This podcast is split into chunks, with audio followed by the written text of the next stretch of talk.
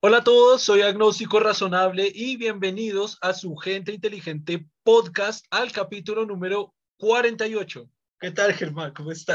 Tengo risa hoy. Hola, ¿cómo van? ¿Cómo están todos?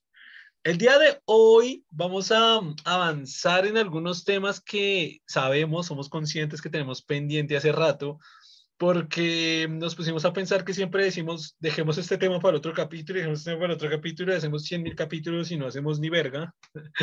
Entonces, hoy vamos a hablar dos temas específicamente, quizá tres. Eh, ¿Cuál era el tercero? Bueno, eh, que habíamos dejado pendientes. Tenemos dos eh, importantes primordiales. Uno era un capítulo del podcast que habíamos hablado sobre el punto de no retorno en el tema del calentamiento global la habíamos dejado pendiente, incluso yo sí hice la investigación, averigüé, pero nunca lo hablamos. Eh, y el otro, ese creo que sí lo habíamos hablado, Germán. ¿Cuál tema? El otro tema. El, tema, de, el tema de la esposa de Albert Einstein, ah, Albert Einstein. No, pues habíamos, ah, lo que habíamos hecho era como, nos habíamos preguntado si realmente Albert Einstein le había dado algún crédito como tal. ¿Pero lo habíamos hecho en el podcast o fue fuera del podcast? Creo que fue en el podcast que se mencionó, pero que no sabíamos. Ok, y el otro tema es eh, sobre la importancia que tuvo realmente, eh, creo que se llamaba Mileva. Mileva Marik. Marik. Mileva Marik en la vida de Albert Einstein. Así que bueno, no sé por cuál de los dos comenzar. ¿Quiere comenzar o comienzo yo? No sé cómo, cómo lo prefiera. pues igual, digamos que respondiendo la, la, lo primero es que, eh, aunque hay evidencias de, de, que realmente aporto en su trabajo, realmente no hay, no hay una mención donde ella, el, eh, Albert haya dicho realmente en público que, ella le, que él recibió ayuda. Lo único que realmente hizo fue que cuando él se ganó el Nobel, el dinero del Nobel se lo, se lo dio a ella. Ah, sí, Digamos, lo único que se puede decir sobre eso, pero realmente que, que haya un reconocimiento en, que se le haya dado, no. Empezando porque, digamos, en varios de los trabajos que, que se presentaron, solo se firmó con, como, o sea, el que presentaba el trabajo, los trabajos, los diferentes trabajos que se presentaron eh, durante el periodo más productivo de él, eh, se presentaron a nombre de, de, de Albert, no más. Eso es lo primero, entonces no hay un reconocimiento ahí como tal. Sin embargo, digamos, en las cartas que se escribieron entre ellas y lo que se pudo ver, eh, eh, se, ve, se, ve que realmente hubo un trabajo conjunto de ellos. Digamos, lo que no es claro es qué tan vital fue ella en, en, sentido de, o sea, sus aportaciones, eh, cómo fueron exactamente, no, es muy claro pero pues eh, digamos que eh, varias de lo, varios lo que se proponen, varios artículos, eh, se, se, ve que, mm, que parece que ella nunca quiso el reconocimiento porque al comienzo, digamos, los trabajos los presentaron solo a nombre de él porque parece que, primero porque ella buscaba que él obtuviera mayor reconocimiento para que pudiesen casarse, ¿no? Que es un problema que ellos tuvieron al comienzo. Y, lo otro es que también parece ser que, eh, digamos, la, la, en la época eh, presentar un trabajo con, en conjunto con una mujer parece que debilitaba la posibilidad de, que se tomara con mayor seriedad los, los, trabajos. Entonces, digamos que pudo haber sido la razón. Pero digamos que en lo que se ha mostrado en las cartas que ellos compartieron, sí se, se nota que en lo que él menciona, que el trabajo fue en conjunto que de hecho cuando ellos comenzaron, cuando ellos finalmente comenzaron como su vida en pareja, eh, mientras que cuando él volvía de trabajar, entre los dos trabajan hasta altas horas de la noche en, en, en la presentación de, de, todo, de todo lo que es, de todo su, las tesis que él mostró, los artículos que él presentó posteriormente. ¿Y en las cartas hay, hay como evidencia de matemática? O sea, como, como tal ecuaciones que le mandado. No, lo que se ve es como que él menciona que nuestro trabajo en conjunto, que lo que estamos haciendo, entonces se, se, se evidencia ahí que, para, según lo que él escribía, lo que él, escribía a ella, eh, si realmente había un trabajo conjunto entre los dos. Ah, ok, ok. Sin embargo, lo que le digo, que no se sabe. De hecho, de, de hecho en, en, en, los artículos que encontré de la vanguardia, pues se propone como la, la tesis de que una, una posibilidad es que eh, ella le, eh, Einstein le dio todo el dinero de lo que se ganó en el, en, el premio Nobel. El, premio Nobel para callarla, es una posibilidad. Y la otra que se plantea es sencillamente que, que, para que él le firmara el, el, divorcio, que ella no quería firmárselo como tal, entonces que fue una forma de, de lograr que ella le firmara finalmente el divorcio. Pues lo que yo sabía, mis fuentes eran un documental que si no me recuerdo es de National Geographic sobre la vida de Einstein, se los recomiendo porque es brutal. Creo que se llama, uy, no estoy seguro si se llama Grandes Genios, que es una serie como de documentales donde está la vida de Einstein y pues bueno, a mí Einstein, como saben mucho, pues me gusta mucho la ciencia, así que me gusta mucho pues también la vida como tal de Einstein. Y ahí lo que decían era que le había entregado la plata del premio Nobel sí, sí había una cosa del divorcio y también para el hijo, porque es que ella se había quedado con el hijo para cuidarlo. Entonces, ellos cuando estaban, precisamente cuando Einstein entró a trabajar en la empresa de patentes esta, en la que era, no una cosa de patentes, eh, precisamente tenían muchos problemas económicos y estaban viviendo no tan bien y en un lugar así más o menos y les estaba yendo como, como mal. Y cuando precisamente Einstein dejó a la esposa fue porque, creo que fue directamente ahí cuando se enamoró de la prima. Este cochinote Einstein. Y justo ahí que se fue con la prima. Sí, creo que fue justo ahí porque se enamoró de la prima.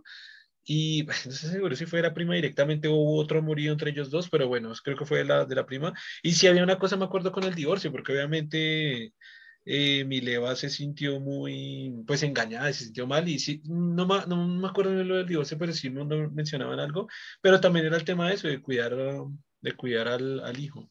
Entonces también por eso le dio la plata como pues para ayudarle, porque tampoco estaba en una situación económica muy buena y para, para el tema del hijo. Y lo otro con lo que yo pienso que se puede inferir que sí le ayudó, y esto lo habíamos hablado en ese podcast, es porque la nena pues también era una matemática muy dura, o sea, en la universidad tenía muy buenas notas, era sobresaliente entre, entre sus alumnos hombres, porque bueno, iba a decir hombres y mujeres, pero creo que el 98% eran hombres.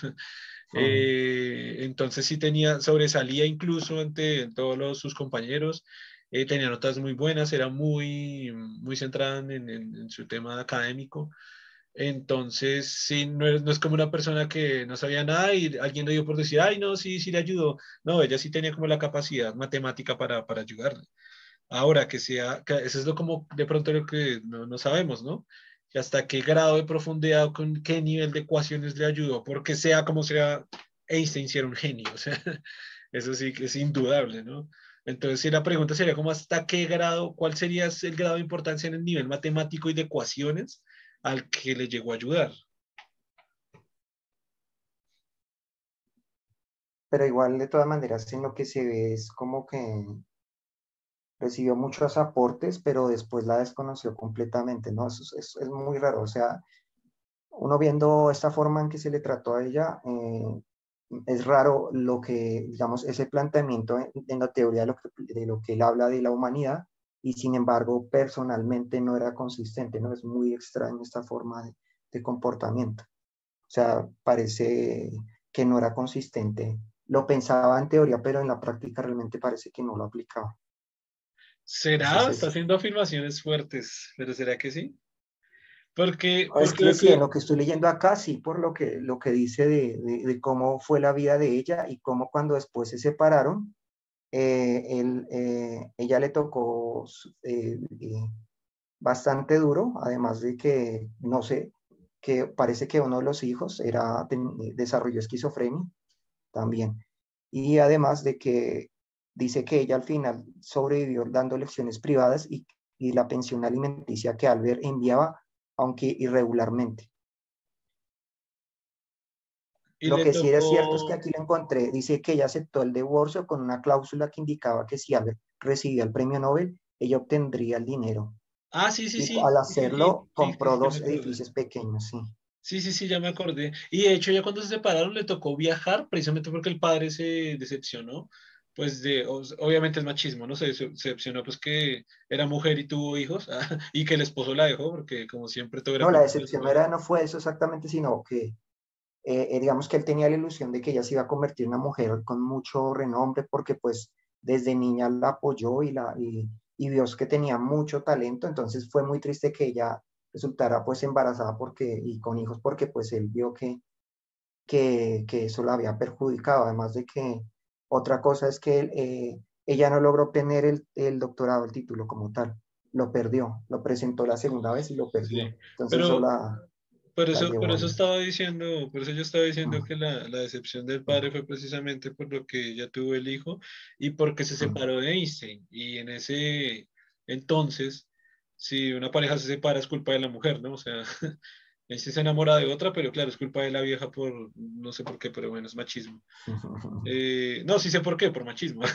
Entonces sí se sintió muy decepcionante, es como que le, también le, si le giraba, creo que le giraba algún dinero y también se lo dejó de girar, entonces le tocó devolverse también a su ciudad natal, ya le tocó volverse con el niño, ahora sí me también recuerdo, tengo que volver a ver el documental, recuerdo que si había un niño con problemas, no, no me acordaba que era esquizofrenia, pero creo que tiene ese niño con problemas con esquizofrenia, y claro, el, el caso era que vivía mal, pero sí, también recuerdo recuerdo esa, esa parte que usted me dice, que le había, que le había dicho algo de que si ganaba el Nobel tenía que dar la plata y así lo cumplió, ¿viste? Así lo hizo.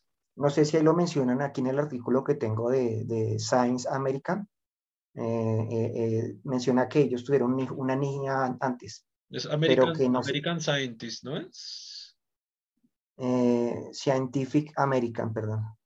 Ah, ok, ok. Scientific American. E, esta, en esta lo mencionan de que ellos tuvieron una hija, pero que no se, no se tiene registro de ella, entonces no se sabe qué pasó con ella. Lo más probable es que la dieron en adopción. Eso no lo sabía, por ejemplo. Y es curioso. No sé si lo mencionan. en, el, documental, que yo también me vi este documental, no recuerdo que lo hayan mencionado. Ah, ese sí no me acuerdo, eso sí yo no lo sabía. Aquí que lo eh, leo, sí me pareció curioso, sí. No, y esa parte que usted decía que no le mandaba la mensualidad regularmente, ese sí está raro, ese sí está bien raro. Irregularmente, o es lo que yo digo de que no, no parece consistente, ¿no? O sea, ni siquiera, porque además eh, tenía un hijo de, de, ella, entonces la pregunta es, después de que ya se separaron y tuvieron el hijo, ¿qué tanto respondió por el que tanto lo, no, y que además, aquí vamos, vamos a chismear, vamos a hablar chismes, vamos a hablar chismes, chismes de científicos, ya debería ser una sección del podcast, chismes de científicos. No, y por ejemplo, lo que sí se sabe, es que sí, como todo escurrido acá en la silla, lo que sí se sabe es que, mm, es que era, era muy perro, por así decirlo. O sea, el güey, por ejemplo, estaba con la prima y con la prima, estando con la prima se metió con otra vieja. Y, y, por ejemplo, la vieja que lo cuidaba, una señora que lo cuidaba, también como que se metió con esa. Y ya más adelante como que consiguió fama y comenzó a meterse con una y con otra y con otra y que se metía con que la atravesara, güey. Entonces, entonces ahí, o sea, ahí también hay un tema de infidelidad eh, que manejaba pues con las personas que estaban Ah, incluso como que llegó a proponerle un trato a la prima, algo así como que le dijo, porque con la prima, si no estoy mal, se separó, ah, sí, sí, estuvo con otra persona y después otra vez como que volvió con la prima, incluso llegó a proponerle con la prima que si estuvieran juntos, pero que le dejara a él tener todas las viejas que quisiera y que no le importara a ella, y como que sí tenía relaciones así a cualquier momento con cualquiera, no sé, no sé con cualquiera, pero sí eh, a cualquier momento, tampoco decir a cualquier momento porque suena re, subjetivo eso. Pero bueno, frecuentemente o frecuentaba tener relaciones sexuales e íntimas con varias mujeres, con diferentes mujeres. Y por ejemplo, y era infiel. Entonces ahí lo que usted decía, ¿no? Ese, ese sentido de humanidad que tenía con otras perspectivas, obviamente a nivel planetario, a nivel global, eh, a nivel humanidad. ¿Dónde queda cuando se es infiel? ¿Dónde queda cuando se hacen como varias cosas ahí que, no sé, como, que, cuando se desentiende como de su responsabilidad como padre, porque si, si le da una manutención de forma irregular, es como diciendo, bueno, porque me toca, me toca, no, no le no tengo, o sea, es como el sentido de, no, este, yo no tengo que por qué responder por él, es como ese sentido, porque si usted lo hace de forma irregular, es muy extraño, ¿no? O a no ser que generaba mucho conflicto con la esposa y, la, la, otra, la, la prima, o sea, su esposa no quería eso y podría ser, ¿no?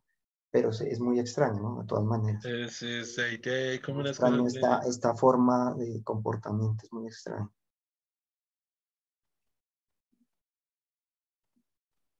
pero sí, lo que al final la cuestión queda así, ¿no? Él nunca le dio reconocimiento, o sea, no podemos decir directamente que no le dio reconocimiento y que, digamos, eh, en lo que se ve y lo que se puede escribir aquí, sí, ella le ayudó bastante en, en, estos momentos donde él estaba en esta situación, le ayudó en el trabajo. Puede ser lo que puede ser cosas tan simples como le ayudaba a, a lo que los cálculos matemáticos y se los revisaba, le revisaba su trabajo, entonces no era Puede ser que no le daba las ideas de inspiración, pero el aporte estaba ahí. Y es muy curioso que no le dieron sí, y, y, el, y, el, aporte matemático, que no era como, como, como antes del podcast nos estaba mencionando un capítulo de Sheldon y de donde, donde Sheldon, donde, donde la ayuda que recibía de, de una chica que le gustaba era era, era ¿qué? Como hacerle la comida y... como disciplinarlo, como hacer, hacer que... Y, no, inclusive creo que también le corrigió algunas cosas, le ayudó a corregir estas cosas, pero pues algo muy puntual. Sí, como que sí, ella le corrigió ciertos cálculos nomás, como una cosa así, como algo así. Y también lo que le digo, como de disciplinarla. Y eso también sí lo hizo, en, en Mileva también lo hizo. Eh, Mileva y era como, porque él, él era un poco, eh, no era muy organizado, necesitaba alguien que le ayudara a tener, como estar ordenado, a tener una rutina de estar trabajando y supongo que, no sé, también alimentarse bien, toda esa cuestión, tener como una, una disciplina y él le ayudó mucho en eso también. Y por eso le digo, pues pensé en este caso también eso, ¿no? Pero no fue solo eso, ¿no? O sea, que en el otro caso sí fue esto lo que le aportó esta, la, la del, capítulo este de, de, Big Bang Theory, que fue estarlo disciplinando, estar revisando que estuviera siempre trabajando, que no se distrajera con juegos, sino que trabajar y trabajar y trabajar. Claro, y en, el caso, en el caso de Einstein sí hay formulación matemática y sí hay trabajo en, la, en, las postulaciones matemáticas como tal, que ahí es el, como el... Y le iba, me iba a quedar por comentar que también es extraño que, que se comente ahí lo del, lo del Nobel, porque precisamente era la, era la misma época de Marie Curie, era la misma época, y este man sí dijo, ¿nos vamos los dos o no nos vamos? Que se acuerda que el comité le dijo, ah, no, eh, a, usted, a ella no le damos el Nobel. Y dijo, ah, bueno, si a ella no le dan Nobel, a mí tampoco me den nada porque es que el trabajo es de los dos, no es mío solo. Y cómo si pudo hacer que le dieran el Nobel también a, a Marie Curie. Una de las científicas más reconocidas que que, conocemos actualmente. La más gonorrea que hay en la historia, porque es la única, es la única entre todos los científicos del mundo que tiene dos premios Nobel. Nadie más en la historia tiene dos premios Nobel. Más en la historia de la humanidad.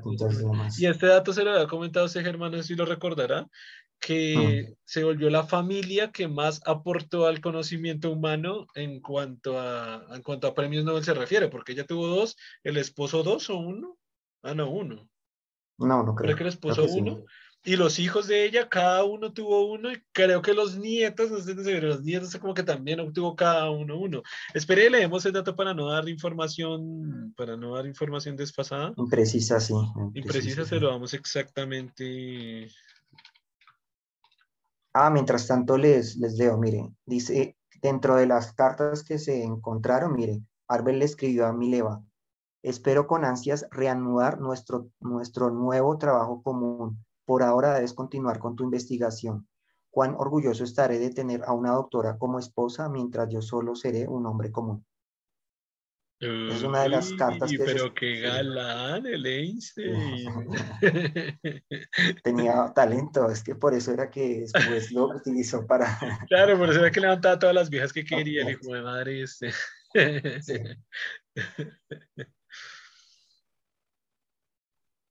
Ah, bueno, acá lo tengo. Dice, la familia Curie es una ilustre familia que de mayormente científicos. Varios de sus miembros recibieron el Premio Nobel de Química o el Premio Nobel de Paz. Pierre y Marie Curie, así como una de sus hijas, Irene Joliot Curie, fueron miembros, eh, fueron los miembros más eminentes. Ah, bueno, pero entonces solo hubieron cuatro Nobel. Ah, pero no, no dice exactamente quién recibió. Ay, mire, si me encontré una imagen bien interesante. Ponga como noveles de, de Curis, algo así familiar. Sí, no, pues así lo puse, así lo puse, pero no, no salió tan bien. Eh, pero espere que acá tengo una imagen, pero es que no encuentro a... a Marie Curie, por Francis Marie Curie, Hofer, Sophie Eugenio. Ah, ve, acá está. Sí, ganó premio física y química. O sea, eh, Marie Curie sacó los dos. El esposo sacó el de Nobel de física. Ella sacó el de, Nobel, química y física. Eh, la hija, ahora sí, sacó el de el Nobel de física y química. Eh, el hijo sacó, sacó el Nobel de física. Eh, la otra hija era escritora, ella sí no sacó, no sacó Nobel, pero era escritora. Otro hijo era un diplomático y sacó el premio Nobel de Paz. El nieto era, era, una nieta era física, el nieto era físico, otro nieto era biólogo y ya el, el bisnieto era astrofísico. Ellos no sacaron Nobel, pero pues imagínense esa familia. Pero entonces ahora va al lado, que el hermano de Pierre era físico eh, la, estos eran los papás de Pierre, eran, eh, ah bueno, el, papá era médico y el abuelo era médico, o sea, ya venía de una, de una familia de médicos, fue físico, se casó pues con Marie Curie y todos los hijos que también recibieron uno, dos Nobel más, tres Nobel más y además, y además toda la generación que venían de profesiones dedicadas a las ciencias. Entonces se, se dice así como la clasificación de una de las familias que más le aportó a la ciencia, ¿no? Sí, exacto. No, y, bueno, no, al final solo fueron cuatro premios Nobel, ¿no? Sí, cuatro, pues dos de ella, uno de él, eh, uno, uno, un premio Nobel de Paz y uno de física. Ah, y otro de física y química. O sea, uno, dos, tres, cuatro, cinco, seis. Seis premios Nobel. Pero es que, güey, seis premios Nobel entre solo papá e hijos. Ya, ya es una ganarrea. Seis premios Nobel en papá e hijos. Y además que todos los otros vienen de médicos, físicos, astrofísicos, biólogos. Tremenda familia, güey.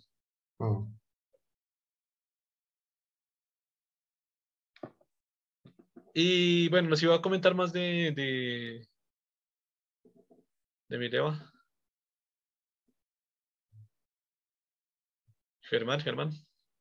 Ah, bueno, les leo como, lo, como la conclusión que hacen del artículo de Scientific American de esto.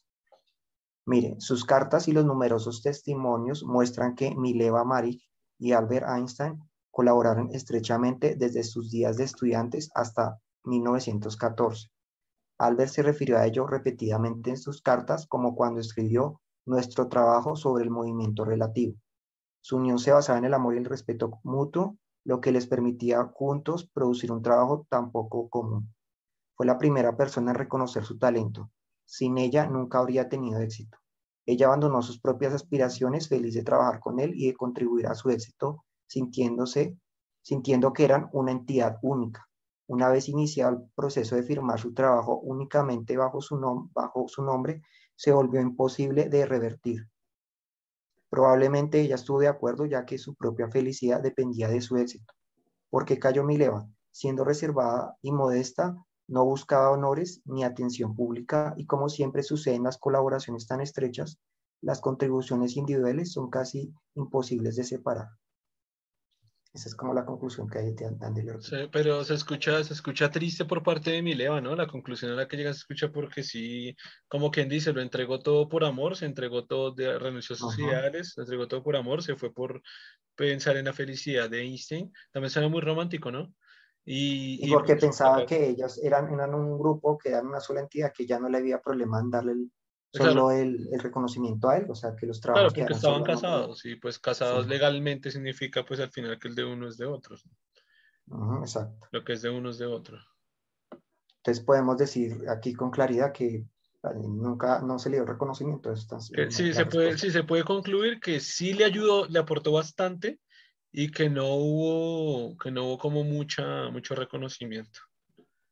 O sea, eh, no, no se ve, no veo en ningún lado donde ella donde él públicamente diga eso, ¿no? O sea, que reconozca el trabajo de, de Mileva fue importante para mí, ella me aportó, no, aquí no menciona nunca eso. Entonces, digamos que no se, no, nunca se lo dio. Sí. Qué triste. Sí, entonces ya podemos concluir eso ahí con esto. digamos que entre los defensores de, de, Einstein, como están los que dicen, no, es que no se lo dio porque no, su aporte, digamos que intentan justificar, pero realmente no, no parece, no se le puede, no se puede decir si realmente eso es cierto o no, o sea, es especulación. Y, lo que decíamos antes, o sea, no es que la nena era una nena X de un colegio y que aprendió con eso, sino que ya entró en una de las mejores universidades. Siendo mujer, le costó mucho más que a cualquier hombre. Tuvo que tener calificaciones mucho más altas que cualquier hombre. Y cuando estuvo adentro, era, una, según lo pinta la serie, esto sí lo sacó con, con respecto a esta serie documental, ella incluso tenía mejores notas que Einstein en algunas cosas.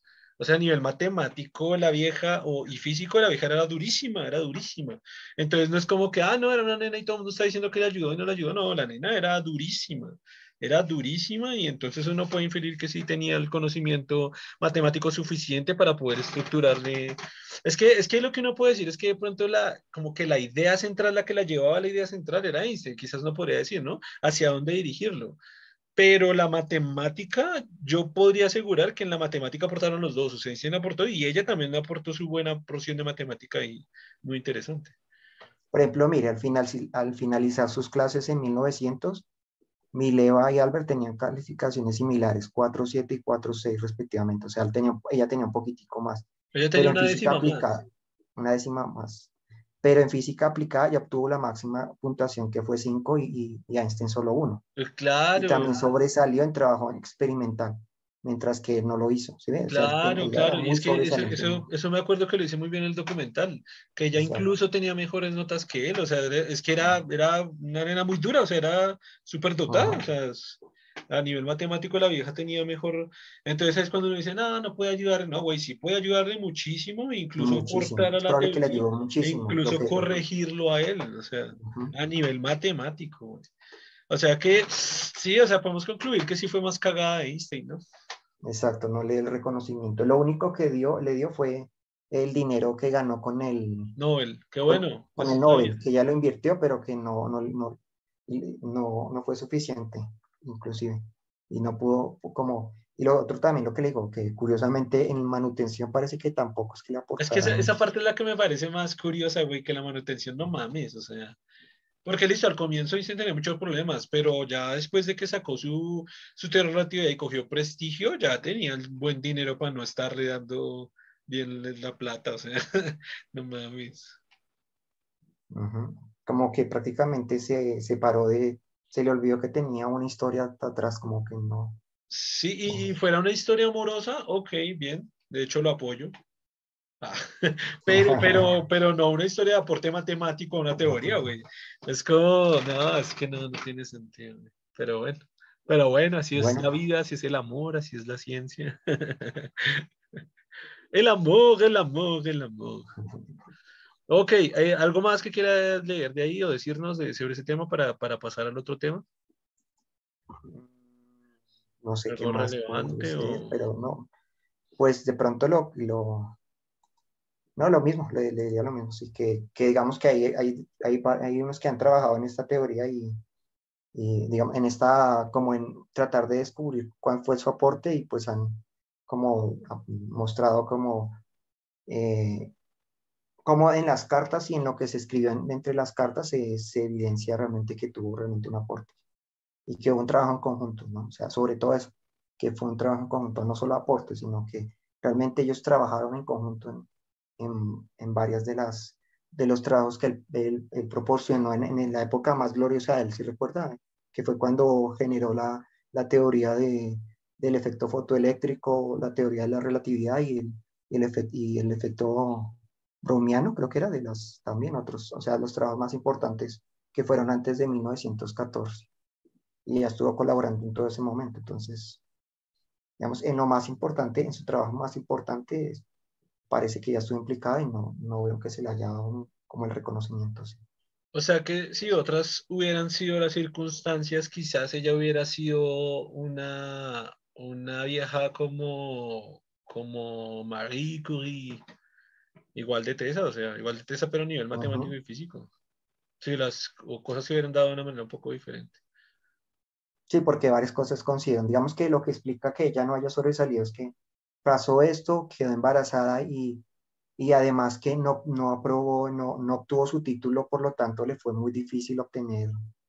Igual, ese, ese, pedazo es extraño también, porque lo, lo que, que hablábamos, creo que esto lo hablábamos fuera del podcast, y lo que hablábamos con esta gente con coeficiente intelectual súper alto y, y, no hacen ni verga, o sea, están haciendo las cosas que parecen contradictorias con su cerebro, ¿no? También es muy curioso que si fuera, o sea, si fuera, no, no dudo de su gran inteligencia, pero como que le faltó, no sé, otro tipo de inteligencia para poder sobresalir posteriormente a Einstein. Claro, y además lo que digo de, de, de pues está la cuestión de que, claro, le tocó a, hacerse cargo completamente del hijo y toda esa cuestión, y digamos que eso empeoró la cuestión también. Eh, sí, también, lo, lo y haber reprobado fue, digamos, ese fue el, el, gran, el gran error de ella, o sea, debió encontrar la manera de, Quizás, quizás uno se pone a pensar ya como más a nivel, ya, esto ya es, esto ya es divagando, pero quizás a nivel psicológico las gente le pasa eso, ¿no? Como el hecho de meterse en la cabeza de que tuvo que renunciar a sus sueños, de que le fue muy mal, de que fracasó, de que defraudó a su padre, quizás eso lo llevó psicológicamente a un estado de, depresivo o semidepresivo que la hizo pues decir, ahora me toca criar a mi hijo, ahora me toca hacer esto y, y, y quizás encerró ahí ¿no? y no pudo crecer más, no, no supo sí, sentirse incapaz sobre todo, o sea, como tener esa noción de, no, ya no fui capaz, me quedó grande esto y ya renuncio a mi sueño, o sea, es como esa noción. Cuando usted se cree ese, eso, finalmente no hace más, renuncia, sí, claro. O sea, cuando usted cree o cree que ya no tiene posibilidades, como que piensa, no, ya como aunque creo que en el documental menciona algo curioso que no sé si es cierto, ¿no? Que es como que cuando ella tenía que presentar su segunda, su, ir a eh, prepararse para justificar, eh, hacer su, su tesis y eso, creo que Einstein, digamos que la distrajo en su momento, ¿no? Se plantea, creo que eso en el documental, me acuerdo. Como que, no sé, como que es, se dedicó al, al, al amor, no al, no al estudio, sí por decirlo de alguna forma. Como eso es como que lo que medio plantean ahí, como que estuvo en, distraída con él, saliendo con él, en lugar de dedicarse pues a prepararse. Sí, en, el, en, el documental de hecho hay una parte que muestran como que ella se culpa a ella misma, se culpa a ella misma de que hey, yo no debería estar en amoríos, sino debería estar era estudiando, estudiando, estudiando porque para eso vine, ¿no? No enamoríos, pero es que Einstein era un galán, era un, era un Don Juan, era un, Don Juan. un Balocas, era un... Está bien esa, esa, esa me gusta. es que el marico Einstein era relevantador, este berraco tenía una parla. Chamuchero, como dicen en Argentina. Eh... Pues lo que le escribió, sí vio la, muy inspirado. Sí, ¿lo tiene a la mano no? ¿Qué? Ah, lo que le escribió. Ese, ese trocito no. Ah, venga a ver si lo encuentro. Que... Como para repetirlo, porque qué galán. sí, supongo que si no es feo y si, y si es un genio y si además tiene parla. Y, y ahí después, no, claro, es que con razón, porque plata, inteligencia, genialidad y Parla, mejor dicho, ¿qué, más quiere? ¿Qué, Ayer encontré, mire, espero con ansias reanudar nuestro nuevo trabajo común. Por ahora debes continuar con tu investigación. Cuán orgulloso estaré de tener a una doctora como esposa, mientras yo solo seré un hombre común. Ah, hasta, yo me enamoré. hasta yo me enamoré de Einstein. Oh, claro, es que se pasa de verga. claro, estaba en ese, creo que ella no había tenido como que de pronto, según lo que parece, porque ella fue una niña muy, muy callada durante la infancia, eso de pronto era su primer novio, entonces... no, y no, y no solo eso, sino que acuérdese que vivíamos bajo una época totalmente machista. O sea, sí, de que, que, o sea, de hecho yo me acuerdo una historia que no hace tantos años acá en Colombia, bueno, sí, casi, no menos de un siglo, pero nomás acá en Colombia como que la gente estaba en los colegios y los hombres, haga de cuenta, salen a la... Ah, no, las mujeres salían más temprano, las mujeres salían a la una de la tarde, estoy diciendo un ejemplo, no me acuerdo la hora, y los hombres salían a las dos de la tarde. Entonces era para que las mujeres salieran primero y no tuvieran oportunidad de la salida de encontrarse. Y además, eh, obviamente, los papás sabían que las mujeres salían más temprano. No era que ellas se podían quedar esperando a que saliera el man, sino que tenían que ir a sus casas. Y si no, pues había castigo físico por parte de los papás y al otro día por parte de los profesores, porque acuérdense que en la época también los profesores le pegaban a los alumnos. Entonces, como que salían las mujeres una hora, tenían que irse rápido y los hombres una hora después o sea, imagínese esas reglas aquí en Colombia hace menos de un siglo. Imagínese, estamos aquí hablando de casi, bueno, igual como, ah, no, también, no, también casi la misma época, casi un siglo también. Un poquito más de un siglo. Hasta encontré otro, otro escrito que le, que le escribió también a Mileva. ¿Qué decía? Mire, cuán feliz y orgulloso estaré cuando los dos juntos llevemos nuestro trabajo sobre el movimiento relativo a una victoriosa conclusión. Ahí es donde le digo que se, se, se ve que realmente, pues en lo que le escribía a ella. Claro, esa, esa puede ser una evidencia que le estaba ayudando directamente a la teoría de la relatividad. Le estaba ayudando a, sacar la teoría de la relatividad directamente. O sea, ahí no hay rodeo, o sea, no hay. Sí, no, de hecho, pues, interesante, interesante porque me, me, llevo, me llevo este podcast hoy la conclusión personal que espero que se la lleven ustedes, o bueno, ustedes se llevan la que sea, pero usted, Germán, sí se la lleva. Ah. usted, Germán, tiene que llevar la misma que yo. No, yo sí me la llevo porque sí, lo que le digo es muy triste que no la haya. La gran importancia que tiene esa nena, güey. O sea, la vieja tuvo que haberse compartido ese Nobel con, con Einstein y tuvo que haber sido reconocida como con Einstein como creadora o, sí, partícipe. Es que fueron los dos, güey, de, la, de la teoría de la relatividad, de algo que revolucionó el planeta, que no solo fue Einstein. Aquí apoyamos, aquí somos pro Mileva, pro Mileva, hashtag pro Mileva en Twitter. En Twitter que me siguen como 20 personas. bueno, 20 pro Mileva entonces. 20 hashtag viva Mileva por, por, por, por, por esa historia y por ella. Sí. No, nos llevamos eso hoy, Germán. Impresionante, impresionante más impresionante de lo que yo pensaba. O sea, antes del podcast yo sabía que había aportado, yo sabía que sí, pero hoy como que nos despojamos de toda duda y sabemos que sí fue una nena muy, muy importante y muy tesa, y que necesitó, necesita mucho más reconocimiento del que, del que tuvo. Ya, ya murió. Sí, las circunstancias fueron adversas. O sea, ella, ella sí tuvo la mala fortuna de que todas las circunstancias fueron adversas y no permitieron que, que todo ese talento se saliera al mundo.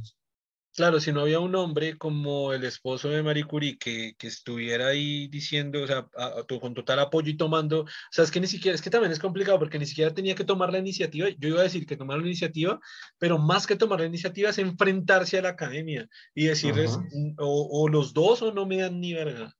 Es que la academia perfectamente puede ser, no era ni verga. Porque es que, es que, güey, esos son los problemas que, que, pasa con la burocracia, con la política, con la gente, que a veces los problemas son de la gente, no de la ciencia. Que, por ejemplo, Einstein también tuvo que haber ganado dos premios Nobel tuvo que haber sido otro, otro de las personas que se ganó dos premios Nobel, uno por la teoría de la relatividad y uno por el efecto fotoeléctrico, porque es que el efecto fotoeléctrico, o sea, es la mierda también revolucionó y cambió la física, matemática y todo lo que puede haber en el conocimiento de la especie humana.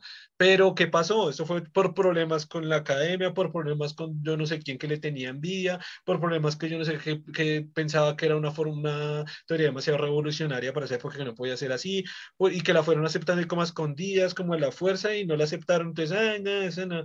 O sea, son esas mierdas que uno dice, güey, obviamente las cosas han mejorado brutalmente de allá hasta acá, pero todavía se presentan esas cosas de corrupción, esas cosas de que mm, esté por debajito y este sí, este me cae mal, entonces no participa, no por, independientemente del mérito, de que sea arte o ciencia o lo que sea, el campo que sea, o sea, este me cae mal, no, entonces no, no tratémoslo de sacar de este premio, o sea, como que las pues cosas lo que he escuchado sobre eso es como que los científicos no, no entendían muy bien la, la, teoría y como que no la aceptaban, por eso no, no, no quisieron darle el premio también, es lo que había escuchado. Pues por eso, por eso es lo que acabé de decir, esa, ah. esa también fue una razón, que, que, estaba, que era una vida demasiado revolucionaria para ese momento, pero está el hecho de que Einstein era una persona muy contestataria. Y eso se notaba también desde sus clases. Él, él, contestaba mucho a las clases y ya lo sacaban. Claro que volvemos a la época, ¿no? allá decir, ah, no, yo creo que usted está equivocado, es decirle a un profesor, usted y su mamá es una perra, es, es, insultar al profesor de una manera o asquerosa. Y entonces el profesor, oh, esta persona es muy contestataria, pero dice lo que estaba haciendo una pregunta o quizás corrigiendo algo o preguntando algo y ya por eso era considerado mal. Y él era contestatario en ese sentido, en el sentido que no aceptaba las cosas que habían, sino proponía y proponía y la gente que estaba allí en la academia le caía, le caían, no le caían muy bien Einstein no les caía muy bien a ellos, ¿no? Entonces, y es que sí, habían, habían ahí conflicto de intereses, había conflicto de intereses ahí entre, entre ellos y por eso no le dieron los dos premios Nobel, no le dieron los dos primeros, dos, no le dieron los dos premios Nobel que merecía. Así que dos cosas. Primero, no le dieron dos Nobel que merecía y segundo, por lo menos un Nobel se lo merecía esta vieja también. Que sí, exacto, también. Bueno. por lo menos, no el Nobel, pero que los trabajos, dentro de los trabajos, estuviera el nombre de ella también. Al menos, güey. Al, menos. que, al menos. Que apareciera como los dos. Mi Leo Einstein, mi Leo Einstein, mi Leo. O que en algún momento antes de morir Einstein dijera, no, papi, la relatividad ya me ayudó. O sea, no sé, algo. Ahí estuvo feo, ahí estuvo feo. No, y, y, el papel tenía que ser de él porque él era el único que podía decir si realmente el trabajo que han presentado era, porque obviamente cuando se presentó solo estuvo el nombre, pues él era el único que podía corregir eso, porque claro, de otra forma. Totalmente. Y además que después eso, después ya sí tenía mucho reconocimiento, mucho respeto y mucha fama, él lo pudo haber hecho ya después. Ya. En ese momento no, porque era desconocido y nadie le creía y era contestatario y todo, pero, pero después, porque entonces no lo hizo? O sea, si uno encuentra un justificante, ah, bueno, no lo hizo por todo esto, no dice, listo, puede que sí, pero ¿y por qué después no? ¿Por qué después entonces no dijo, ah? ¿Por qué después no dijo, no, ella sí me ayudó, eh, ya sé en mis últimos días, o no sé, no sé, ya, ya tengo plata, ya tengo fama, ya no me van a quitar el Nobel, pues bueno, ya me colaboró, yo me ayudó, me colaboró, me colaboró con teorías, yo qué sé, pues, ahí está feo. Bueno. Bueno, eh, cambiando de tema, ya como les comentamos, al, les comentamos al comienzo, vamos a pasar a, ¿qué cambio de tema, no? Cambiamos de la esposa de, de, de chismes de científicos a calentamiento global y los puntos de retorno. Yo había afirmado en aquel podcast que estaba bastante seguro que habíamos cruzado el punto de no retorno y que ya no había solución. Eh, y que, bueno, iba a investigar, iba, de hecho, ahí mismo dije, voy a corroborar la información porque ahora en ese momento dije, ahora dudé si realmente pasamos el punto de no retorno o no. Y encontré en esta investigación un artículo muy interesante de National Geographic, el cual pues le voy a leer literalmente unas partes porque literalmente no las conocía, de hecho factores eh, que, que, Germán y yo no conocíamos, que me parece muy interesante leerlos. El artículo se llama, por si alguien lo quiere buscar por ahí en internet, es de National Geographic, nueve puntos de no retorno del cambio climático con Mediterráneo como termómetro. Y dice, bueno, tampoco quiero leer todo, vamos a dar un pequeño contexto y fue el tema del calentamiento global. En este podcast, ya en diferentes, a lo largo de este podcast hemos hablado de los CFC, de los clorofluorocarbonos, de los gases de efecto invernadero, de cómo funcionan, de cómo más o menos funciona el cambio climático. Esto lo hemos también traído en relación con el comportamiento humano. Eh, también en este podcast lo hemos traído en relación para explicar estos comportamientos humanos con la emocionalidad y con la ignorancia o la poca pericia que tenemos los seres humanos en predecir el cambio de las cosas eh, a partir de cambios importantes y significativos a través de la ciencia a nuestro medio ambiente. Eh, todo esto conlleva a que nos estamos dirigiendo desde hace muchos años a, incrementando las condiciones climáticas y alterando las condiciones climáticas del planeta Tierra. Eh, la ciencia ha venido advirtiendo esto desde como 1970, o sea, llevamos prácticamente 50 años en que la ciencia ha estado diciendo de todas las maneras posibles, esto es real nos encontramos en 2022 con gente que aún cree que es un chiste, que aún cree que es un mito, que aún cree que es una historia, como, como lo dijimos aquí en el capítulo con, con Manuel. Eh, si, si hay antivacunas, hay de todo, ¿no? si, hay gente que, que, cree que meten fetos de bebé en las vacunas para, para construirlas y para meter chips 5G revueltos con feto de bebé en las venas, eh, y terraplanistas, pues, de ahí para arriba todo es posible, cualquier pensamiento de cualquier persona es posible. Entonces sí, es posible que hay gente que, que realmente cree que el cambio climático es eh, una absurdidad. En aquel capítulo hablamos, pues precisamente yo estaba asegurando, estaba casi seguro que ya habíamos pasado el punto de no retorno por algún artículo que leí en algún momento y con base en ello, pues vamos a ver si realmente ya hay un punto de no retorno o no. Este artículo divide en nueve puntos, o, perdón, no, recuerdo que son nueve seis puntos en los cuales se puede medir si hay un punto no retorno o no, o más bien seis formas en las que se puede decir que eh, seis cosas importantes a nivel mundial, a nivel ecológico, de que se pueden decir si pasamos el punto de no retorno o no. ¿Listo? Entonces, vamos con el primero. El primero es la selva amazónica, el pulmón del planeta. Durante décadas, los expertos han expresado su preocupación sobre lo que las consecuencias derivadas del aumento de las temperaturas, la sequía, los incendios y la deforestación estén reduciendo la capacidad de la selva más grande del mundo de absorber carbono de la atmósfera. El pasado mes de marzo, eh, déjeme darles un contexto de la fecha porque es el pasado mes de marzo y para peor que este capítulo va a salir dentro de un año, dentro, dentro de dos meses. Esto fue escrito el 10 de agosto del 2021, así que el pasado mes de marzo estamos hablando de marzo de 2021. Un análisis realizado por más de 30 científicos internacionales afirmó que debido a la saturación del ecosistema, algunas zonas del Amazonas ya podrían liberar más carbono del que es capaz de almacenar. Esto ya, esto ya es una realidad. Es decir, que la producción que haya ya sea más de, carbono que de oxígeno. Hay una cuestión eh, súper preocupante. Una reciente investigación apoyada por National Geographic Society y publicada en Frontiers in Forest and Global Change afirma que el acumulado de las emisiones que provocan el calentamiento global abruman la función natural de enfriamiento de la selva que está al límite. Acá tenemos el segundo punto y es el hielo marino ártico.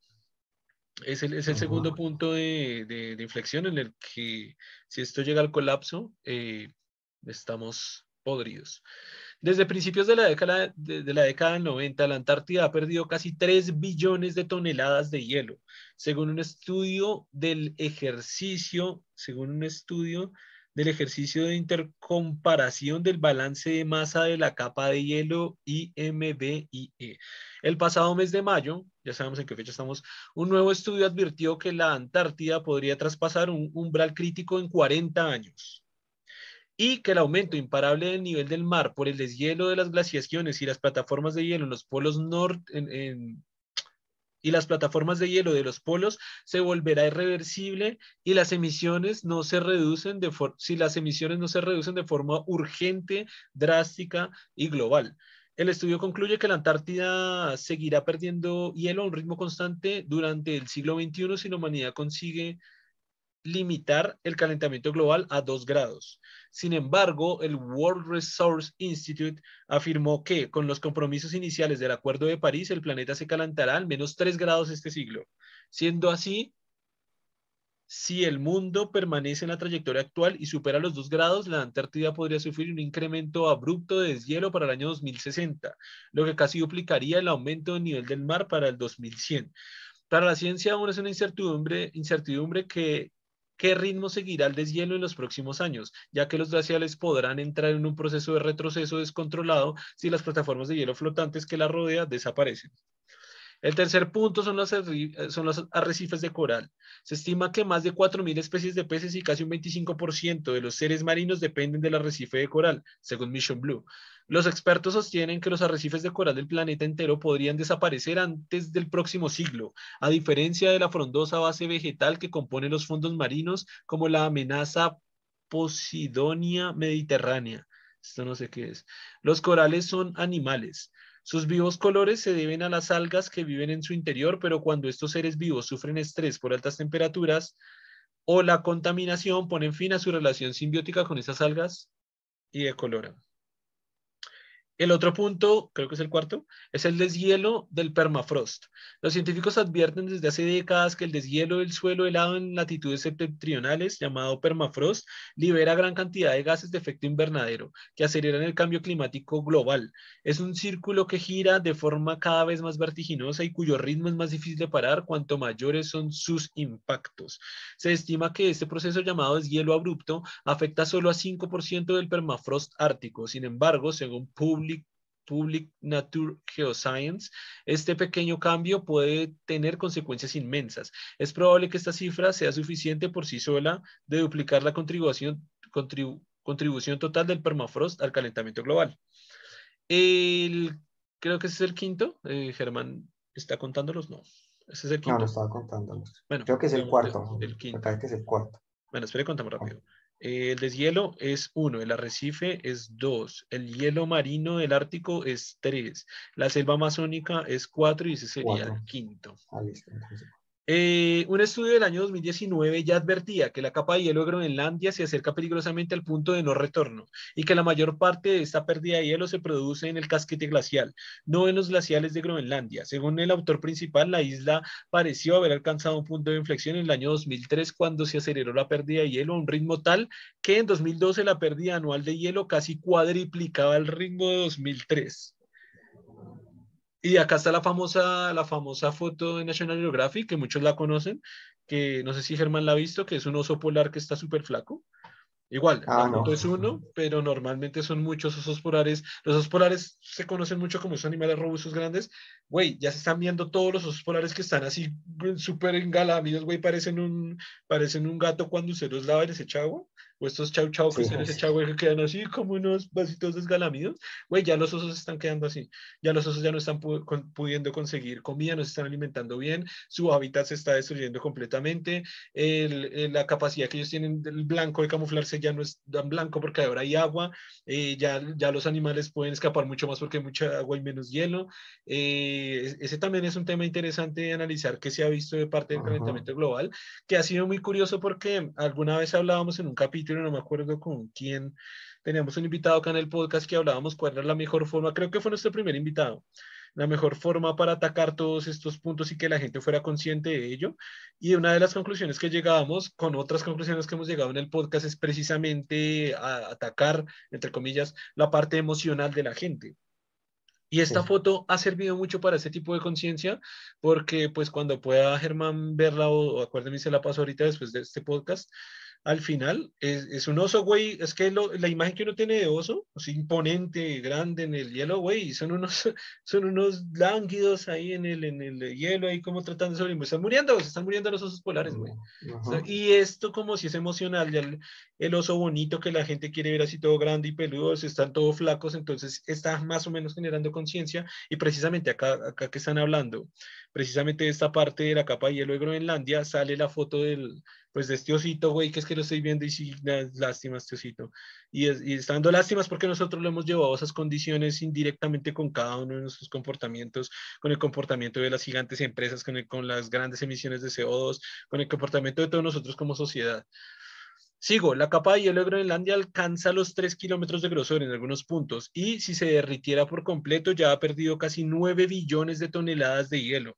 Aumentaría 7 metros el nivel del mar no, aumentará, aumentaría 7 metros el nivel del mar. Si dejamos que el deshielo deshaga también todo el casquete glacial en la Antártida, que ya pierde seis veces más hielo que hace 40 años, el aumento global del mar sería de 57 metros, según cifras de un estudio publicado en 2019. El séptimo punto, o el sexto, ¿qué fue lo que de decir? Sexto, punto. Ok, el sexto punto es el bosque boreal, que de hecho esto le ha preguntado a Germán si sabía que existía, me dijo que no, yo tampoco sabía, y, y, si están en esos puntos es porque es uno de los puntos claves en la ecología del planeta, y es curioso que no la conozcamos, ¿no? Y, esto es como la reflexión que siempre digo, quién sabe hace cuántos años eh, ya todo el mundo conoce esto y bueno, nosotros no. El bosque boreal. El bosque boreal se extiende por todo el hemisferio norte, desde Alaska hasta Rusia, formando una muralla forestal alrededor del planeta que juega un papel fundamental en la regulación del clima. Estos bosques almacenan más de 180 millones de toneladas de carbono, según datos de Greenpeace. Estos ecosistemas son especialmente delicados ante el desequilibrio del cambio climático, ya que aguantar las duras temperaturas invernales es fundamental para la sostenibilidad del propio ecosistema y las miles de especies que viven en él. De hecho, el 50% de los mamíferos que viven en él están en peligro de extinción. Además del cambio climático, la deforestación de grandes extensiones de terreno está poniendo a los últimos bosques vírgenes de la Tierra al límite. Em, sería interesante buscar más de este bosque boreal, ¿no? Pareciera como más, pareciera, no sé, pareciera más grande que el Amazonas o pareciera más imponente todavía que el Amazonas. Es bien curioso. Eh, ¿Perdón? Sí, claro, sí, claro. Circulación atlántica y artántida, que creo que ese sería el 7, ¿no? 7, sí, 7. Además de estos seis puntos, ah, además de estos seis puntos calientes del desequilibrio climático, encontramos consecuencias devastadoras también en la circulación atlántica, la capa de hielo de la Antártida Oriental y la parte occidental. Ya solo la evidencia de los puntos de inflexión por sí sola sugiere que estamos en un estado de emergencia planetaria. Tanto el riesgo como la urgencia de la situación son imperativos, concluye este estudio. Mm, listo. Entonces ahí hay una respuesta mucho más estructurada y fundamentada de aquella noción que yo estaba dando de que cruzamos el punto de no retorno.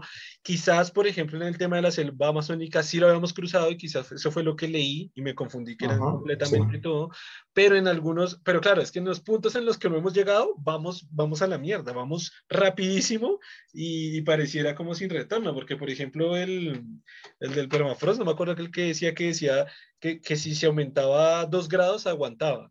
Y según lo que se ha estudiado, dice que no va a aumentar dos, va a aumentar tres. O sea, lo que dice al final, estamos en emergencia planetaria absoluta, estamos, eh, estamos, estamos corriendo a toda velocidad al punto de no retorno. Ahí, sí estamos brutalmente corriendo a toda, a toda marcha al punto de no retorno. Y, es que lo que hay que entender es, en esto, por ejemplo, el deshielo es fundamental entenderlo porque eh, el deshielo, el, el hielo como tal, eh, refleja bastante de la luz solar. Por lo tanto, perder este, es como quitar, como, es como, funciona como una sombrilla en, básicamente en el planeta. Si empezamos a quitarla, el calentamiento se incrementa más. Y el problema es que se retroalimenta. En la medida que se calienta más, el deshielo es mayor, es más, se acelera más. Por lo tanto, según lo que estaba mostrando, que es, por ejemplo, del 2012 al, al 2003, del 2003 al 2012 parece que se había cuatruplicado la, la velocidad estamos viendo casi un fenómeno exponencial. Entonces, si este llega a un punto, ya se empieza a, empieza a incrementarse tan rápidamente que ya no tenemos forma de detenerlo. Ese es el punto, ¿no? Si esto está, empieza a crecer en forma exponencial, llega un punto en el que no hay forma ya de detenerlo. Ya no importará. Ahí es como decía, no importa que de ahora en adelante no utilicemos, no lancemos ni un solo gas de invernadero, ya, ya no habrá forma ya de detenerlo. Porque el gas ya está, o sea, el problema es que lo que muchos están planteando para eso es que toca casi que generar lo contrario, ¿no? Que era como lo de generar nubes para intentar hacer lo contrario. Y que es probable que si llegamos a un punto de no retorno sea nuestra única solución en ese momento. Ni siquiera ya eh, dejando de, emitir gases de efecto invernadero, sino prácticamente ya nos toca modificar directamente el clima para ya, porque lo que, la cuestión es que Digamos el problema es que nosotros ya emitimos estos gases de invernadero y están ya en la atmósfera. Estos gases seguirán teniendo su efecto por un tiempo posterior al momento en que ya dejemos de emitirlos. Entonces, digamos que tenemos, lo, ya está comprometido porque los gases que, estamos, que emitimos hoy afectarán el planeta y estarán afectándolo dentro de 30 años. Entonces, por eso es el problema de que no, si no paramos, el fenómeno continúa porque los gases están ahí, no van a desaparecer van a generar el fenómeno y va a continuar el fenómeno aumentando, aumentando, porque los gases están ahí eh, aportando el calentamiento. Entonces tocaría lo que le digo de prácticamente modificar, modificar el, clima, o sea, modificar las condiciones para modificar el clima o prácticamente alguna forma reabsorberlo, pero. Nunca he escuchado alguna propuesta para lograr reabsorber el, el dióxido de carbono que ya emitimos, por ejemplo, que sería una posibilidad para revertir, porque nos toca ya revertir. El punto es que eh, lo que digo de, estamos 2020 y el fenómeno, lo que ya emitimos, va a afectar en 10 o 20 años. O sea, ya eso que emitimos va a afectar en los siguientes 10 o 20 años. Por lo tanto, si no hacemos ahorita algo, lo que sigamos emitiendo seguirá afectando no dentro de 20, sino de 40. Entonces tenemos un efecto acumulativo de los, lo que hemos acumulado los gases de los últimos 50 años más los gases que sigamos acumulando y el, fenómeno seguirá empeorando. Y, que no solo es acumulativo, sino exponencial, porque como usted vio, o sea, se está pronosticando, o sea, se ha perdido esto y al de 2003 a 2019 se ha cuadriplicado. Es decir, si seguimos a la tasa que vamos, uno dice, ah, todavía hay más tiempo. Pero es que los efectos como son, eh, ¿cómo se llama? Se retroalimentan, sí. Son, retro, es que decir retro, retroactivos, pero no retroalimentativos tampoco. Son lo que llaman sinérgicos, que es que es un fenómeno donde un efecto, el efecto no, no es un efecto que suma a otro, si este, este efecto tiene un efecto eh, eh, casi que muchas veces hasta exponencial, un efecto donde se retroalimenta a sí mismo, lo que dicen de, por ejemplo, una explicación de se derrite más hielo, se refleja menos luz, se calienta más el, el, planeta, este efecto hace que se, se derrita más rápido, porque este mismo efecto lo retroalimenta, lo retroalimenta, lo retroalimenta. es, como, es como, un, como un efecto exponencial, eh, recursivo, retroalimental. Entonces, como que ese efecto hace que se, precisamente que sea exponencial y que se potencie y que, y que lleguemos, o sea, primero más rápido a, las, a, las, a, la, a la meta, algo así, o a los puntos de no retorno, independientemente de cada uno de los seis puntos, o siete puntos, seis puntos, eh, que se llegue más rápido. Y, y, segundo, que precisamente cada vez haya más dificultad de regresar, porque es que lo que se está es, lo que se está es creciendo, o sea, como yo lo dije en ese capítulo, o sea, la, la única opción es parar ya, en este segundo, en ese segundo que cada uno está escuchando y viendo esto, ya, parar ya todas las emisiones de CO2 posibles. Y aún así atendemos problemas. Tenemos problemas que se podrían recuperar, que toca plantar más árboles, que toca, pero es que, güey, terminar la, la, producción de CO2 así, es, sí, estoy hablando en imposible, es casi hablar como de, como de, ah, mañana quiero bajar más rápido que la velocidad de la luz. No, como, o es como decir casi no, quiero viajar al pasado, ahorita quiero viajar al pasado. Son, son prácticamente ya imposibles físicos, imposibles biológicos.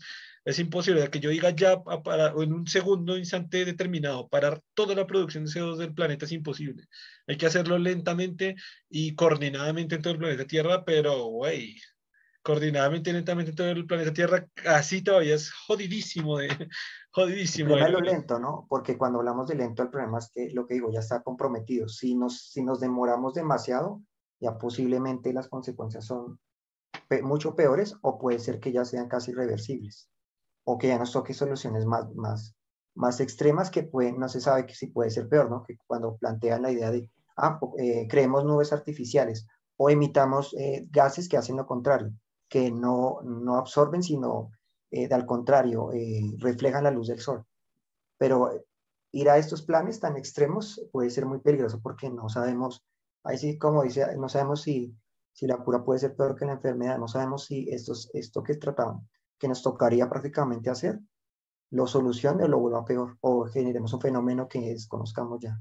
Sí, de pues, eso habíamos hablado en la transferencia del libro que le hice sobre la parte de los de las soluciones de retroacción positiva, si no me recuerdo, retroacción positiva, sobre, sobre las posibles soluciones que hay para eliminar el calentamiento global con ciencia y con tecnología avanzada.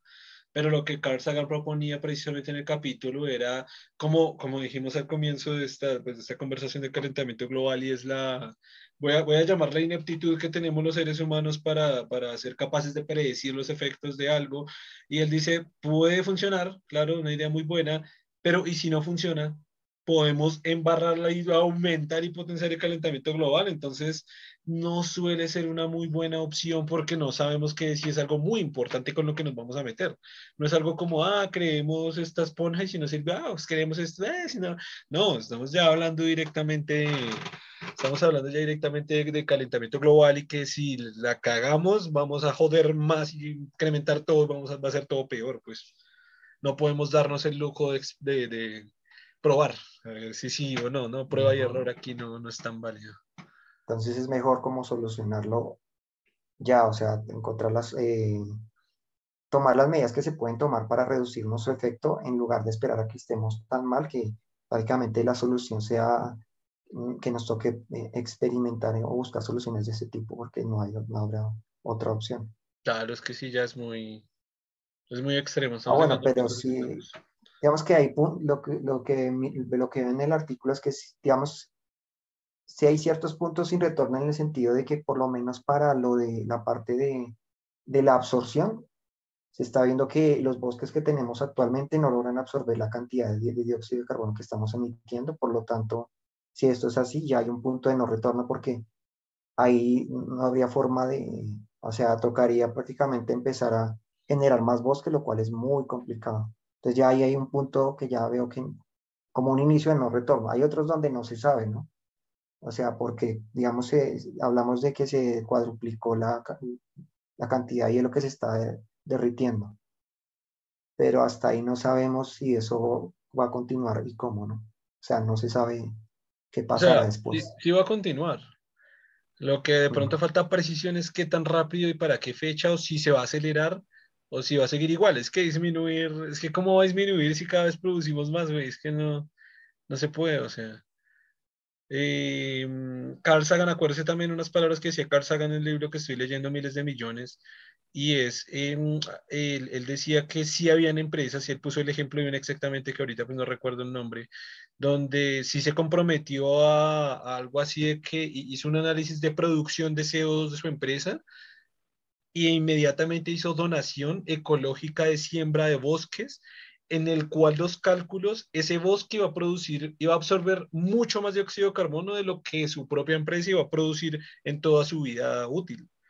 Iba a producir obviamente mucho más oxígeno. Entonces, fue esta empresa que se comprometió, hizo esto, no me acuerdo qué empresa, esto fue por allá por el 90, 90 u 80, y él decía, ah, sí pueden, Sí, sí, hay empresarios que hacen esto, sí hay empresarios que están empezando a nivel ecológico y lo hacen. ¿Y por qué no lo hacen todos? ¿Y por qué no lo hacen todas las empresas del mundo? ¿Y por qué no eh, las soluciones que propone? ¿Por qué no cada uno de nosotros planta un árbol?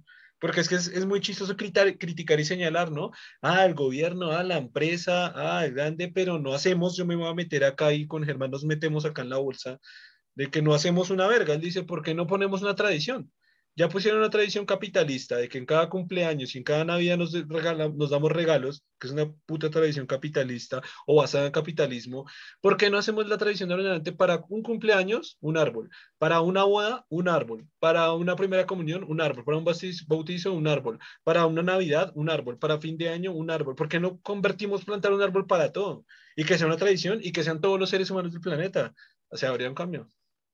Ajá, exacto. Pero lo, que siempre he dicho, Carl Sagan llega proponiendo esto desde 1998, que fue el año que escribió el libro, eh, o sea, desde mucho antes de 1998, que han pasado 20, no sé, 24 años. ¿Y qué estamos haciendo usted y yo, Germán, y todos los que están escuchando esto? No estamos haciendo ni ver. a nivel ecológico. Crítica para todos, güey. Crítica para los gobiernos, crítica para las empresas y críticas para nosotros. correcto solo hay evasión. En lugar de firmar acuerdos y eso, los tratan de evadir como pueden. Sí. Aunque yo sí he sembrado árboles, ahora que me acuerdo. Ah, voy a salvarme. No, mentira, sí, en algún tiempo, pero porque era casi necesario. Yo le he contado mil veces la historia que fui criado en esta campo jungla y sí planté algunos árboles allá, pero bueno, porque porque era el trabajo de allá y porque mi abuelo no era, no es porque yo decía, voy a plantar ese árbol por la ecología, sino porque por el, bueno, por el, por el sistema de funcionamiento de la propia finca había que hacer planta de árboles, pero bueno. Eh, bueno, con esto creo que podemos cerrar este podcast. Hablamos solo de dos temas, pero de dos temas pues bastante interesantes. No sé si quiera cerrar con algo acerca de alguno de los dos temas. Igual creo que ya concluimos el de, el de Einstein, pero no sé si quiera decir algo sobre este tema o agregar algo, complementar. O, pues si acaso el, otro tema que creo que íbamos a hablar, que era una cosa que planteé sobre las caras de las mujeres, pero creo que no sé si para el próximo. ¿Está muy largo? Pues más o menos. No. Si quiere, hágale. Si, si quiere. Bueno, si quieren, si no Listo, si pues quiere, láncese y más tarde cerramos el capítulo y más tarde vamos con las conclusiones. ah, bueno, hago bueno, ¿hace el contexto usted? ¿O hago el contexto yo? Ah, bueno, lo que, si usted quiere, se acuerda bien cómo es. Eh, pues en algún capítulo, eso fue bien al comienzo con el capítulo 5, si no mal recuerdo, 6, por ahí más o menos. Eh, Germán había asegurado que el cambio hormonal de una mujer estaba directamente relacionado con el crecimiento, de la, con el tamaño de sus caderas. Eh, yo le dije que me sonaba pues muy extraño, que no le creía. Eh, hice una investigación posterior y no encontré mucho. Germán también hizo una investigación posterior, tampoco encontró mucho, pero ahora pues investigó un poco más y eh, esto es lo que nos va a decir. Sí, lo que planteaba era que eh, digamos, de alguna forma, las formas, las caderas y esto, esa forma de las caderas, determinaba la fertilidad de la persona, ¿no? de la mujer en este caso. Como que esta era la noción. No, pero no, sí, no lo recuerdo bien. Era esa la afirmación que lo que nos encontró. La, fertilidad, pero es que ahí, ahí, yo, ahí yo le hubiera hallado la razón en cuanto a fertilidad, pero es que usted dijo que el cambio hormonal, el cambio hormonal implicaba el, el no, que, la cadera. Que, que obviamente, eh, digamos, eh, mm, el aporte hormonal como tal, digamos, eh, determinaba que tuviera una cierta cadera, caderas más anchas o, o, más curvilíneas como tal. El cambio hormonal. Sí, o sea, desequilibrios hormonales, o sea que, mejor dicho, mi afirmación prácticamente era que que cuando la mujer, no, digamos, tenía algún desequilibrio hormonal, eh, sus caderas no eran tan proporcionadas, básicamente. Era esa mi afirmación. Sí, que por esa razón, por esta cuestión de, de, que probablemente tenga un desequilibrio hormonal, que obviamente puede, puede generar que, que tenga problemas de fertilidad de algún, de algún tipo. Eh, los hombres prefieren mujeres con estas pero no, pero esa parte, pero esa parte sí creo que no, no alcanzamos a tocar. ese pedacito de la fertilidad, por lo menos no lo recuerdo. De pronto sí, no lo recuerdo. Pero, pero la primera parte que dice, sí, sí, totalmente. Pero bueno, coméntenos qué, qué encontró. Ah, bueno, hablando de eso y, y, como leyendo lo que dice el artículo, dice, diversos estudios científicos han comprobado que los hombres tienden a considerar que son más atractivas las mujeres curvilíneas. Hasta ese momento, esto se había vinculado a, un a una mayor fertilidad, una mayor capacidad para dar a luz y una esperanza de vida más larga. Pero el nuevo estudio, que es este estudio que les voy a leer ahorita, sugiere que la figura de reloj de arena también podría ser un, indicador de inteligencia. Esto lo digamos. Y bueno, y digamos, el, el, el estudio lo que plantea es que las mujeres con caderas anchas tienen hijos con mayor coeficiente intelectual y que inclusive ellas mismas pueden tener mayor coeficiente intelectual. Eh, acá estoy confundido, eso ya es pregunta mía. ¿tiene, que ver, ¿Tiene que ver el tamaño de la cadera cuando se dice anchas con el tamaño de la cola? No, la cadera, son la cadera. La cadera es como tal la estructura. La cadera y también un poco las, las, las, que, las, los muslos. La, cadera como tal es la, estructura ósea que conforma esa parte. Óseo, sí, el, el, hueso, sí, el hueso que, está en esa parte. A nivel óseo, o sea, es lo que estamos hablando, que una proporción de, a nivel óseo de la cadera más amplio eh, se traduce en, en, ¿qué fue el último que dijo? Ah, bueno, eh, porque ¿qué encontraron? Digamos, la conclusión, que es, ellos hicieron la, el estudio en 16 mil mujeres y niñas, y la razón que encontraron, eh, o sea, digamos la conclusión a la que llegaron los, los, investigadores, es que la grasa que se acumula en las caderas eh, y en los muslos, que es omega 3, eh, es esencial para el desarrollo del cerebro.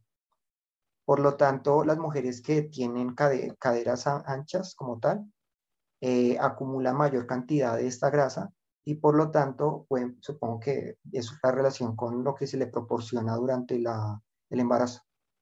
Esa es la, digamos, la asociación que ellos hacen. Pero eh, espere porque se está contradiciendo. Estamos hablando a nivel óseo y usted acaba de nombrar grasas. ¿O es grasa o grasa o es óseo? No, es, es, digamos que la cuestión, a ver, digamos, cuando usted tiene una cadera, las caderas más anchas, ¿sí? Como tal, Digamos que lo que se busca como tal es una proporción, o sea, ellos dicen que lo que, lo que se ve, eh, eh, digamos, ah, eh, bueno, es que hay una relación entre las caderas, o el, el, el ancho de las caderas con respecto a la cintura y que se busca una proporción más o menos que está entre 0.6 y 0.7, la diferencia entre las dos.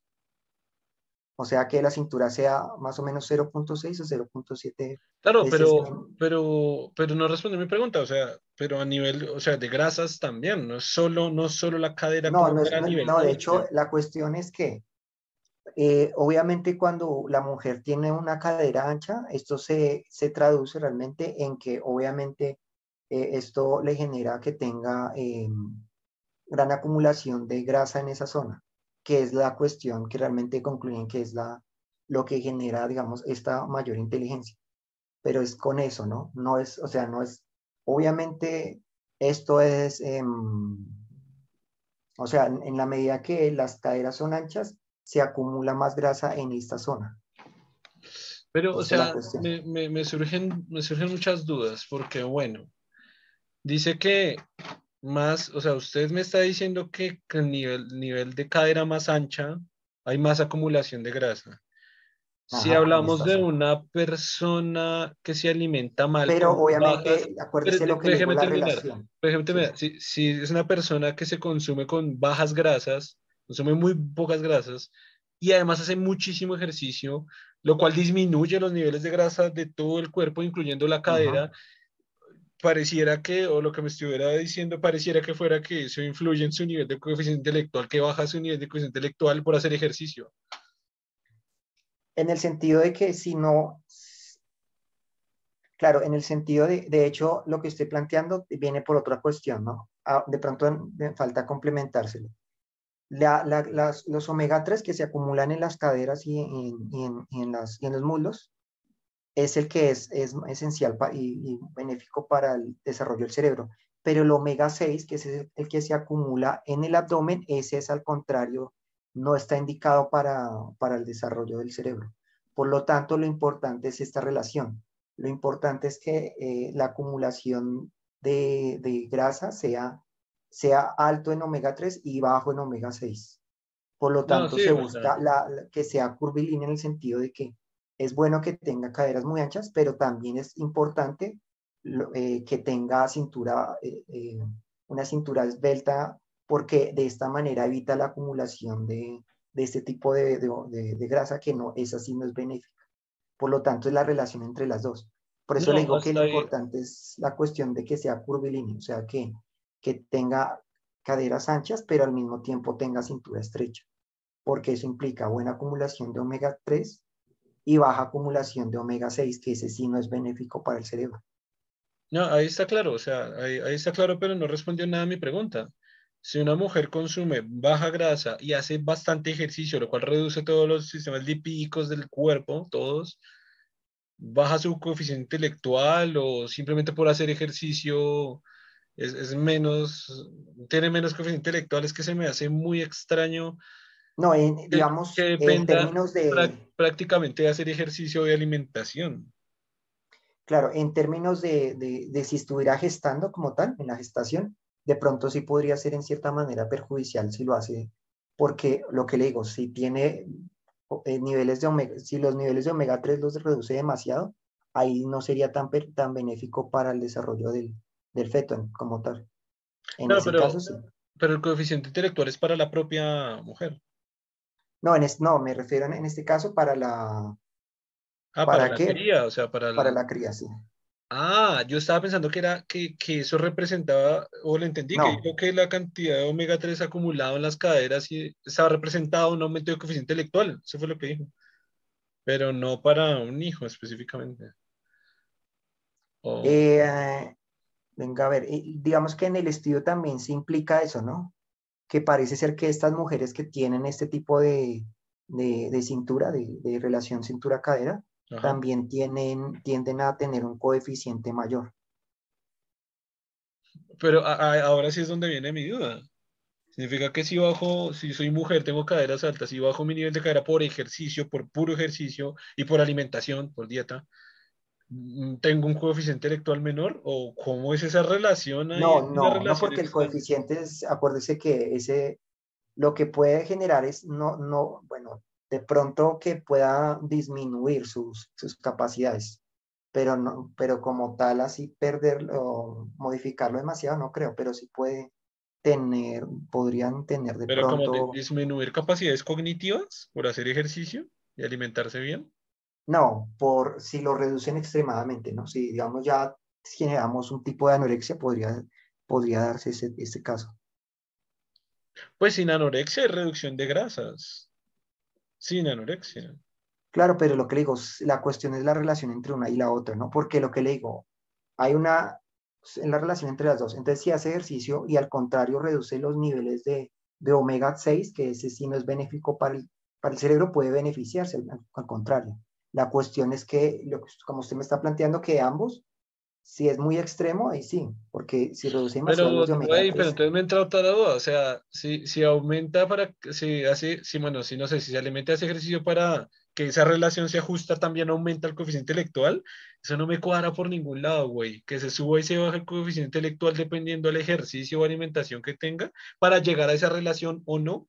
Es decir, si llega a esa relación, se vuelve más inteligente. Si la pierde, sea subiendo o bajando, se vuelve menos inteligente. Si llega a la relación, se vuelve más inteligente. Sí, o sea, ¿está seguro? ¿Seguro? No, me no así no, el estudio no dice eso. Lo, lo que dice el estudio es que que las mujeres que tenían mayor diferencia entre, las, entre estas dos, entre cintura y cadera, eh, tenían muchos resultados mucho mejores en las pruebas de inteligencia. No, sí, eso, eso lo entiendo, eso lo entiendo, pero porque ya son mujeres que ya tienen esas condiciones. Mi, mi pregunta para, hacer, para cuestionar el artículo, para cuestionar la información ahí es lo que digo. Porque el estudio con mujeres que ya tienen las proporciones, TRAN, coeficiente intelectual, medidas, llegamos a esta conclusión. Y si se cambia, y si se sube, y si se baja, y si la relación se pierde, no llega a esa relación, si es, si es con base a omega 3 y a grasa, eh, no tiene sentido. O sea, a mí no me cuadra por ningún lado el coeficiente intelectual, y solo de mujeres, porque entonces el nombre, al parecer, no funciona. Eh, nombres entonces subo y bajo de, de peso y ni me sube ni me baja el coeficiente intelectual. Y en mujeres solo cuando lleguen a esa proporción aumenta y baja el nivel de coeficiente intelectual. Me suena, a mí me suena ridículo. No, yo eh, no es lo que están diciendo, lo que estoy diciendo y lo que le digo de que cuando se investigó las mujeres y se les midió la diferencia entre estas dos medidas, se encontró esta conclusión. Claro, pero esto no implica la cuestión del, del, Y lo que le estoy diciendo es eh, el, la posible conclusión de por la razón, de porque, que es la que le acaba de decir, de, de que es que en, en, en, las, en estos lugares, en las caderas y en las cinturas, es donde se acumula más niveles de este tipo de omega. No, todo este eso lo entiendo, todo, es lo que nos, has dicho, no, nos ha dicho.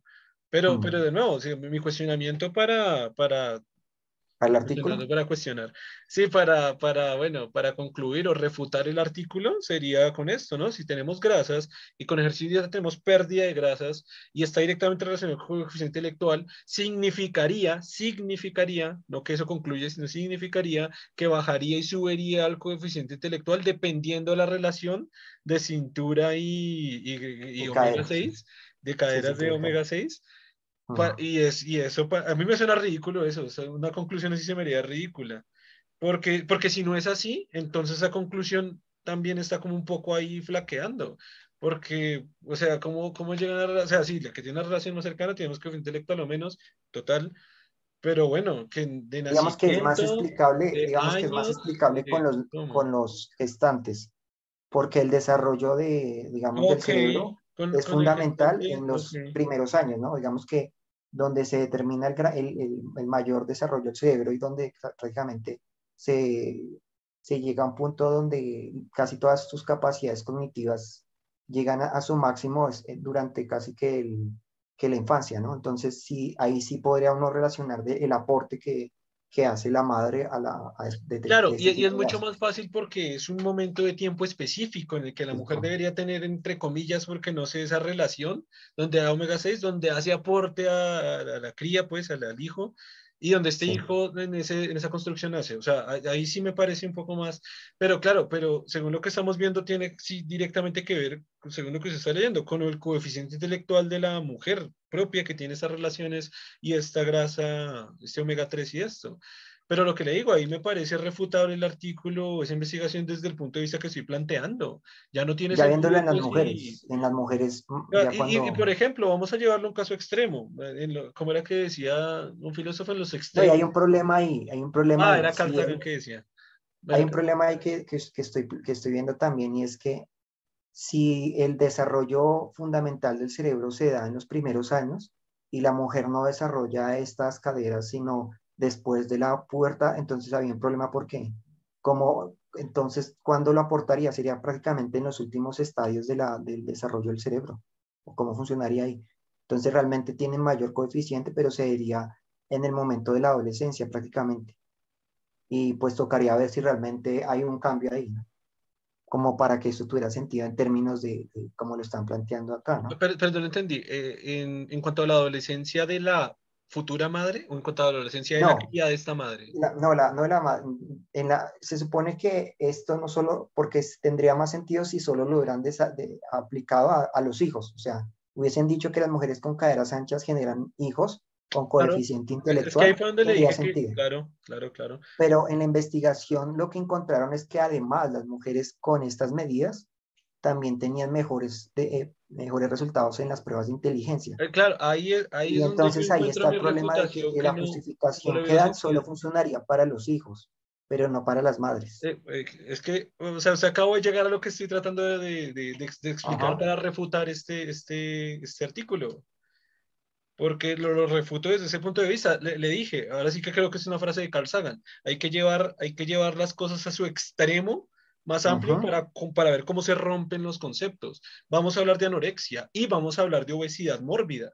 Entonces significa así, casi que según ese artículo, significa que una mujer que llega a anorexia inmediatamente tiene, o sea, se vuelve más, como usted mismo dijo, que no sé, que pierde habilidades cognitivas y la obesa también, y la obesa también, también. también pierde un montón de habilidades cognitivas. Porque incrementa demasiado los omega 6. Eh, exactamente. Y, y, yo, no sé, no he visto artículos, no he visto otra información científica que realmente diga que los obesos mórbidos tienen menos coeficiente intelectual y las anorexias tienen menos coeficiente intelectual. No, he encontrado. Igual, si hay una relación por alimentación en las anoréxicas, por alimentación del cerebro. Eso sí, el, el cerebro se alimenta más pobremente por nutrientes diversos, no por relación cadera. Y obviamente sí las habilidades cognitivas iban a bajar. Eso sí es verdad con la anorexia. Pero con la obesidad nunca he encontrado eso. Y es que, es que se refuta por muchas partes porque la otra refutación fue la que iba, estaba entrando antecitos y fue entonces en los hombres. Entonces en los hombres justo su coeficiente intelectual se deriva de un montón de cosas porque ya hemos visto que es multifactorial, pero de las caderas eso no, porque no, o sea, los hombres se anula ese artículo, se borra ese artículo, no existe para hombres. Lo único que yo puedo entender ahí es que están confundiendo de pronto causa y efecto. Puede ser. ¿Qué, ¿Cuál es la fuente? Eh, esto es un artículo de, de, del mundo.es. Ese es un estudio de, los, de, de la Universidad de Pittsburgh y, y el campus de, la, de California en Santa Bárbara. Mm, eh, pasa en ocasiones, no voy a asegurar que sí, pero pasa en ocasiones que un artículo es precisamente de una universidad, que puede ser buena, a veces, a veces no, y sacan un solo artículo investigativo de una sola universidad y llegan a una conclusión, pero toda la otra... Además, el artículo es viejito, ¿no? Pero toda la otra información científica puede perfectamente refutar eso completamente y, y, a veces es cuando se produce, eso sí lo quiero dejar como una reflexión, a veces cuando se produce esta confusión en la gente, cuando dicen, ay, pero yo no sé si confiar en la ciencia o no, a veces me dicen que la leche da cáncer y a veces me dicen que la leche es, para los, eh, es buena para el corazón y quita los paros cardíacos, se pone un ejemplo hipotético, pero sí pasan, a veces me dicen que comer empaquetados me da cáncer, él me dice que comer empaquetados no pasa nada, estoy poniendo otra vez un ejemplo hipotético, pero a veces la gente se suele confundir mucho con la ciencia, entre comillas, porque ellos le llaman, a la ciencia me dice, y yo quiero dejar eso muy claro, y es que en ocasiones se publica un artículo científico que llega a una conclusión, pero quizás a las dos semanas se refuta ese artículo o hay un artículo de otra universidad con otra investigación que llega a una conclusión opuesta. Aquí es importantísimo el tema de respaldar la información que se está leyendo con más información científica, con otras fuentes de información que estén apoyando esa conclusión o que lleguen a esa conclusión o que el artículo científico que se esté publicando eh, tenga un buen rating un buen nivel de calificación. Todos los artículos científicos tienen un nivel de calificación, eso tiene un nombre, ahorita se me olvidó, es un ranking de no sé qué es nivel de calificación, el cual está otorgado primero por la revista científica la que está haciendo, en la que está siendo publicado y segundo por la cantidad de veces que el artículo está siendo utilizado como fuente bibliográfica de otras investigaciones científicas y allí se puede determinar que un artículo es muy fuerte fundamentalmente y además si hay mucha más bibliografía científica, por favor, no YouTube, no Twitter, no cadena de TI, WhatsApp, no de científico, que si lo aportan se puede llegar a una conclusión y no puede asegurar algo de, a partir de la ciencia. Pero claro, científicamente sí es un método científico y sí hay artículos científicos, pero se llega a una conclusión. Todo esto lo quería dejar como conclusión porque estaba que lo decía hace tiempos, como yo lo había dicho mucho tiempo a Germán tengo una lista de videos por hacer y con este podcast siento que estoy depurando esa cantidad de ideas y de videos por hacer y lo digo acá en el podcast y queda como un clip, después lo van a ver como un clip, pero esa, esa información sí la quería dar, que a veces la gente se me confunde mucho porque la ciencia dice y la ciencia dice, y la ciencia dice y encuentra que se contradice y sí, porque normalmente en redes sociales lo que proliferan son los eh, periódicos más famosos de cada país. En Colombia entonces se publica El Tiempo y El Espectador. Y El Tiempo y El Espectador son, son periodistas X que vieron por allá una noticia, la agarraron y la publicaron. No son periodistas científicos, normalmente no son periodistas científicos, normalmente no son científicos, normalmente no son revistas de investigación, normalmente no son, esos sitios no son nada de eso, son, son es gente que coge artículos y los vota y, y la gente se alimenta pues de esas fuentes de información, que es lo que prolifera en redes sociales, que es donde la gente está la mayoría del tiempo. Muy pocas veces se prolifera Science, muy poca gente se prolifera Nature, eh, bueno, las revistas científicas más reconocidas a nivel mundial. Y todo esto que acabo de decir para que la gente se como reflexión es que quizás el artículo que está leyendo, quizás, no quiero asegurar porque no sé eh, si se tomar tu tiempo para buscarlo, y, quizás se, esté cayendo en este tema científico que puede, puede hacerle pues falta. el estudio es antiviejito, ¿no? Es del 2007, ¿no? digamos, este artículo es del 2007, entonces puede ser que el, el estudio puede ser algo, algo viejito. Además, otra cosa que estaba viendo que puede ser que lo que digo que, que está de pronto, mi conjetura puede ser que lo que están confundiendo es causa y efecto. Eh, en el sentido de que lo que puedo ver, digamos, supongamos, suponiendo la, la, la cuestión de que eh, puede ser que si las caderas anchas generaran niños con coeficientes con mayor, eh, sí, hijos con coeficientes más altos. mayores. Entonces, ¿qué está pasando? Obviamente, estos hijos que tienen este coeficiente alto lo heredan a sus, a sus hijos y así sucesivamente, ¿no? Esto implica que no solo heredan esta cuestión de su coeficiente, sino probablemente también heredan la cuestión de mujeres. las caderas. De, caderas anchas. Claro, Entonces están asociando una cosa con la otra cuando no hay relación directa. Porque sí, porque. Es una cuestión causal anterior. Sí, sí, exactamente. están confundiendo causa con efecto claro, estos niños sí puede ser que sea que las caderas anchas aportan mayor cantidad de omega 3 y por lo tanto un coeficiente mayor en niños. Esto es lo que sí puede estar pasando. Y esto está, se está heredando en el sentido de que las mujeres, además de, de un coeficiente mayor que le están proporcionando, estos niños eh, heredan el mayor coeficiente, pero además heredan esta característica que se, eh, de caderas más anchas. Y entonces se está relacionando una cosa con la otra como si fuera causal cuando no es, sino que está, es una cuestión que está relacionada, pero por cuestiones causales, o sea, de, de el efecto como tal, no como, una, como la razón real de, de por qué tiene mayor coeficiente por lo, eh, per se en, la persona, ¿no? Pero sí puede que lo generen sus hijos y el efecto se hace en sus hijos, no en ellos mismos. Y se está confundiendo una cosa con la otra. Y claro, y cuando midieron las características en mujeres, como estas mujeres eh, vienen de, probablemente de, de, sus padres tuvieron coeficiente intelectual alto y además le heredaron las caderas amplias, están relacionando una cosa con la otra, cuando no es, la, no es exactamente lo que hace que la persona como tal tenga, tenga estas características. Y por eso explicaría por qué mujeres también con, con caderas amplias no, no lo tienen porque solo una cosa no implica la otra realmente, sino puede ser que estén relacionadas, pero no es la causa real, la causa concreta de, eso. Por eso, pues, pueden haber mujeres con caderas amplias, o bueno, con, con caderas, con esta relación cintura-cadera, porque es lo que hay que explicar, que sean curvilíneas significa no necesariamente que tengan caderas amplias, es exactamente, sino que tengan ambas cosas, cadera-cintura, ¿no? La relación entre las dos y que además hay mujeres que, no, que también lo tengan, pero que no tienen este pasado de, de el coeficiente intelectual heredado como tal. Por lo tanto, no tienen este, estas características también. Es, digamos, que podría ser la cuestión, digamos, como para corregir un poco el artículo y darle un poco más de consistencia y para ver realmente cuál es eh, la, la razón. O sea, en este caso, su conclusión ahí sí tendría un poco más de sentido viéndolo en este aspecto. No, y, que volvámoslo a llevar al extremo, digamos que esto fuera totalmente cierto, una verdad absoluta.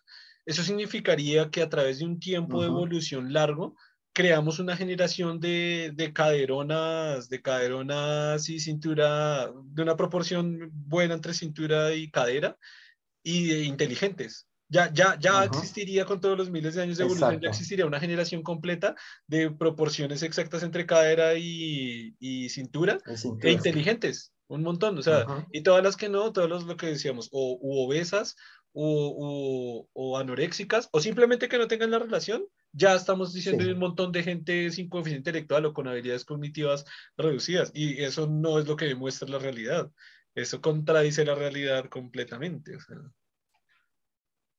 exacto. Digamos, para que el estudio fuera más concreto, tendría que hacerse prácticamente esta misma relación y después lo que usted dice, hacer la prueba a una, una persona que, eh, cómo cambió su coeficiente cuando o perdió mucho eh, peso o ganó demasiado peso. A ver si realmente cambia. el, pues, el, método científico, una vez lo dije en este podcast y es una de las partes más hermosas que me parece el método científico, es la falsabilidad que tiene mi propia verdad, que es la, de la que estoy hablando. Y, pienso que ese es el punto de falsedad de, una investigación como esa. O sea, eso es lo que el artículo, lo que debió continuar para lograr, para encontrar si eso era cierto o no. Digamos, claro, O es lo que digo, quizás fue una investigación de un, grupo de un grupo de investigadores, valga la redundancia, un grupo, un grupo de investigadores y comenzó a salir la investigación, fue su primera conclusión o una conclusión, y les faltaba muchas más de ellos mismos que, pues, ciencia, se pueden contradecir posteriormente, pueden llegar a otra conclusión, pudieron haber abandonado la investigación, pudieron haber si llegado a esa conclusión de una manera y decir algo de ahí, le faltaron unos criterios como los que estamos diciendo para que lleguen a una conclusión científica y quizás, pues bueno, no se sabe qué pasó. Aquí, aquí me encantó esta parte del video porque la podemos dejar como una forma en la cual una investigación se pueda hacer sólida para llegar a una conclusión real. E, eso lo hablamos en un capítulo del podcast y fue cuando yo dije, el, tema del pensamiento crítico está en la forma de investigación, en la manera de investigación. Aquí no lo vamos a hacer, pero ¿cuál sería el siguiente paso en el momento en que encontramos un artículo que pudieras decirnos algo que, que por ejemplo, Germán estaba seguro que escuchó, yo estaba dudando, pero en el caso de Germán, voy a ponerme en el en el zapatos de terraplanista, en este caso Germán sería terraplanista que quiere confirmarlo y quiere confirmarlo y si lo googlea va a encontrar eh, cadenas y videos de YouTube y gente diciendo que encontró esa misma afirmación, pero ¿cuál sería el siguiente paso aquí real en una investigación para personas que quieren investigar sobre el tema que se le dé la gana? Es comenzar a buscar sobre ese artículo qué tan real es si hay otras fuentes de investigación que apunten a él. Si la fuente de investigación, por ejemplo, aquí vimos que la fuente de investigación es el mundo, creo. Sí, y Por ejemplo, lo curioso de, esta, de este artículo es que después lo busqué y, todos hacen referencia al mismo, o sea, no hay más investigación al respecto. Fue muy pobre para decir, ah, bueno, hubo una investigación donde se llegó a esta conclusión, pero no hay más. No hubo una contraparte para ver qué, otros encontraron. Entonces, y, por ejemplo, y, muchos hacen lo que usted está diciendo. O sea, muchos otros eh, de otros periódicos utilizan este artículo y lo reafirman. No, no hay una investigación aparte. Entonces, este otro la vuelve a mencionar con las mismas palabras y las mismas conclusiones. Otro por allá, otro periódico utiliza el mismo. Entonces, se vuelve un círculo vicioso donde solo se ve el mismo, se ve la misma fuente. No, no, no hay otra fuente. Y, por ejemplo, buscar, saber cómo buscar es la cuestión, saber buscar es el problema. Porque muchas veces uno busca algo y le referencia a lo mismo de forma circular, lógicamente. diferentes artículos que apuntan al mismo investigación. Y por ejemplo, hecho cinco veces, y por ejemplo. Y por ejemplo, o sea, le preguntaba qué, qué, página era, porque el mundo, hasta donde sé, y gente de España me confirmará esto, he escuchado que el mundo tiene a veces sus cosas ahí como que no, como que no cuadran muy bien, que como que mandan información que sí, que no, como que más o menos. y sí, hasta donde tengo entendido es un periódico español. Eh, entonces, esto fue como lo que le dije, y, esto lo acabé de decir, mira, antes de que usted me dijera la fuente, lo acabé de decir. Normalmente estos artículos publican periódicos que se dedican a esa política, y son periodistas que se dedican a farándula, y otro montón de cosas, pero que es a lo que la gente en redes sociales tiene más acceso completo, porque pues, los periódicos están muy vigentes ahí en las redes sociales, y eso es a lo que la gente tiene acceso porque la gente poco se sale de las redes sociales a explorar fuera pero claro, e, este tipo de periódicos, por ejemplo, eh, decíamos en el caso de que se llegara, quisiera llegar a una investigación real, eh, no, no es el periódico, no es el nombre, no es el renombre del periódico, es que, es que la investigación venga de un artículo científico, de una revista científica reconocida y que tenga respaldo académico, que es importantísimo. Acá de pronto Germán encontró esa información, es un periodista que de pronto, ah, vio esto, vamos a publicarlo acá tan. No, pero en el caso sí está basado en la investigación de una universidad, ¿no? Claro, lo que le digo es que el punto es que déjeme, terminar, déjeme terminar el pedacito. Y, y, el, y el otro punto es lo que decía Germán, muy importante, y es eso, él quiso buscar más información fuera de esta y todas terminan haciendo un círculo que se están autorreferenciando a sí mismas y todas, pues creo que lo que iba a decir Germán, todas eh, sí tienen el respaldo de esa universidad y todo, pero todas llegan allá. Igual es muy bueno que tenga la fuente, por ejemplo, que usted sea la universidad, ¿por qué? Porque ustedes pueden ir directamente al sitio de la universidad e ir allá y buscar el artículo científico. Y si ustedes ven que en todo, el, en todo Internet hay un solo artículo científico con respaldo académico, con respaldo científico y, y y en una en revista reconocida dice, bueno, si no, si no tiene ninguna de estas, por favor, eh, aunque estén idealizados y fanatizados a una idea, comiencen a eliminarla, o comiencen a cuestionarla, o comiencen a hacer su propio análisis, porque ese es el punto que entonces en redes sociales de nuevo se pasa este, eh, este artículo de que la Tierra es plana, o que las vacunas sí tienen fetos, o de que sí matan gente, fue publicado por este científico en esta universidad y de tal. Y si usted va a buscar el artículo científico, resulta que lo rechaza toda la comunidad académica, lo rechaza toda la comunidad científica, lo rechaza todas las comunidades, no está respaldado por revistas de, de investigación o revistas científicas eh, populares, buenas. Entonces, ¿y, qué pasa? Que a la teoría, por eso comienza a ser una teoría de conspiración, porque la teoría acompaña es que el gobierno quiere negarlo, es que la academia la quiere rechazar, es que a las universidades no, no, no, no, no, no, no caigan el, por favor en la teoría de conspiración. Si no está reconocido por la academia es porque le, ah, tiene, tiene fallas brutales esa información que están buscando. Ahora sí, perdón que lo interrumpí tanto, Germán, prosigan.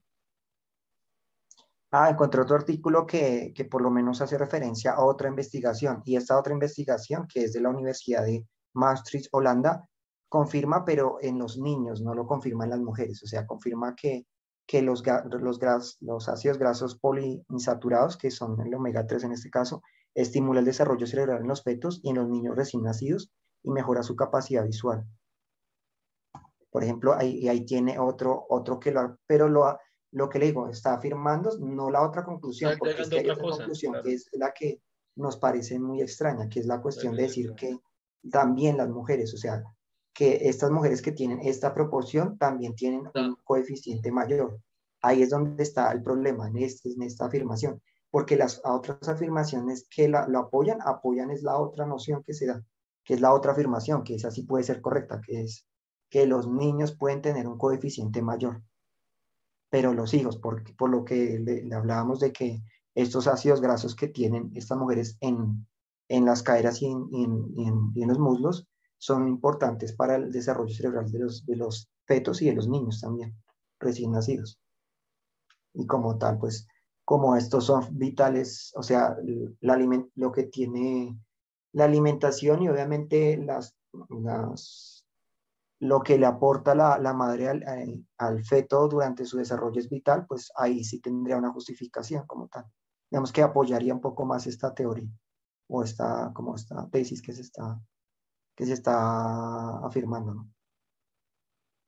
Sí, y es, y es muy curioso porque, bueno, yo dije que no íbamos a seguir más allá, pero bueno, en este caso Germán sí hizo un paso más allá y es eso, es buscar otra fuente que llegara a eso y está bien la conclusión a la que llega. Es decir, están llegando a una conclusión que más o menos se parece, pero que en realidad es otra conclusión. Ahí ya tenemos, se puede hacer una idea que ah, esta teoría en realidad está como flaqueando, está una, una, cosa y una cosa, porque ahora listo, encontramos esta que encuentra otra cosa, y por favor, en, en métodos de investigación no se dice, ah, ok, ahora le creo a esta. No, se vuelve a repetir el proceso, se vuelve a respaldar si esta información que encontró está publicada en revistas científicas de renombre, si está aceptada por la comunidad científica, si está respaldada por la academia, y ahí venimos a, y si hay mucha más información, decimos, ah, ahora la realidad es esta, o quizá en, esta investigación precisamente ahorita encontremos un artículo que nos lleve por allá a otra cosa. Entonces, y, y si volvemos a encontrar otra cosa, toca reiniciar todo lo que acabo de decir.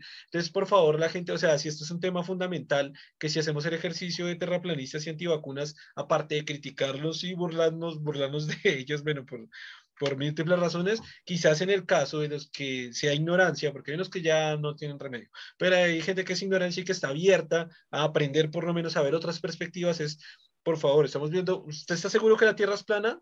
Ok, siga seguro de ello, pero haga, haga estas cosas que estamos diciendo, solo hágalas. Y por favor, no caigan simplemente un escrito que diga, el gobierno no quiere que sepa, eh, están ocultándolo por X y Y, porque nos quieren controlar, porque nos quieren dominar. Listo, si quiere, crea eso, pero vaya y mire si esa información que tiene ese textico ahí que dice que el gobierno nos quiere controlar, vaya y mire si lo, de nuevo, si lo acepta la academia, si lo acepta la comunidad científica, si lo acepta. Yo, por ejemplo, siempre la, la, típica es, no, la NASA está comprada por el gobierno y porque le pagan Estados Unidos, entonces nos está mandando imágenes falsas. Ok, crea eso. Vaya fuentes fuera de la NASA. No estoy diciendo que académico tiene que ser NASA, no estoy diciendo que academia tiene que ser NASA, no. Vaya a otra fuente que esté lejos de la NASA, que no esté en Estados Unidos si quiere, que esté en Inglaterra, que esté en Rusia, que esté en el país que quiera, pero que sea respaldado por la academia, que esté publicada en, revistas de prestigio, que esté respaldada por la comunidad científica y, se van a dar cuenta que pronto la Tierra no es plana, se van a dar cuenta que pronto las vacunas sí es, hacen lo que realmente ustedes han escuchado que hacen, se van a dar cuenta que sí funciona como funciona, se van a dar cuenta que sí tienen una investigación tan profunda como para lograr confiar en ellas plenamente o a un 99% para no decir totalitarios acá, no ser totalitarios. Pero bueno, es como, me parece, me parece súper interesante esa parte por eso. Hermano, si iba a decir algo. Ah, bueno, por ejemplo, yo ahora que le planteé otra posible tesis de, de que por qué ellos encontraron al analizar las, las caderas y las cinturas de estas 16.000 niñas, esta cuestión de que tenían un coeficiente mayor, también está la otra cuestión.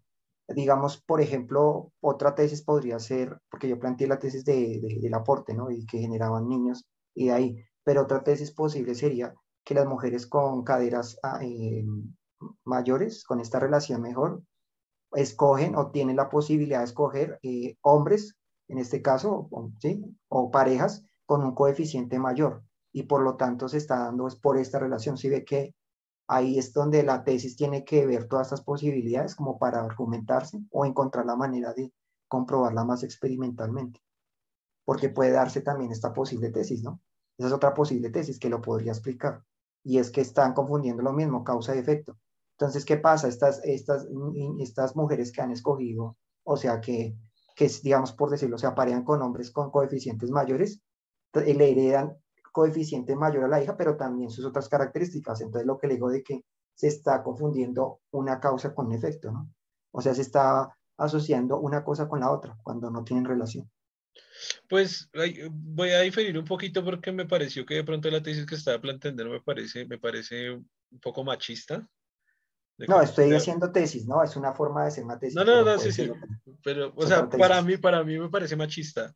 Pero, pues, a ver, puede ser, pero, o sea, pienso que la está basando con mucho machismo, pero, ok, sí, sí, la entendí. Eh, pienso yo otra, vamos aquí a armar tesis ahí.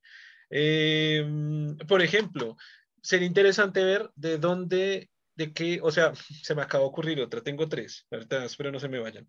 Eh, primero, de, eh, de, qué país son las mujeres que cogieron para hacer ese estudio? Según el estudio de la Universidad de Estados Unidos, pudo haber sido Estados Unidos. Normalmente, en países desarrollados se encuentra en general un coeficiente intelectual mayor en toda la población, en todas las personas.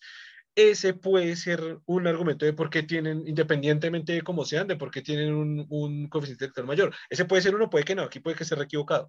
Segundo, eh, ¿a qué sociedad pertenecen? Y volvemos que si son países de primer mundo, normalmente tienen una mejor alimentación, están mejor alimentadas y Quizás eh, eh, la alimentación, si ya vimos que sí es un determinante para el coeficiente intelectual, pues normalmente en la niñez y en la adolescencia, etcétera. Y pero si son de estas sociedades, si son primero de estos países, normalmente tienen una nutrición bien, no diría bien. Y tercero, ¿a qué sociedad pertenecen? ¿A qué, ¿A qué clase social? Porque si es de clase alta y justo todas las que llaman era de clase alta, pues de nuevo, en clase alta también se ha, se ha determinado que tienen una mejor alimentación, una mejor educación, una en clase alta sí que estamos de todo, un mejor acceso a universidad, un mejor, o sea, de todo. Eh, o si son de clase baja, o si sí realmente fue variado, o fue clase media. Pero igual, claro, de nuevo, si vamos a hablar de clase media, o clase media alta de Estados Unidos, aquí ya decimos que, bueno, otra cosa que se me ocurre, si, si justo midieron esas personas que tienen relación cadera-cintura, Y justo lo que yo acabo de decir, justo llegaron a esa relación porque practican buen deporte, hacen ejercicio constantemente y se alimentan bien, quizás cuidan mucho su alimentación y hacen buen ejercicio. Y esto también nos hemos visto que el ejercicio y alimentación pueden ser fundamentales para el desarrollo de coeficiente intelectual. Quizás, claro, van, miran, miran a una obesa, por ejemplo, y precisamente sus hábitos alimenticios no son los mejores y de deporte pues tampoco y una anoréxica, igual, ni sus alimenticios son buenos, ni su deporte tampoco. Igual estamos en dos extremos. Pero, ya que esta variabilidad que hay entre más gorda una persona, pues es, es casi lógico, a, menos que sean enfermedades, que es el 2% de la población, es porque se alimentan bien y porque hacen poco ejercicio. Sea de bajo peso, sea de alto peso, casi siempre es por lo mismo, por constitución.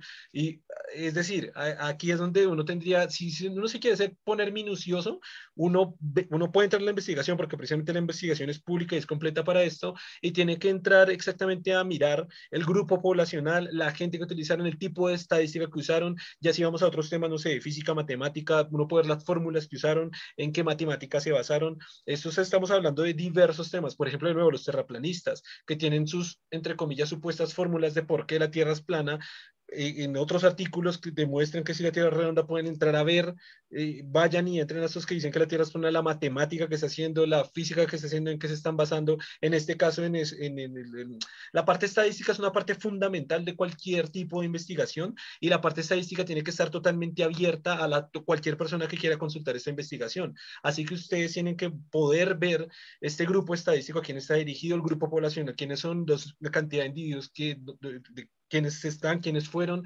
Si uno se quiere poner minucioso en una investigación para llegar a encontrar la verdad, un resultado, esta es otra variable fundamental que se puede revisar para determinar si de lo que se está hablando es que tiene sentido o no, ¿no? Porque si mire todas las variables que estamos dando, la que Germán, pues que me parece machista, pero puede ser, es, ¿cómo van a decir que no? O tienen que refutar todo eso. Exacto, sí.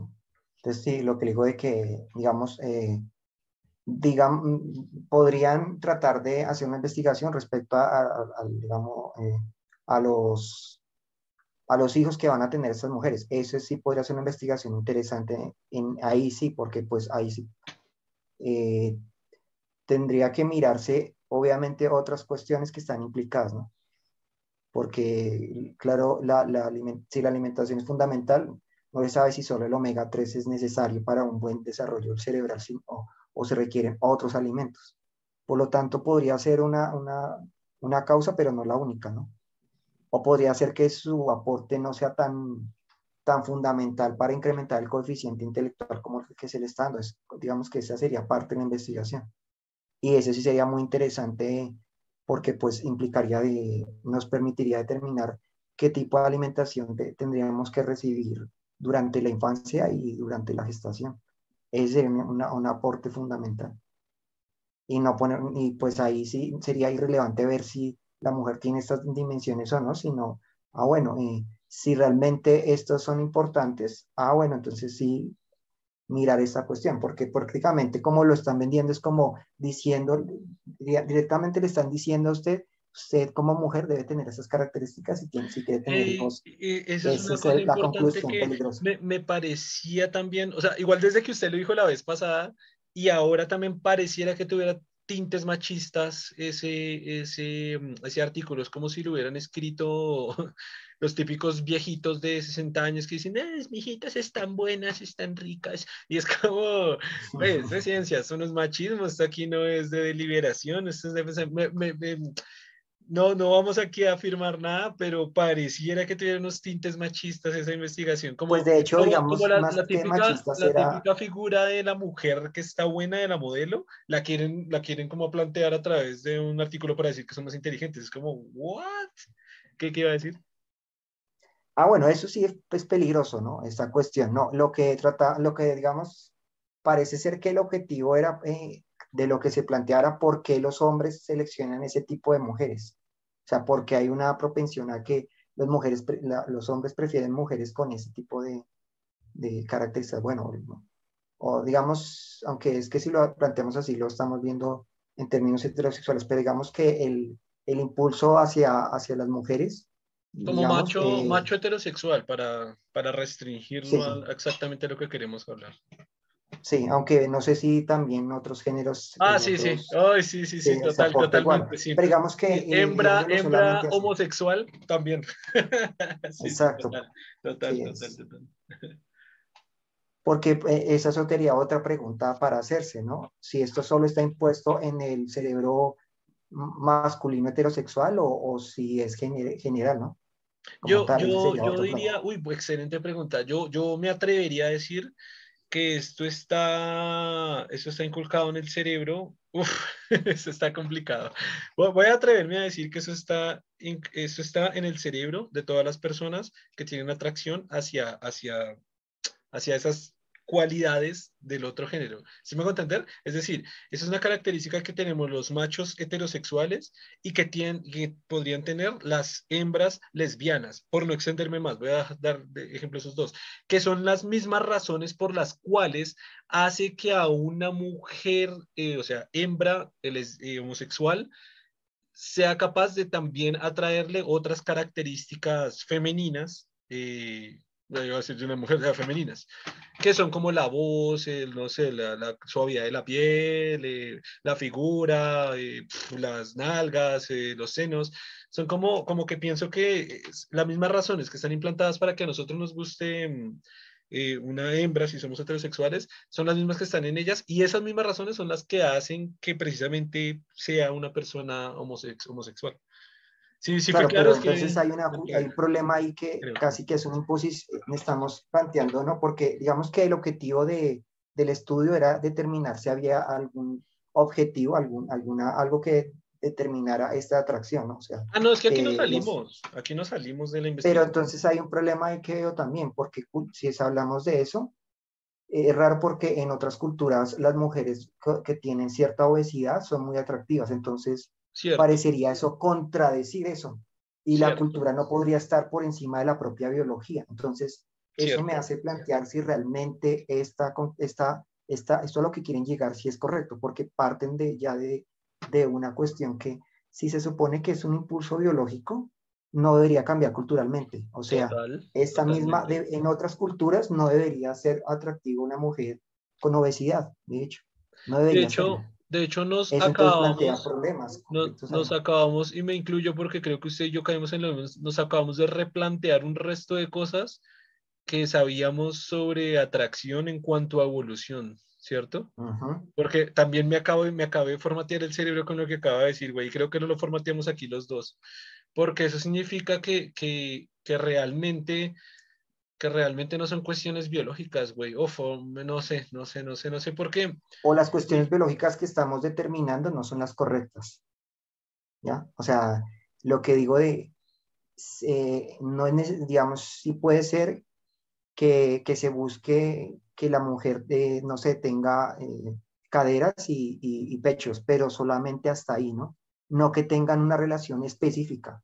Esta relación puede ser que la estamos asumiendo por una imposición cultural. No, y, ni siquiera lo, lo, voy a restringir más, lo voy a sacar más de ahí, porque incluso hay partes donde les gustan las mujeres de senos pequeños, muy pequeños, y, gente, mujeres, sí, mujeres, van a decir gente, personas con senos grandes ya se vuelve menos atractivo. Y esto lo voy a hacer muy poquito, en una, esto sí es un, son videobloggers, pero están hablando a nivel cultural, así que lo voy a traer. Eh, que están son personas erradicadas en Japón, que son de normalmente Hispanoamérica, y dicen, wow, qué, increíble que acá la mayoría de mujeres pues son planas, o sea, mm, no, mm, sí, planas, no, no, son tan voluptuosas a nivel de senos, y parece que eso es lo que le atrae muchísimo al, al japonés. Le, atrae, le encanta al japonés eso. Si ven una mujer así tan voluptuosa, como que va, eh, es una mujer como extraña, como que prefiero la de, prefiero la, la que sea más, más planita y de nalgas también. Así que con esto lo puedo sacar incluso de, de, de, donde usted lo restringió, que incluso podemos estar equivocados a ese nivel, güey. Que ni siquiera, ni siquiera nalgas, ni siquiera senos, ni siquiera cadera, güey. Ya tendríamos que, no sé si llegar a limitarme, me a limitar casi, no sé, al, al tono de voz, la frecuencia de voz que sea delgada, güey. Que casi es lo único que nos queda, o sea, ya, no sé qué nos queda, ya no queda pelo, ya no quedan senos, ya no queda cola, ya no queda caderas, ya no queda eh, delgadez o obesidad. Eh, Aunque no estoy seguro, eh, con respecto a eso, no sé lo, lo, que, lo que digo de relación, o sea, sí puede ser que, digamos, no les guste que sean con, con algas muy grandes o con pechos muy grandes, pero de pronto sí relación, digamos que tengan una cierta relación, una cierta figura como eh, femenina en el sentido de, de, de la relación cintura-cadera, para, porque estas características son las que determinan que, que se desarrolló la pubertad. Digamos que sería un diferenciador. Quiero, quiero extenderlo más porque de hecho pareciera que... Que tengan ensanchamiento de las caderas, parece ser que sí puede ser un atractivo que se va a buscar en general. Pero escúcheme esto, quiero generalizarlo todavía más porque pareciera que esta conversación que estamos teniendo también tuviera tintes machistas. Fíjese que estamos concentrados, y yo creo que la base es el artículo, estamos concentrados en hablar de mujeres como hombres heterosexuales. Extendámoslo, vamos a hablar a hombres también. Y esa parte de la proporción creo que se cae con hombres. Cuando en algunas culturas históricas y no sé si actuales, eh, hombres gordos, barriga, que ya no hay ninguna proporción de pecho, que normalmente serían en, en pecho, brazo, no sé, hombres gordos era, era signo de virilidad y de fuerza y de opulencia o de protección, etcétera. Muy fuerte, ahora, ahora es un poco más fuertes, o en algunas culturas eran más fuertes, más marcados, en otros más gordos, en otros gordos, pero también marcados, también está variando. Entonces, aquí sería también para, pareciera que estuviéramos teniendo tintes machistas aquí nosotros también. Entonces, también ah, vamos a ampliar. En el caso de hombres, digamos, sí hay unas ciertas cosas que se mantienen, ¿no? A personas. De, vamos a ampliarnos a personas. A persona, por ejemplo, en atractivo, eh, digamos que también se busca en hombres, eh, se busca que tenga eh, pectorales, o sea, que tenga fortaleza física en sentido de pectorales y de y de bíceps, o sea, de esta parte se busca que sea amplio y también se busca que tenga cadera, eh, cadera eh, espalda ancha. cadera, grande. Ahí. espalda ancha. Exacto, entonces sí, sí hay unas ciertas también en estas características, digamos, y que se relacionan en general. Digamos que no estaban tan concentrados en que tuviera, porque esto sí es una cosa muy moderna de, de que tenía que tener eh, estómago muy plano, eso no, eso sí es un, algo muy, muy reciente, pero lo que sí se ha mantenido es esta cuestión, ¿no? De que tuviera, eh, o sea, lo que se denominaría condición física, ¿no? O sea, demostrar como una especie de condición física en el sentido de fortaleza física, que se mm, expresaría en estas cuestiones. Yo, digamos que no he visto eh, una cultura que piense que es atractivo un hombre eh, muy, muy como de, de, de, pectorales muy poco sobresalientes, o sea, muy, muy poco desarrollados sus pectorales y también sus, sus, ¿qué? Sus, sus hombros y su... Ah, bueno, digamos. ¿Qué pasa? que de hecho sí, y ya le voy a dar la prueba de evidencia de ello, y es eh, o sea, primero que te voy a decir que pareciera que siguiéramos teniendo tintes machistas, Germán, porque aún así decir que un hombre sea musculoso y fuerte y tal, pareciera también estar teniendo tintes machistas, no voy a asegurar, pero parecíamos, pareciera que siguiéramos con tintes machistas. Voy a sacarlo de ahí. Dos ejemplos, tres ejemplos claros, se me acaba de ocurrir otro, siempre se me ocurre el tercer ejemplo ahí. Se me acaba de ocurrir otro, son tres ejemplos. Número uno, quizás en su perspectiva, a nivel histórico, está trayendo a colación culturas europeas, orientales, vikingas, etcétera, espartanas, romanas. Vámonos a los indígenas actuales de nuestras selvas colombianas y, amazónicas.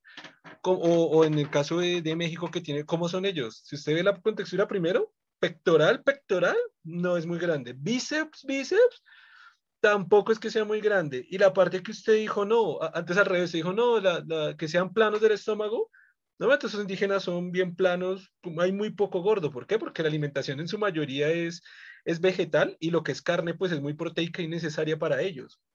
Ejemplo número dos, eh, africanos. Los africanos suelen ser altos, un poco marcados, pero a veces son marcados casi por lo flacos que son. Pectoral grande, no mucho. Bíceps grande, tampoco mucho. Son más bien, más bien delgados. Y mi tercer y último ejemplo, que ya no tengo que transportarme a nada en la actualidad de esto no tengo tanto, tanto, tantas fuentes porque es mi percepción subjetiva, pero yo me he dado cuenta que en la actualidad eh, hay una preferencia, no sé si hay una preferencia a las mujeres, pero sí he notado que hay una cultura en esta generación Z de ser flacos, flacos con las camisetas sueltas, sueltas, así súper flacos, flacos. ¿Qué pasa? ¿Qué bien? ¿Qué, que sí? No, que la nena, que tal, tal son muy flacos, ese pantalón que se lo ponen a escurrir, un tiempo se pusieron a escurrir, después se lo subían más, pero las proporciones eran de un hombre delgadito, delgadito, que creo que es la tendencia ahora, me ha, parecido que la tendencia casi es hacer delgadito, y de hecho, la gente que está en el gimnasio, hombres, si fortalecen, tratan de no crecerse como en los, en los 80s, 90s, que se volvió de moda el gigantote marcado, tratan de ejercitarse, algunos no van a generalizar porque en el gimnasio estoy hablando de mucha gente, pero estoy viendo que cuando se fortalecen, se fortalecen todavía para mantenerse un poco flacos y estoy encontrando que eso se está volviendo atractivo en el mundo de las mujeres ahora. Mujeres, por favor, corríjanme que están escuchando esto en los comentarios. Eh, pero vea, ahí leí tres ejemplos de lo cual tampoco, por eso digo que parecía que seguimos teniendo tintes machistas, tres ejemplos históricos, actuales, selváticos y de ciudad, en los cuales tampoco se está buscando esas proporciones. No hay, proporciones a nivel biológico, de atracción biológica así como tal. O sea, lo que usted, ah, claro, lo que usted está diciendo es que, claro, la, el, el, atractivo sexual parece que realmente es una cuestión más cultural que una cosa biológica en el sentido de cómo se determina. Parece estar más determinado por eso. O sea que la, la, la, cuestión ahí sería encontrar qué es lo biológico específicamente y qué, y qué es lo que se construye ahí culturalmente. Que precisamente... Digamos que biológicamente sí puede ser lo que, aunque bueno, eso puede, pero en general digamos que lo que se mantiene biológicamente es el atractivo sobre las zonas, o sea, eso no ha cambiado mucho, ¿no? O sea, lo que nos aparece atractivo está ubicado como en zonas muy específicas del cerebro, eso no ha cambiado, digamos que biológicamente podría ser hasta ahí, decir, de que lo que nos, nos atrae es está ubicado en, partes eh, específicas de nuestro cuerpo, pero que sean atractivos o no, o sea, su, morfología como tal es lo que sí puede ser muy variable. Entonces, sí puede ser que sea atractivo, no sé, en, en, inclusive curioso es, que es casi igual en hombres y mujeres, sino que se da, o sea, siempre es pechos, eh, eh, trasero, digamos que hay una como una, en ambos sexos es igual. Obviamente la morfología, o sea, cómo son específicamente, eso sí puede ser variable culturalmente. En algunos casos puede ser que sea, un que sea de tamaño grande, otro que sea de tamaño pequeño, que tenga una proporción entre una cosa y otra, pero parece ser que biológicamente sí se si el impulso está ubicado siempre en unas zonas específicas del, ser, del cuerpo. Y, hasta ahí podría ser, digamos, la parte biológica que está determinada creo que dijo algo mal dos veces y yo iba a decir algo, pero ahorita que se acabó de corregir creo que se estaba refiriendo a otra cosa. Usted dijo tres veces zona del cerebro y en la última no, perdón, zonas del cuerpo. Cuando usted dijo tres veces zonas del cerebro, yo, esto era lo siguiente que iba a decir. Yo, yo iba a decir, de hecho, no zonas del cerebro. Partes del cerebro, zonas del, y no zonas, del, cuerpo. pero ahorita que se corrigió de últimas, entonces ya no tengo nada que aportar. Era que usted sí, zonas del, zonas del, del cuerpo, partes del cuerpo. Sí. Okay, dos cosas que iba a decir. Primero, todo esto nos está, creo que nos está llevando, uy, esto, Germán, este podcast vale oro, aunque sea para nosotros, güey, que sea para usted, para mí. Esto, esto nos está llevando a lo que yo creo que es la deconstrucción precisamente de la atracción entre personas. De aquí, mire, con esta base que podemos llegar, podemos entender mucho más fácil por qué una mujer le gusta a otra mujer, por qué hombre le gusta a otro hombre, por qué un hombre, bla, bla, bla, bla, todos los gustos que hay, porque al parecer así como tan biológico arraigado, mire que estamos llegando a la conclusión que en realidad, en realidad, parece que no, no hay nada. Y, bueno, y lo segundo que iba a decir era con zonas del cuerpo, entonces creo que nos estamos refiriendo a lo mismo, pero como usted es todo educadito y no lo dice, yo soy todo vulgar, asqueroso, creo que lo vamos a reducir a nivel de vagina pene, chocha verga, chocho palo. Sí, trasero, nalgas, eh, no, nalgas, nalgas no, porque los dos sexos tienen nalgas, pequeñas y grandes. A ver, la tendencia. No, por eso, y es igual, y es atractivo para ambos. no, pero, pero, pienso que no. O sea, hay, hay mujeres que no les gustan las nalgas de los hombres. Y hay hombres que están con mujeres que no tienen nalgas para nada. Pero, pero, o sea, si lo vamos a reducir ya, ya la reducción máxima, ya pene, vagina, güey. Ahí, sí yo creo que no hay quiebra. O sea, yo creo que toda, toda hembra, vamos a hablar aquí a nivel heterosexual para simplificar la conversación, no porque se, estemos discriminando, pero aquí todo macho heterosexual le va a traer la vagina Y toda hembra heterosexual le va a traer del pene, güey. Yo creo que es el único estándar, o sea, sea gordo, sea pequeño, sea la relación que sea, sea alto, sea bajito, sea el color que sea, sea lo que sea, yo creo que al final la única y última atracción son las partes genitales y yo no sé si hasta ese punto sí lo podemos por fin reducir a una parte biológica. No sé por qué, por ejemplo, en lo que he escuchado en conversaciones de mujeres, ellas dicen que, por ejemplo, eh, esa zona, verla no, no les genera mucha, o sea, les puede generar hasta un poco de, no sé si repulsión, pero sí como de impresión. Entonces no sé si realmente están así. Digamos que ahí sí no sé.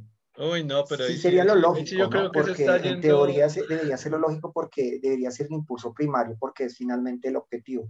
Pero no sé por qué si a, algunas mujeres les, resulta cuando ven fotos de, de los penes y no de mujeres heterosexuales no les parece atractivo, no les gusta, no les, les genera rechazo. Entonces, por algo que ahí es donde no sé, porque inclusive en eso también no, no, o sea, la verdad, la verdad que sí, o sea, pienso que ya, ya esta última que dijo sí ya fue una, una conclusión muy, muy, muy subjetiva y que relacionada creo que a una parte muy, muy conservadora o católica o religiosa o de alguna índole porque, porque, güey, no, no, o sea, no tiene sentido por ningún lado en que lo, en que lo puedo pensar de que es como, a ver, escuchar a hombres que tienen repulsión por ver mm, vaginas de mujeres, como si una mujer estuviera diciendo esto, porque la mujer que le preguntó a un hombre le decía esa vagina, ay no, qué feo, me gustas tú, y usted está sacando como una definición demasiado subjetiva de, de este, o sea, demasiado, demasiado subjetiva para decir que una mujer que usted le diga, ay, venga que ahí viene un man, vea un pene, ay, tan feo este pene, ay, ay, ay, ya se fue Germán, venga. o sea, estaría contradiciendo el porno, todo el porno que consumen las mujeres, que creo que la estadística está por el 75%, está contradiciendo toda la zona erógena que tienen las mujeres de las, de las partes del, genitales del hombre, está contradiciendo toda la sexualidad prácticamente de la humanidad con lo que acaba de decir. En ese sí que estoy súper desacuerdo, súper, súper contra desacuerdo con esto que acaba de decir. Pero yo me quedo con la conclusión a la que llegamos antecitos, y es que si lo vamos a restringir de la, la, forma más biológica posible, lo único que nos queda, que esto ya nos queda más para investigarlo y profundizarlo, no sé si en otros podcasts o fuera del podcast en alguna parte, igual a ustedes les vamos a dar la conclusión aquí, es prácticamente pene y vagina, güey. De esto, a, a, través de la historia cultural de los años, esto, esto no ha cambiado y ya, y ya que le guste, bueno, un pene más que otro, bueno, ya puede, ya ahí sí puedes ya estar influido por cuestiones culturales o cuestiones de gusto, de atracción, o, o una vagina más que la otra, ¿verdad? O, o, por ejemplo, ya entramos ya, bueno, es que ya es entrar ya para otro lado, ya es, no sé, que tenga alguien una mini verga y no le guste, o bueno, hay vaginas por ahí un poco amorfas, que de hecho fue muy curioso que un amigo hace muy poquito, pues, ya sabía que había vaginas amorfas y muy raras, pero de hecho hace un poquito un amigo me presentó una, una presentación de ginecología muy interesante en la cual hicieron como, si la quieren buscar por internet, búsquenla, como con yeso, poner en la vagina de muchas mujeres y sacarla el molde exacto y presentarlo, pues para normalizar el tipo de vaginas, que a ver, la vagina perfecta, que es la que está en el porno, no es la que tienen todas las mujeres, que, güey, me he encontrado con mujeres que están un poco traumadas con su propia vagina, y ah, es que esa es la cuestión de, de, lo que le digo, de la apertura de, de, cultural, de lo que tiene conversar entre hombres o entre mujeres, que si usted fuera ahorita mujer, se tiene otra perspectiva de lo que me acabo de decir, porque su conversación es con mujeres pero me he encontrado con muchas mujeres que les da vergüenza su propia vagina y esto lo saben mucho en hombres. En hombres sí es súper conocido que el tamaño de su pene es muy importante para el hombre. Ay, esto viene una estadística. Esta estadística no es oficial, no me crean, pero la pueden buscar para confirmar, pero era algo, era algo así como cerca del 75 o el 85% de los hombres del mundo alguna vez se ha medido el pene. Solo con eso es como la gran importancia que le da la medida del pene al, al, al hombre al, al pene pero no se habla mucho de las mujeres, precisamente por esa cultura en la que vimos que son machistas, más tal, creemos que las mujeres son tal, pero me he encontrado un montón de mujeres que sí están traumadas por la forma y que tienen la vagina, que claro, como no es la del porno y pueden tener ahí, bueno, sus cosas así raras. no mentiras, es simplemente una vagina diferente, ¿no? Vamos a poner a mariquear. Eh... Eh, pero, güey, se, me fue el punto, porque estaba diciendo la forma de las vaginas. Ah, bueno, ah, bueno, que, sí, que un hombre se puede atraer, de pronto sentir más atraído por una vagina por otra, quizás por esa razón. Igual que las vergas también tienen para arriba, para abajo, para un lado, para el otro, con cuero, sin cuero, da, da, da, pam, pam, pam, pam, también. Aquí hay, aquí hay, aquí rosteo a todos. Entonces, yo creo que ya, ya, ya sería, ya, ya, ya sería, ¿cómo es que dicen por ahí? Hilar muy delgado, como dice una frase, ¿no? Pero bueno, si nos queremos devolver un poquito, yo creo que nos podemos quedar en los órganos genitales, pene vagina, como punto de atracción biológico, que sí podemos decir que hay una atracción ahí. Literalmente a una, a una mujer eh, hembra heterosexual no le va a gustar una vagina, literalmente, o sea, sea la vagina perfecta, y a un hombre heterosexual, un macho heterosexual, no le va a gustar un pene por más perfecto y grande y lindo que sea, no le va a gustar. Así que creo que ahí sí tenemos un punto ya, para llegar a nivel ya biológico exactamente. ¿Cuál? Nalgas grandes, pequeñas de los dos géneros, de todos los géneros, de todos los sexos, nalgas grandes, pequeñas, pecho grande, pequeño, bíceps grande, pequeño, cuerpo grande, pequeño, alto, bajito, color, porque yo creo que hay diversidad absoluta de todo y depende mucho de, de, la cultura, a nivel cultural, de que si el japonés es erótico o el negro es erótico o el blanco o el aureo o el mestizo o el tal, tal, tal, ahí ya es cultural, si el gordo o la gorda o el que más flacos o los más flacas o el ya pelo largo, pelo corto, ya alto, bajito, ya, ya ahí. Yo creo que todo, todo es cultural. O sea, también por la, cultural. la construcción que se da, ¿no? Em, no sé si le cortó, no sé en qué quedó. Le, escucho la voz, sí le escucho la voz. Ah, se le cortó. Sí, si quiere prosiga. Que, no, que eh, también pensaba, claro, eh, digamos, si hay un impulso, digamos, eh, estaba viendo que cuando se miran las experiencias que usted tiene en la adolescencia, esos determinan claramente qué le va a gustar en el futuro, porque esas experiencias determinan qué es lo que, lo que despierta su libido, por decirlo así, lo que despierta su impulso sexual. Y puede depender mucho de esas experiencias. Por lo tanto, también, por eso culturalmente puede ser de que las, en la, lo que encontró usted eh, está muy determinado en la cultura porque la cultura le, le determina qué es lo que, lo, lo que físicamente se va a mostrar como atractivo o no, ¿no? En el sentido de... Sea más específico.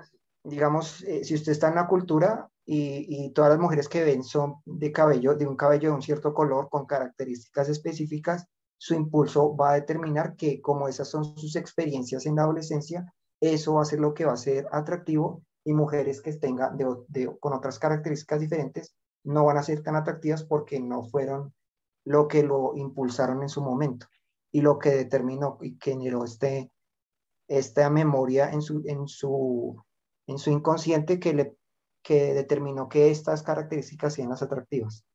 Entonces, por lo tanto, digamos, por eso también es cultural, en el sentido que está determinado por la experiencia que usted tuvo en su cultura, en su entorno. Eso que experimentó, esas experiencias que tuvo, lo van, a determinar qué es lo atractivo para usted. Entonces, digamos, si usted, eh, no sé, en su primera experiencia fue con una mujer que tenía, no sé, pechos muy grandes, puede ser que esa experiencia determine que lo que lo va a impulsar va a ser buscar mujeres que tengan esa característica. Y fue determinado no como algo biológico. Eh, biológico, sino, como una combinación de un impulso que fue determinado por una ah, experiencia que, que fijó eso como lo que lo va a impulsar. Entonces, por eso puede ser que está determinado de esa manera. O sea, puede ser que el impulso sea con cual, digamos, al comienzo, biológicamente, sea con cualquier mujer, con cualquier tipo de pechos, ¿sí? Pero puede ser que su experiencia inicial, que fue con una característica específica, determinó que de ahí en adelante fue con, eh, con pechos de unas ciertas características, de un cierto tamaño, de una cierta, pueden ser tan específicas como la forma de la aureola, puede ser como sí, puede ser de eh, y eso determinará cómo va a ser su impulso. Inclusive, si su experiencia fue con una mujer mayor, puede ser que en el futuro su impulso se dé con mujeres que sean mayores, que sean, digamos, que no sean muy jóvenes, sino al contrario, digamos, mayores, no, de 30 o, o, o 40, ¿sí? Porque eso puede haber sido lo que lo determinó. Digamos que eso podría explicar por qué se da esta diversidad. porque hay un impulso vital al comienzo, pero la experiencia inicial puede que determine estos, estos gustos personales y estos impulsos específicos. estoy de acuerdo, pero hasta cierto punto, que no sé si es lo que usted también quería decir, usted me confirmará. Eh, estoy de acuerdo hasta el punto en que sí estoy de acuerdo, o sea, lo, que usted propone me parece súper interesante, pero pienso yo que no está solo derivado a su primera experiencia, que aquí es donde quiero saber si usted está refiriendo a, su propia, a la experiencia personal del sujeto. Porque yo diría que a sus primeras a su experiencia, no a su primera, sino a sus experiencias. Ya, a sus primeras experiencias del sujeto, sí. Yo, yo, yo lo corregiría, o sea, yo lo propondría, no, no, no, voy a corregirlo si no tengo nada tan, tan sólido. Y es, yo propondría más bien que depende a sus experiencias del sujeto, pero que también estén relacionadas con su entorno social y cultural. Es decir, no solo su experiencia sexual directa con otro sujeto, sino también eh, lo que consume por televisión, lo que recibe. sí, claro, eso también, claro. Y a eso se refería, sí. Esa parte la dije al comienzo, no sé si la escuchó cuando le decía. Entonces, de acuerdo, entonces de acuerdo, de acuerdo. porque es una combinación de ambas. Claro, es que le, entendía como su propia experiencia sexual con otro sujeto, es decir, como su, su, su primera experiencia sexual con otro sujeto pero lo quería expandir, pero bueno, entonces estamos de acuerdo que es también hmm. con lo que, no sé, algo que escuchó de sus papás que le dijeron, ah, eh, las alemanas son hermosas, y ah, las alemanas son hermosas, y después ese impulso combinado con lo que se dice, este impulso biológico que de pronto, oh, me gustan las alemanas. Estoy poniendo un ejemplo absurdo, pero bueno, algo así, ¿no? Como quizás en su cultura, volvemos al tiempo antiguo donde más gorditas eran más atractivas, y decían, ah, mira esa mujer tan gordita se ve está súper linda. Entonces el niño, ah, bueno, y va creciendo, va creciendo, y ya cuando tienes impulso sexual, uy, no es que sí me gustan las gorditas, pero como que, o lo que se dice, las mayores o tal. Y por ejemplo, era lo que yo acabé, bueno, no acabé de decir, pero dije hace un ratico, por ejemplo, cuando en los noventas estaba de moda el súper musculoso gigante porque eso era lo que recibían las mujeres en ese entonces, o mujeres heterosexuales, para, ya saben. Y se lo vendían las, las comerciales de, de este hombre que aparece. los comerciales eran musculosos, las películas eran musculosos, siempre eran musculoso y musculoso. Entonces las mujeres comenzó a traer ese hombre musculoso y al mismo tiempo el hombre quiere seguir ese modelo, por eso se llama modelo. Un modelo es algo por lo que todos se deben guiar para seguir, ¿no? En, en, términos en el concepto general.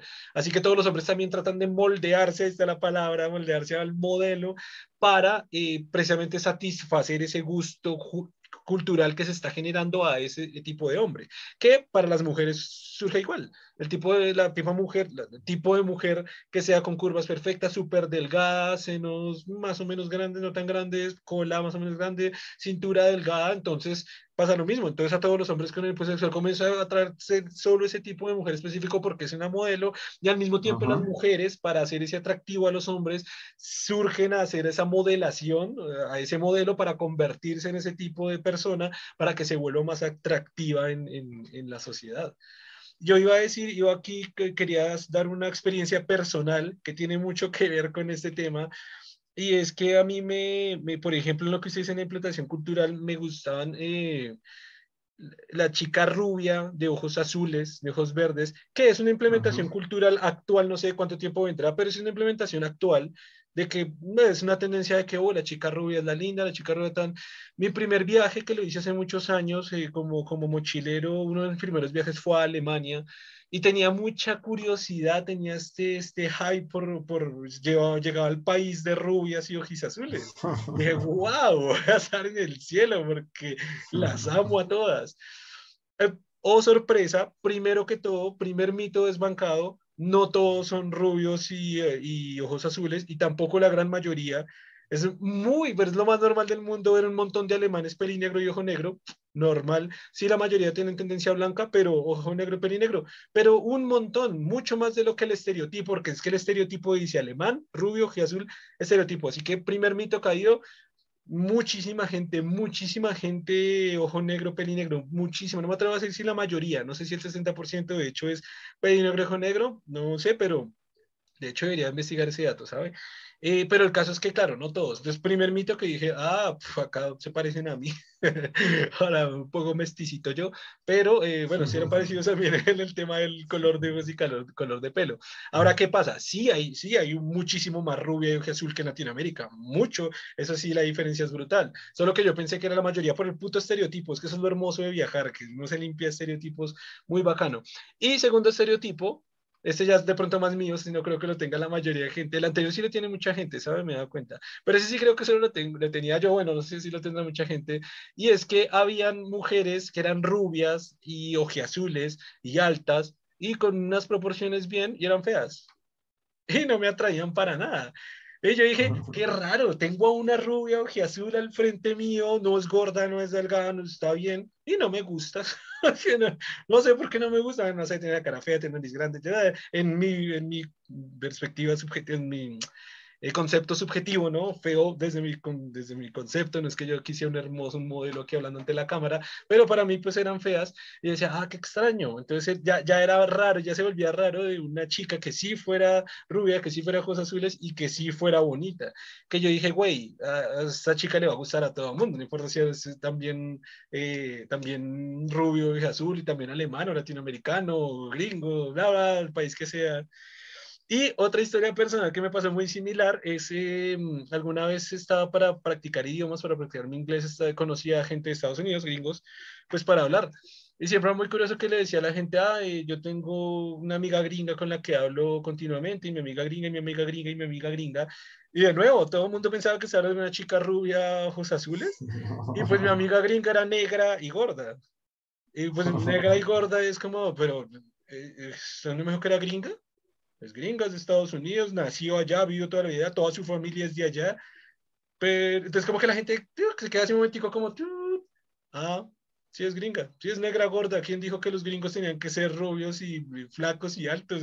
Es negra, muy negra y gorda, pues sí, es gringa. ¿Qué? Es gringa, obvio que es gringa. Nativa, o sea, no sabe otro idioma que no es inglés. Es como ese par de historias ahí para, para este, aunque curioso que la gente tenga esta noción cuando eh, Estados Unidos no, digamos, es un país prácticamente de inmigrantes y tiene una cantidad de culturas que han llegado ahí, por lo tanto, una persona gringa puede tener una, cantidad diferentísima de, características porque pues ahí sí como digo, digamos, inclusive nosotros no podemos decirnos que somos nativos y muy pocas, en muy pocos lugares realmente hay como tal nativos y sobre todo que, que realmente pues eh, América es un continente relativamente nuevo en, en la, en la, en la, colon, en la colonización que se dio posteriormente, donde llegaron todos estos europeos y, y realmente llegaron a esta población, entonces son muy recientes.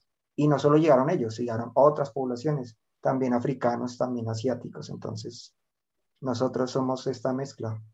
Nosotros no podemos pretender que tenemos una sola característica porque prácticamente somos, eh, América es un país de, de, inmigrantes, básicamente, que llegaron. Y algo, y nativos, pero los nativos realmente es, pues los nativos o nos mezclamos, como en el caso muy propio de América Latina, o fueron destruidos, eh, fueron aniquilados como en la parte norte, donde prácticamente aniquilaron los nativos y fueron colonizados.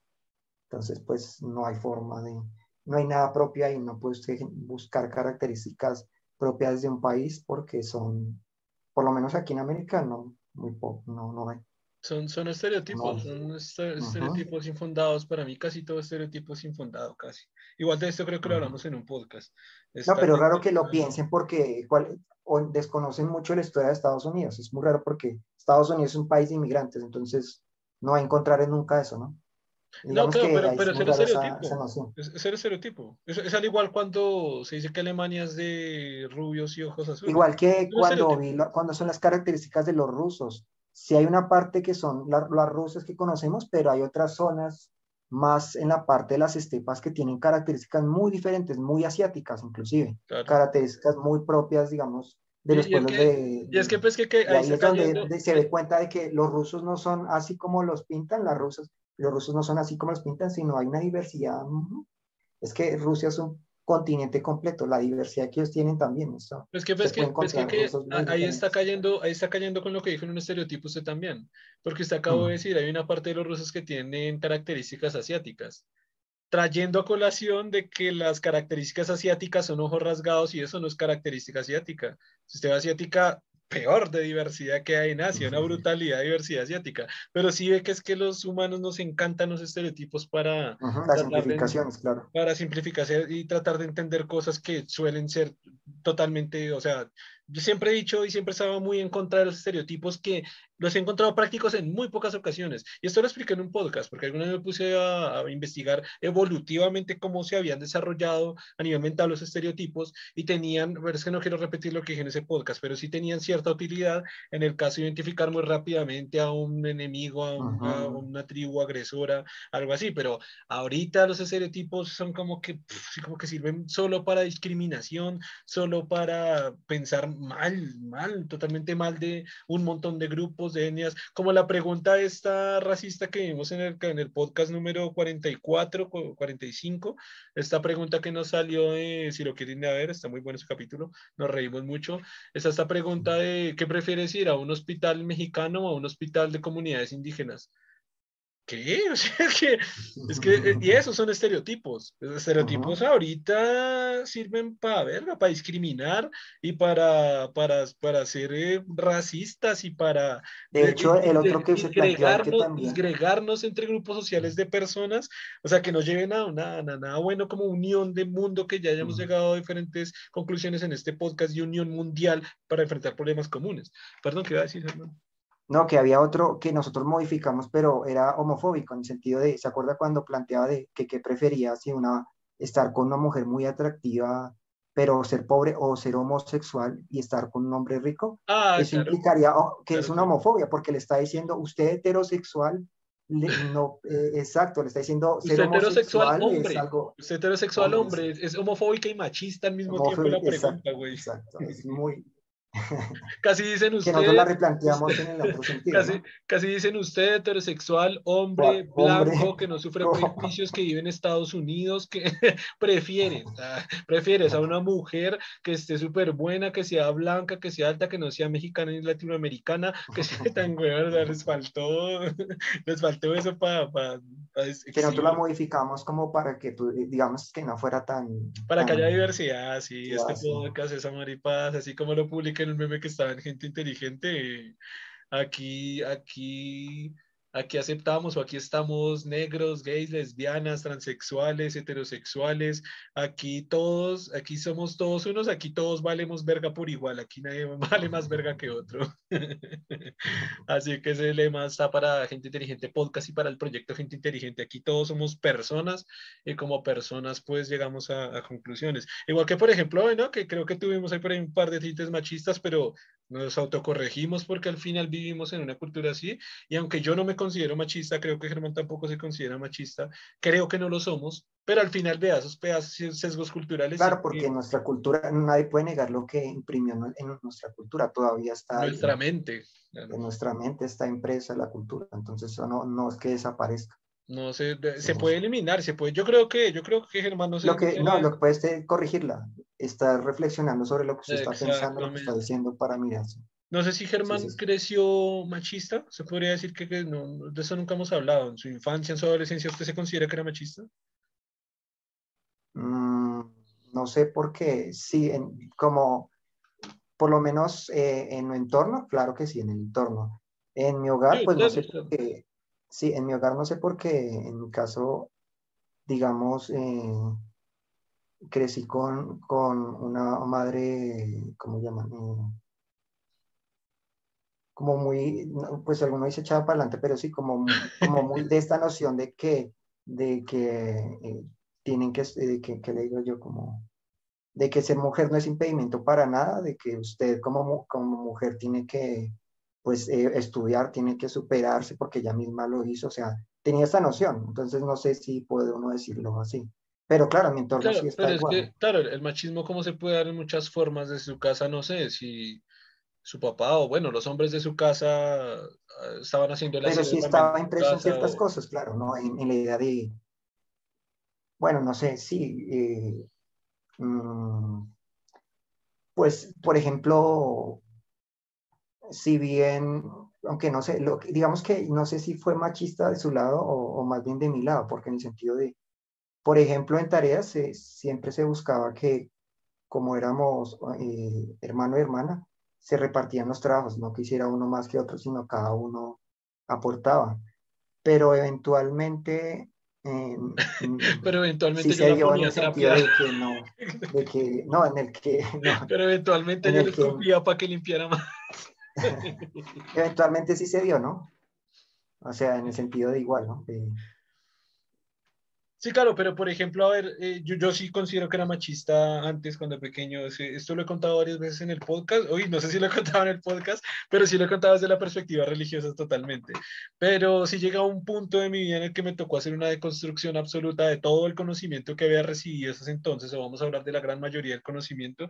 Y en esa deconstrucción de, de conocimiento y nueva construcción de nuevo conocimiento a partir de fuentes, pues, racionales, filosóficas, científicas y de otras, eh, de otra índole eh, sí tuve que reconsiderar esa parte machista de mí, religiosa, conservadora. Mejor dicho, yo era otra persona eh, derechista, o sea, yo era absolutamente otra persona. Eh, cuando llegué pues a cierta edad, como a unos 16 años, 17 años quizás, entonces sí me tocó como hacer una deconstrucción mental absoluta mía y hacer una reconstrucción mental absoluta a partir de otras fuentes de información, pero yo sí puedo decir que era machista. Por ejemplo, lo típico, eh, acá, acá en Colombia, se decía, por ejemplo, los hombres juegan fútbol y...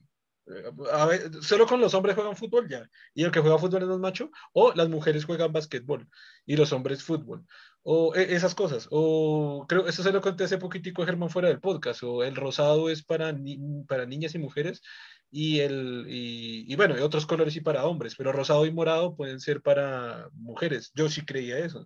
Yo, creo yo, yo creía, yo creo que todo lo que es machismo, no sé si todo, pero sí un resto de cosas machistas y las, las, las pensaba yo, obviamente porque crecí en una familia machista, en una cultura machista, en un barrio machista, en una comunidad machista, entonces... Yo sí, era... sí, digamos, sí tenía tintes un poco más feministas, pero realmente también tenía mucho de machista también. Claro, o sea, sí. o sea, todo ese tipo de cosas Lo que... mismo de, sí, está igual, que, que los, que estos colores no, que ciertos deportes no, que ciertos comportamientos no, sí, todo igual. Total, algunos juguetes.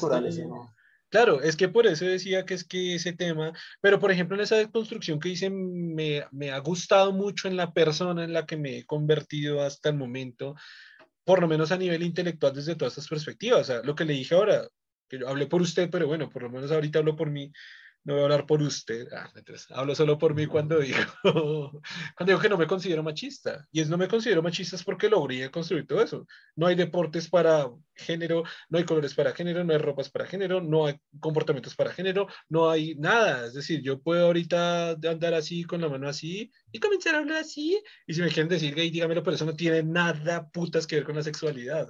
Y puedo hacer o sea, lo que sea, pero no tiene nada que ver con la sexualidad, ¿no? O sea, bueno, ya si ves un hombre, sí, ya soy homosexual. Pero, pero bueno, si ves un hombre, soy homosexual, ¿qué? Pues soy homosexual y, o sea, es decir, tampoco hay relevancia ni importancia ni, ni migración en eso. Es decir, es que yo era homofóbico. O sea, yo era homofóbico, yo era machista, yo era religioso, yo era derechista, de hecho casi era nazi.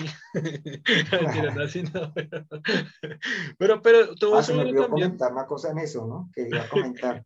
Cuando ah, digo que este prototipo de mujeres alemana, eh, mujeres de, del alemán rubio de ojos azules, me, me, acordé mucho de esta, de esta noción que tenía los, el nazismo de que así era el, el, el, ideal, que todos tenían que ser así. Ah, la raza perfecta, sí, sí, sí. La raza perfecta. Sí, el, el racismo que estaban implementando.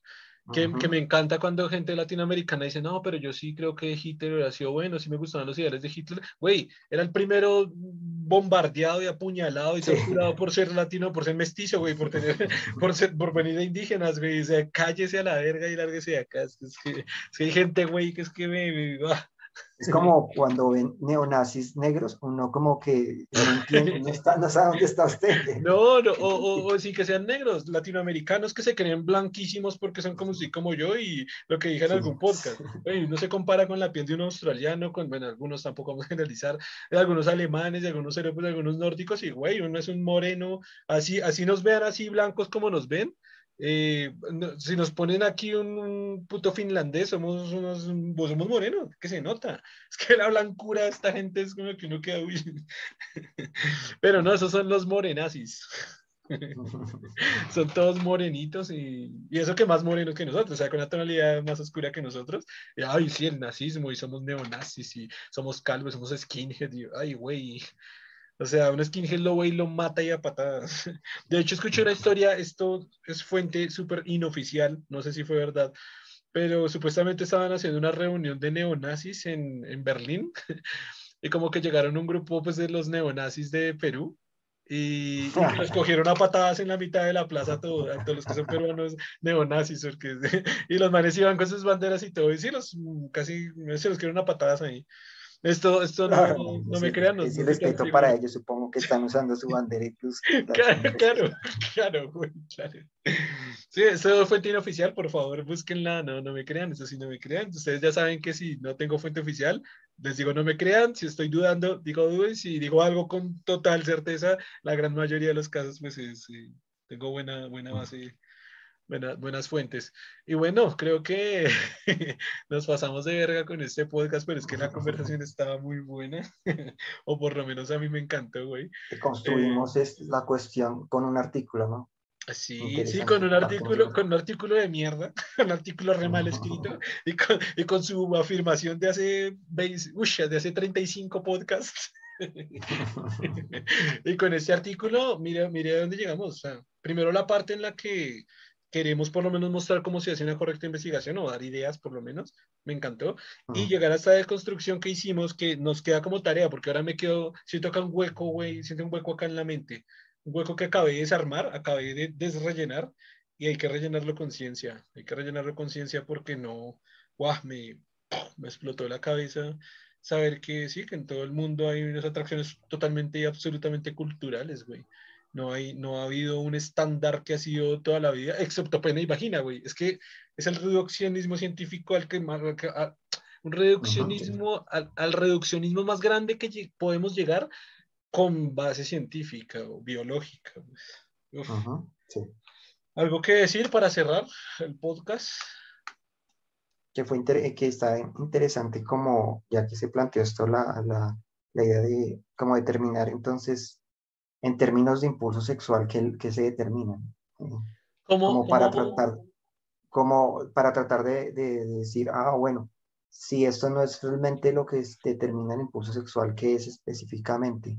O cómo se construye el, o sea, cómo a partir del impulso sexual se construye finalmente el, el, el, atractivo sexual, para ser más específicos.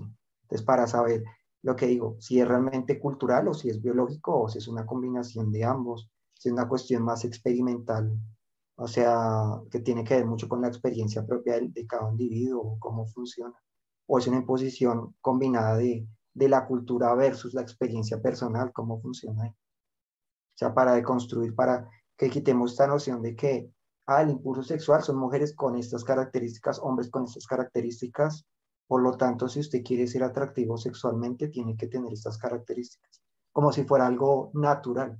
Y probablemente no es algo natural. Ese es el problema. Puede ser más artificial de lo que estamos esperando pensar. O sea, los científicos están intentando encontrar en algo, eh, en una razón natural en algo que es muy artificial, muy social. Entonces, eso es importante porque pues deconstruye y sobre todo porque me hace ver de que muchos de estos enfoques científicos que intentan explicar el impulso sexual ya empiezan desde una noción errónea. Entonces, pues sus conclusiones... Desde una noción cultural. Sí. Precisamente. Entonces ya es erróneo, ya no, no es... Ya estamos viendo eh, eh, eh teorías científicas que se están formulando ya de forma incorrecta. Y eso es preocupante porque genera, genera la noción de que nociones puramente culturales están mostrando como teorías científicas cuando no lo son. totalmente de acuerdo. Y, ahora que hago en, hoy, justo el día que estamos grabando este podcast o que ustedes están escuchando este podcast, eh, me siento un poco mal, no es decir mal, después voy a determinar si es mal o no, porque he defendido esta idea muchas veces y la he explicado y le ha explicado a gente. Y ahora no recuerdo, creo que lo he hecho a través de gente inteligente Science. Y recuerdo esta pregunta que nos salió en el primer, ¿qué prefieres? Si recibir mal consejo o dar mal consejo. Odio dar mal consejo porque sé que hay gente que está leyéndome, sé que hay gente que está escuchándome, eh, que pueden ser poquitos, pero hay gente que me está escuchando y odio odio pararme en, en, perspectivas negativas, pero igual no sé qué tan mal esté porque pareciera que toda esta cantidad de artículos científicos, a ver, no me siento mal es porque me he basado en artículos científicos y en ciencia real, por eso no me siento tan mal, pero, pero tenemos que investigar, Germán, tenemos que averiguar si alguien ya ha hecho esta deconstrucción, no podemos ser aquí los primeros que la hicimos en este podcast, alguien tuvo que haber hecho esta deconstrucción y, y, tiene que haber información y alguien tuvo que haber dicho, hey, hey, ciencia, hey, ciencia, van, van por mal lado. Este artículo lo vamos a precisamente a, ¿cuál es el? A falsear con base en esto que nosotros acabamos de concluir, güey. Es decir, culturalmente, es que culturalmente se ha visto de todo y nosotros no somos aquí expertos en ciencias sociales ni en historia, pero entre los dos, mira a dónde llegamos. Llegamos a antiguas culturas vikingas donde estaban gordos, o bueno, por lo menos es de estereotipo, espero que sí, pero sí otras culturas donde han sido gordos, donde han sido pectoral ancho, donde han sido bíceps ancho, donde han sido fuertes, pero también donde han sido flacos, donde han sido planos, donde han sido delgados en, en su mayoría, altos y delgados, negros delgados. Ahí no hay, y mujeres lo mismo, las gordas habían sido muy atractivas, las flacas ahora son muy atractivas. Yo esto creo que lo dije en un podcast, me acuerdo por la historia de alguien que por los 80, 70 era muy atractiva las piernas de una mujer, uff, las piernas y unas piernas enloquecedoras, me encantan las piernas. Y usted ahorita no se escucha mucho como que, ay, mira las piernas de esa vieja, eh, a ver, si no sé, piernas como un poco subjetivas, si tiene piernas bien, piernas delgadas bien, a veces trae más la cola los senos, o precisamente que se cumplen esos estereotipos de modelos, y en algún momento han sido gordas, y en algún momento bajitas, y las altas, y las rubias, y las de pelo corto, y las de pelo largo, y lo que alguna vez en un podcast le dije, y esto también tengo, esto voy a anotarlo porque quedé en investigarlo, lo que alguna vez hablábamos de que en algún tiempo los hombres de pelo largo eran demasiado atractivos, y de hecho, como no tienen el pelo tan bonito, se ponían pelucas para ser muy atractivos. Y ahorita el que se pone peluca es el travesti, es el que le gustan las mujeres, y el que, o sea, esa, conversión cultural de me encantan los hombres me a todas las mujeres, o casi todas las mujeres, ah, no, me encantan los hombres de pelo corto, casi todas las mujeres. Esta cuestión de la barba, cuestión de la barba, cuando yo era pequeño, creo que usted era pequeño, se acuerda que todo mundo era súper afeitado. En estos últimos días que más o menos estaba viendo películas. O la época del bigote, que tener un bigote así prominente era muy atractivo, por ejemplo. Una época veo, veo, películas de los noventas y veo que todos están súper megamente afeitados. De, de, hecho, yo esto lo he dicho en muchos podcasts, Matrix es una de mis películas favoritas y ahí se ve a Neo. Neo es súper perfilado en 1999, pero súper al ras. Y ahorita, ¿cómo es Neo? Una barba, y eso que ni siquiera muy bien cuidada, es una barba y un poco dejada y un poco de pelo largo. La barba se volvió de moda últimamente, en los últimos años, y no tantos años. Entonces ahora se le pregunta a las mujeres, ay, sí, me gustan los hombres con barba. ¿Por qué? No, me atraen, me gustan, me excitan, me calientan, me ponen hot, etcétera. ¿Por qué? Biológico no es porque ya vimos que solo aquí, solo aquí en el 90, no, no nada lejos, estábamos vivos usted y yo. ¿Ya le gustaban a todas las mujeres? No, sin un pelo en la cara, no, totalmente limpio, no, totalmente afeitados. Los modelos, todos totalmente afeitados, todas las películas totalmente afeitados. Y ahora ya las películas ya son barbados, ya la gente es barbada, ya las mujeres les comienza a gustar el barbado. Igual nosotros nos comenzamos a hacer características de mujeres con pelo largo. ¿Por qué con pelo largo? No, porque es que me encanta y así soy yo.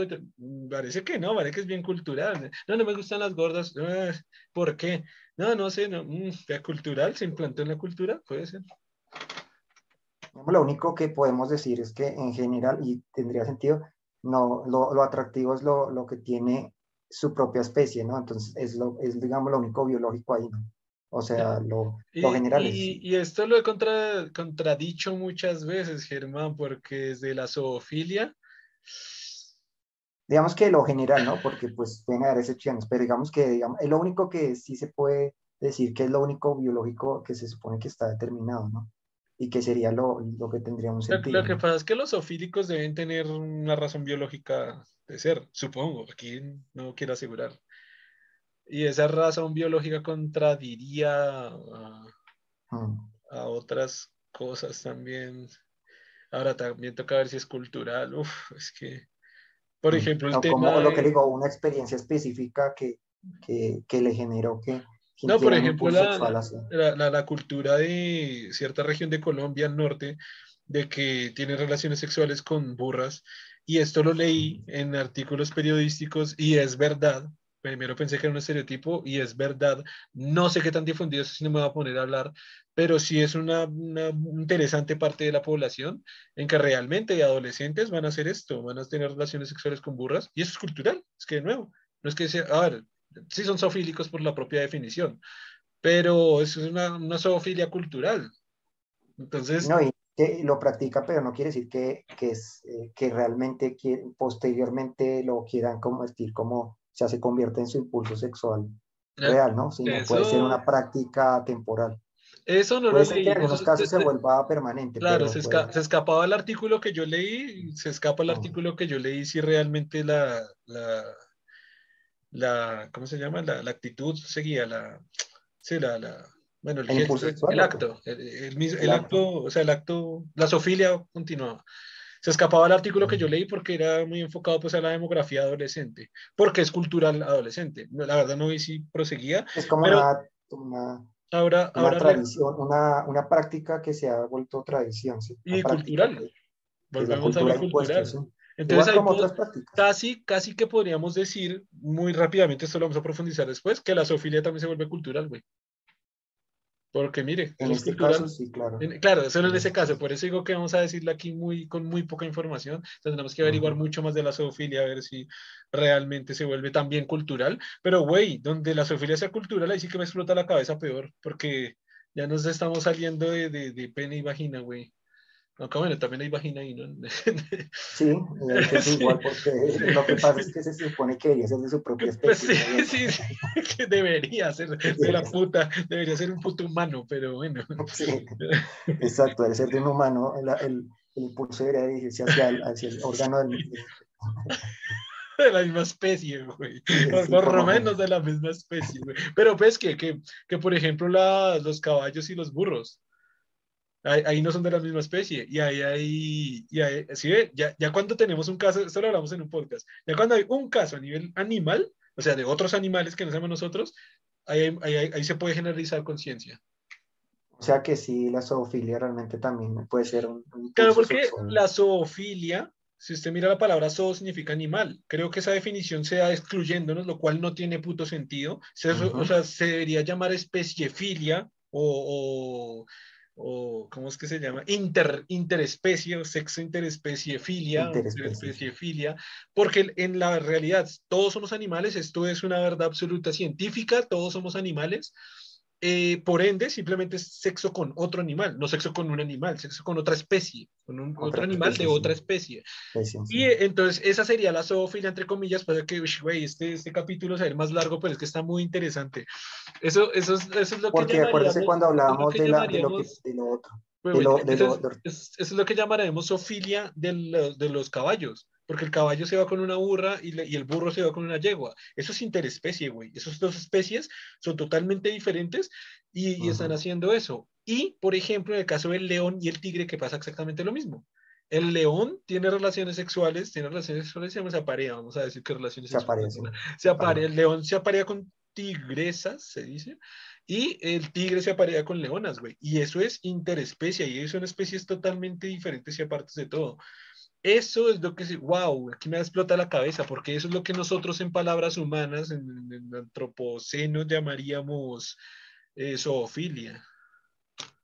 No, y lo estaba pensando, ¿se acuerdan lo que, en lo que hicimos este artículo de, de, de ¿cuál era? Se me olvidó.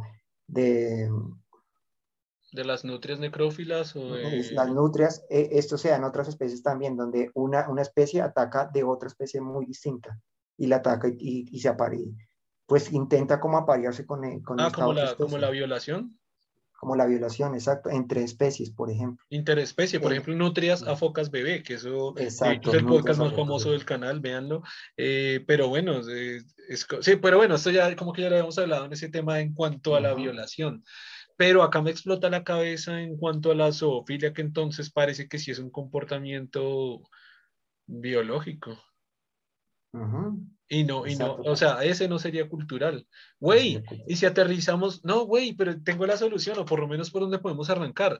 ¿Cuál es la atracción existente entre las diferentes especies animales diferentes a nosotros? ¿Qué le gusta a un perro de una perra? ¿Qué le gusta a un tigre de una tigresa? ¿Qué le gusta a un león de una leona? ¿Qué le gusta a un burro de una burra? ¿Qué le gusta a un, animal que se le dé la gana con animal que se le dé la gana?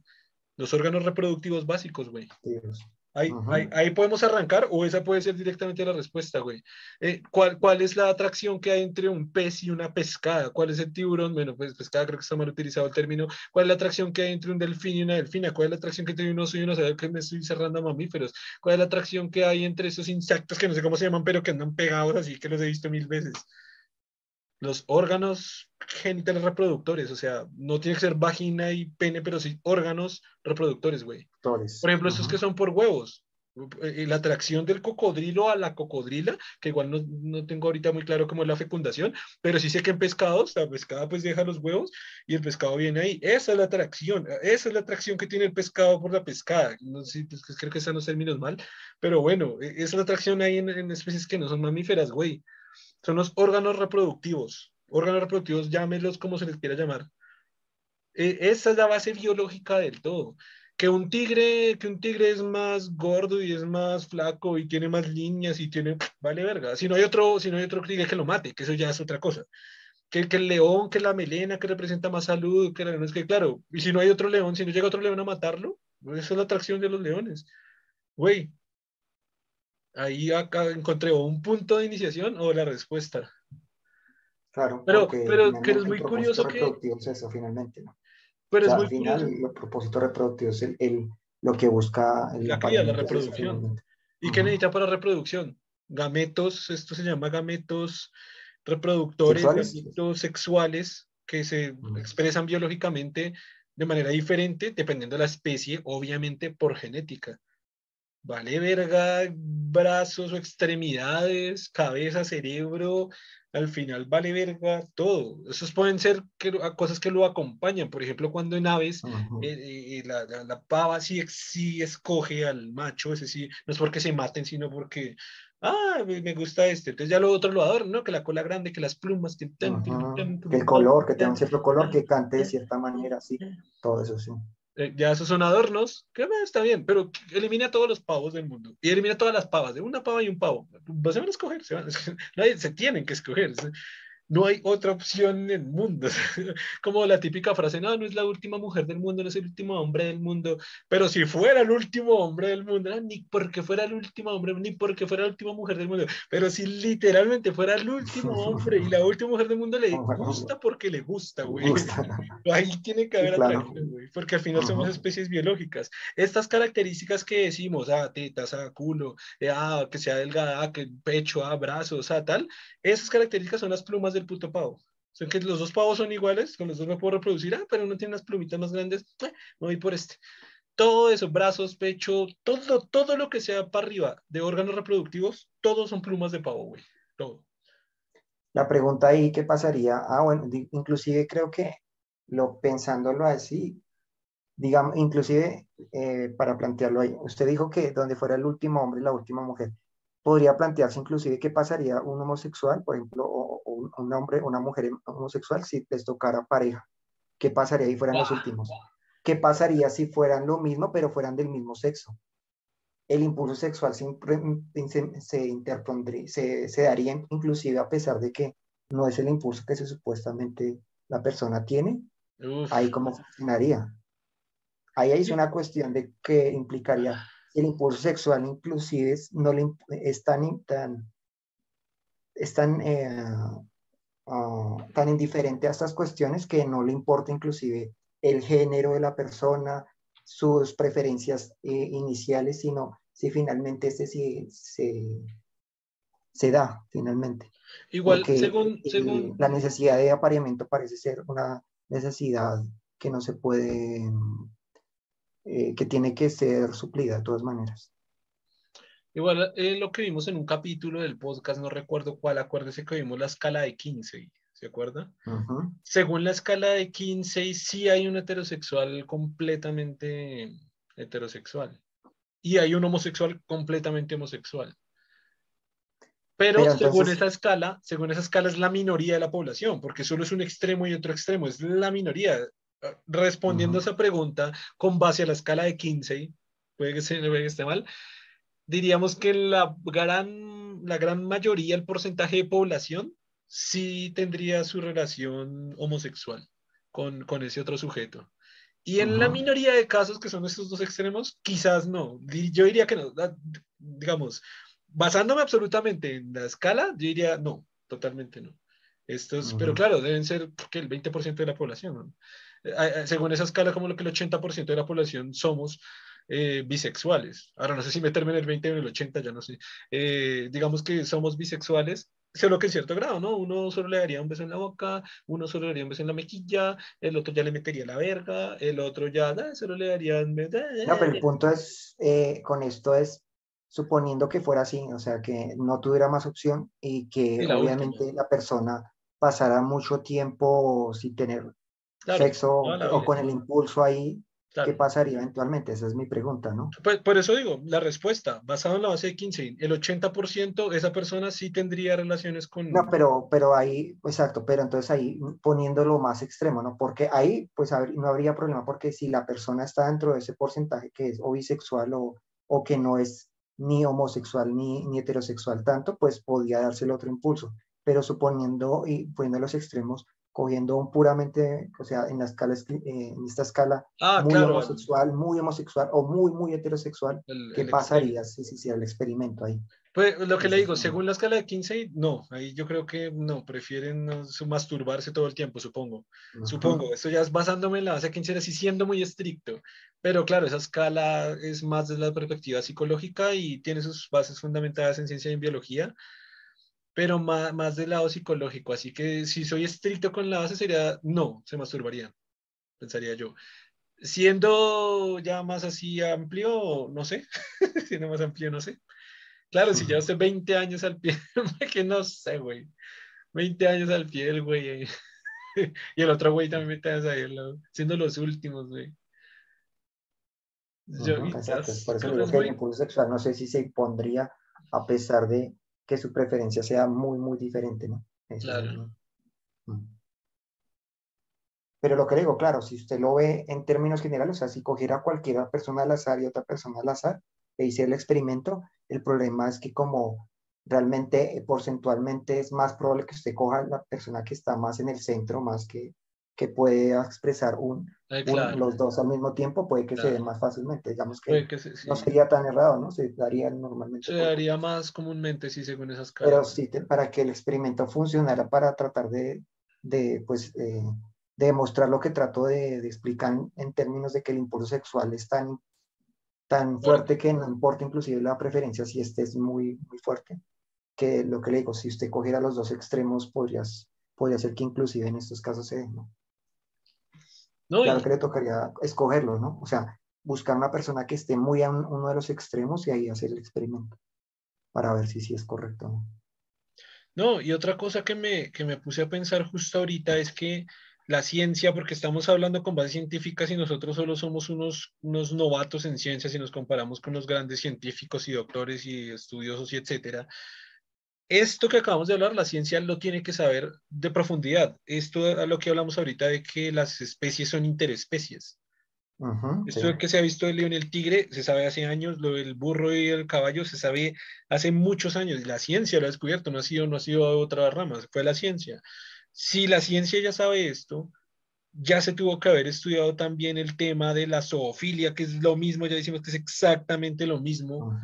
Y también, o sea, por eso digo, y también, o sea, o por qué más bien, o también se ha tenido que dar cuenta que en realidad no hay términos biológicos para atracción de senos, de culos, de pectorales, de bíceps, de gravedad de voz, de pelo largo y corto, de, o sea, la ciencia ya tiene que saber eso, entonces no entiendo por qué toda esa cantidad de artículos científicos que he leído y que he defendido muchas veces, porque, porque, están porque están llegando por allá para otro lado que, que, según nuestra conversación están basándose en términos culturales y de ahí están arrancando, güey, están arrancando aquí, como yo siempre explico, la ciencia siempre arranca desde el suelo firme a construirse, aquí están arrancando desde, culturalmente decimos esto, entonces experimentemos de aquí para arriba. ¿por qué arrancaron de la nada si, si ya saben lo de interespecies? Exacto, y ahí ya eh, está viciado porque usted ya partió una idea.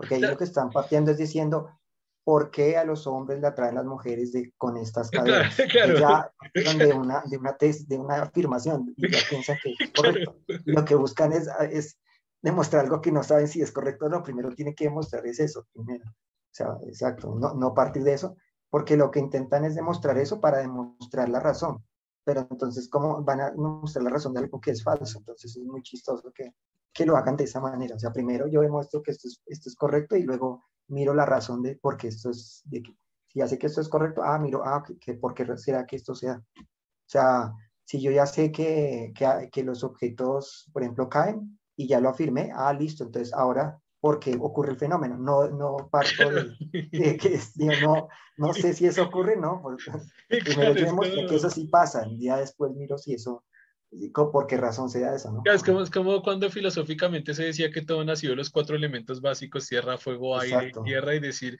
ok, ¿por qué todo surgió del fuego, tierra, aire, fuego? Por, o sea, ¿por qué el fuego? Ah, del fuego por, porque la luz es caliente. claro, y mire, toda la ciencia de que el fuego es caliente, güey, es que no sale del fuego. la base está mal, tiene que arrancar más atrás, güey. Y que se está pasando algo raro o estamos informándonos de... Ese es el problema que a veces veo en la filosofía, que parte de ciertas afirmaciones, pero no sé si esas afirmaciones ya son correctas. Entonces, primero es que hay que demostrar esas afirmaciones. Si estas son correctas, ahí sí yo parto a decir... Ahí sí arranquemos, güey. Hey, esto me llevó... Cuando yo afirmo, pienso, luego existo, pero tengo que demostrar primero eso y luego sí miro si eso sí es correcto. No lo afirmo y luego miro a ver si ¿qué parto de ahí? Eso no tiene sentido. Claro. Es muy chistoso que lo hagan así. Ah, que es como... Es en la filosofía a veces, que parte de ciertas afirmaciones, pero no veo por cómo, las, cómo saben si esa es correcta, ¿no? Sino, esto me parece correcto y, y yo parto de ahí. No, y por eso tanta, tanta filosofía mal desde la perspectiva de Dios que por ejemplo lo vemos en el libro de Carl Sagan cuando ya muchos estaban afirmando cosas de maltrato animal y destrucción de, del ambiente desde la filosofía. Ahorita olvidé los filósofos, pero vale la pena mucho anotarlo, porque se estaban basando en Dios existe. Dios existe, de aquí para arriba hablemos, o sea, estructuremos filosofía. Dios existe, entonces sí, los, los animales fueron puestos para nosotros, todo fue desde un geocentrismo, entonces arranquemos para allá. Lo primero es, ¿Dios existe? ¿Qué es Dios? Lo segundo, todo está puesto para nosotros, pero no, Dios existe, está puesto para nosotros, arranquemos a pensar acá. Y cuando usted le dicen Dios no existe, ah, verga, se cayó, se cayó todo. Se cayó todo, toda la filosofía para se cayó porque Dios no existe. Y todo ese, ese esfuerzo en argumentar a partir de algo lógico, se que obviamente se parte de esa afirmación, y pues se trata que filosóficamente sea correcto todo lógico. Pero todo ese trabajo que usted hizo y ya partido de mal, pues si eso se cae ya, todo el trabajo que usted hizo afirmando y argumentando y para que todo esto se caiga no tiene sentido. Entonces, no, así no puede partir. O sea, no sé, digamos si en la filosofía sea siempre así, pero si la filosofía parte de ese punto, ya yo veo un fallo fatal en la filosofía. es, un, es, un, ejercicio claro, práctico. es, lo que yo, es lo que yo siempre digo de la teología. ¿Qué significa la teología? El estudio, o sea, logía de estudio, teo de Dios, el estudio de Dios. Y lo que hablábamos, esto lo, creo que lo hablamos fuera del podcast. La teología es un estudio completo con investigación, con pensadores, con artículos, con historia y gente que sigue investigando y que sigue pensando. Y cuando dicen, ah, es que Dios no existe ya toda la teología deja de existir, toda la teología, no, toda la teología se convirtió en, en el estudio de las hadas madrinas. Es que esas no existen. Todo, o sea, años de investigación, de teorías, de, de, científicos o bueno, de ciencias sociales que se han metido ahí, o de padres, o de toda la historia de siglos, se, murió, desapareció todo. Todo completamente desapareció. Güey, pero es que nos desviamos del tema y antes de salirnos quiero llegar a dos conclusiones, no sé si llamar las dos tesis muy, muy, muy importantes. Uno, usted se acuerda siempre que yo a usted le decía que nunca entendía, eso se lo dije fuera del podcast y me parece que se lo dije en un podcast, pero fuera del podcast se va a acordar que yo le decía, yo no entiendo cómo estos hombres o mujeres o personas que se atraen demasiado por personas obesas mórbidas, que de hecho les guste, les atraen y prefieren que sea obesa, no obesa, sino obesa mórbida, y si no, no me gusta puedo encontrar dos explicaciones que hemos sacado en el podcast. Uno, el nivel emocional, que eso lo hemos hablado muchas veces, y las emociones lo que lo empujan sin importar lo que hay. Y dos, la vagina.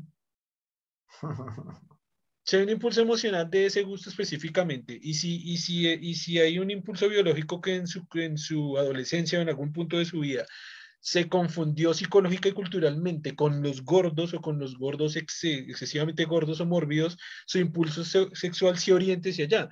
Si usted le pone que somos un bulto de emociones con un cerebrito y con una racionalidad así, un bulto de emociones y se enamora y eso y lo empuja a todos y se revuelve una cosa con la otra, que son dos teorías que hemos construido aquí en este podcast, si esas dos cosas se unen, o sea, esa, esa que, que no importa nada físicamente porque todo ha sido cultural, y que al final lo único que importa son estos, estos órganos reproductivos, la explicación es clarísimo, está clarísimo porque a la gente le gustan o los obesos, o los muy flacos, o los muy altos, o los muy bajitos, o los muy ta, ta, ta, ta, ta, ta, y la cantidad de preferencias de gente que cada uno le gusta, o un enano, o los enanos, o la gente, ¿se acuerda esto que tampoco nunca me pude explicar? Vea, y esto lo propuse en un podcast y lo conté a usted, no se acuerda, que fue una experiencia mía que yo viví con una persona, era mi roomie, con una persona que era, no sé qué enfermedad era, pero que yo le conté que era como de este tamaño, que tenía las manos así un poco deformes, la cara un poco deforme, eh, que pues era una mujer, eh, si, si recuerda esa historia que le conté,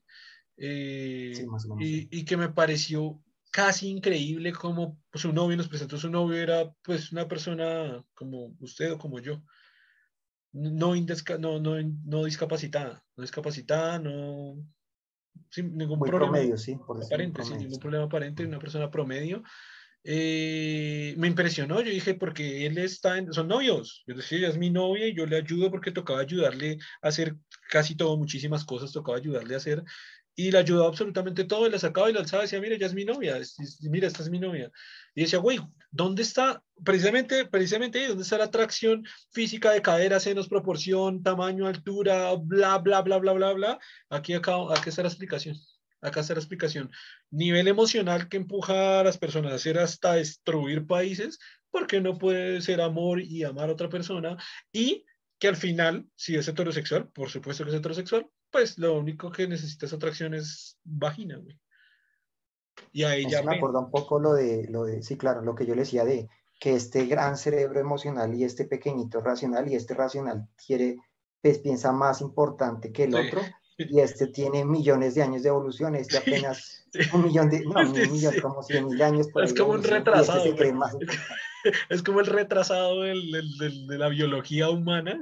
Sí, el último. De la, biología, de, la, biología mundial, es el retrasado de la biología mundial que menos siempre es el que dice, bueno, yo aquí pongo las reglas y yo soy el más, es como el enano, yo aquí soy el, yo aquí soy el más verga, yo aquí pongo las reglas. Eh, güey, usted, es, usted, es, usted, no, usted es nuevo, usted, es nuevo entre todos aquí, usted llegó, se llegó ayer, usted entiende que es como que llega el empleado nuevo dice, bueno, aquí yo controlo todo, Exacto, ¿no? Es como que llega así y dice, bueno, gerente, lárguese de acá, el presidente también, el CEO, porque yo aquí voy a mandar y porque yo soy el más duro, porque yo digo, yo digo que soy el más duro y realmente yo soy el más duro y todos tienen que hacerme caso. Güey, usted entró ayer. usted no, sabe nada. Usted tiene 15 años, usted entró ayer. la evolución de las emociones que vienen desde miles de millones, desde antes de que fuéramos mamíferos, güey. Ya se viene produciendo y, y el cerebro llegó así el día, no, o sea, las emociones son todas estúpidas, que estupidez todo como actúan tan idiotas, todos son idiotas. Racionalidad, cállese, racionalidad, cállese que usted es un imbécil que acabó de llegar aquí al, tema biológico y evolutivo genético. Usted en medio puede tener una voz interna y cree que se la sabe todas. Es, el ego, el ególatra, el egocéntrico, el grupo aquí llegó a creer que demás. Mm. Pero, güey, el corazón es más viejo, el hígado es más viejo, los pulmones son más viejos, el sistema respiratorio es más viejo, la piel es más vieja, las uñas son más viejas, el pelo es más viejo, las emociones son más viejas, el sistema nervioso, y todo, güey, cada parte del puto cuerpo. Los órganos reproductivos son más viejos, la atracción sexual por los gametos reproductivos son millones de años más antiguos, güey. ¡Ah! ¡Chimba esta mierda! Este pequeñito se cree el, el, más poderoso de todos, sí. el enano se cree que, llegó.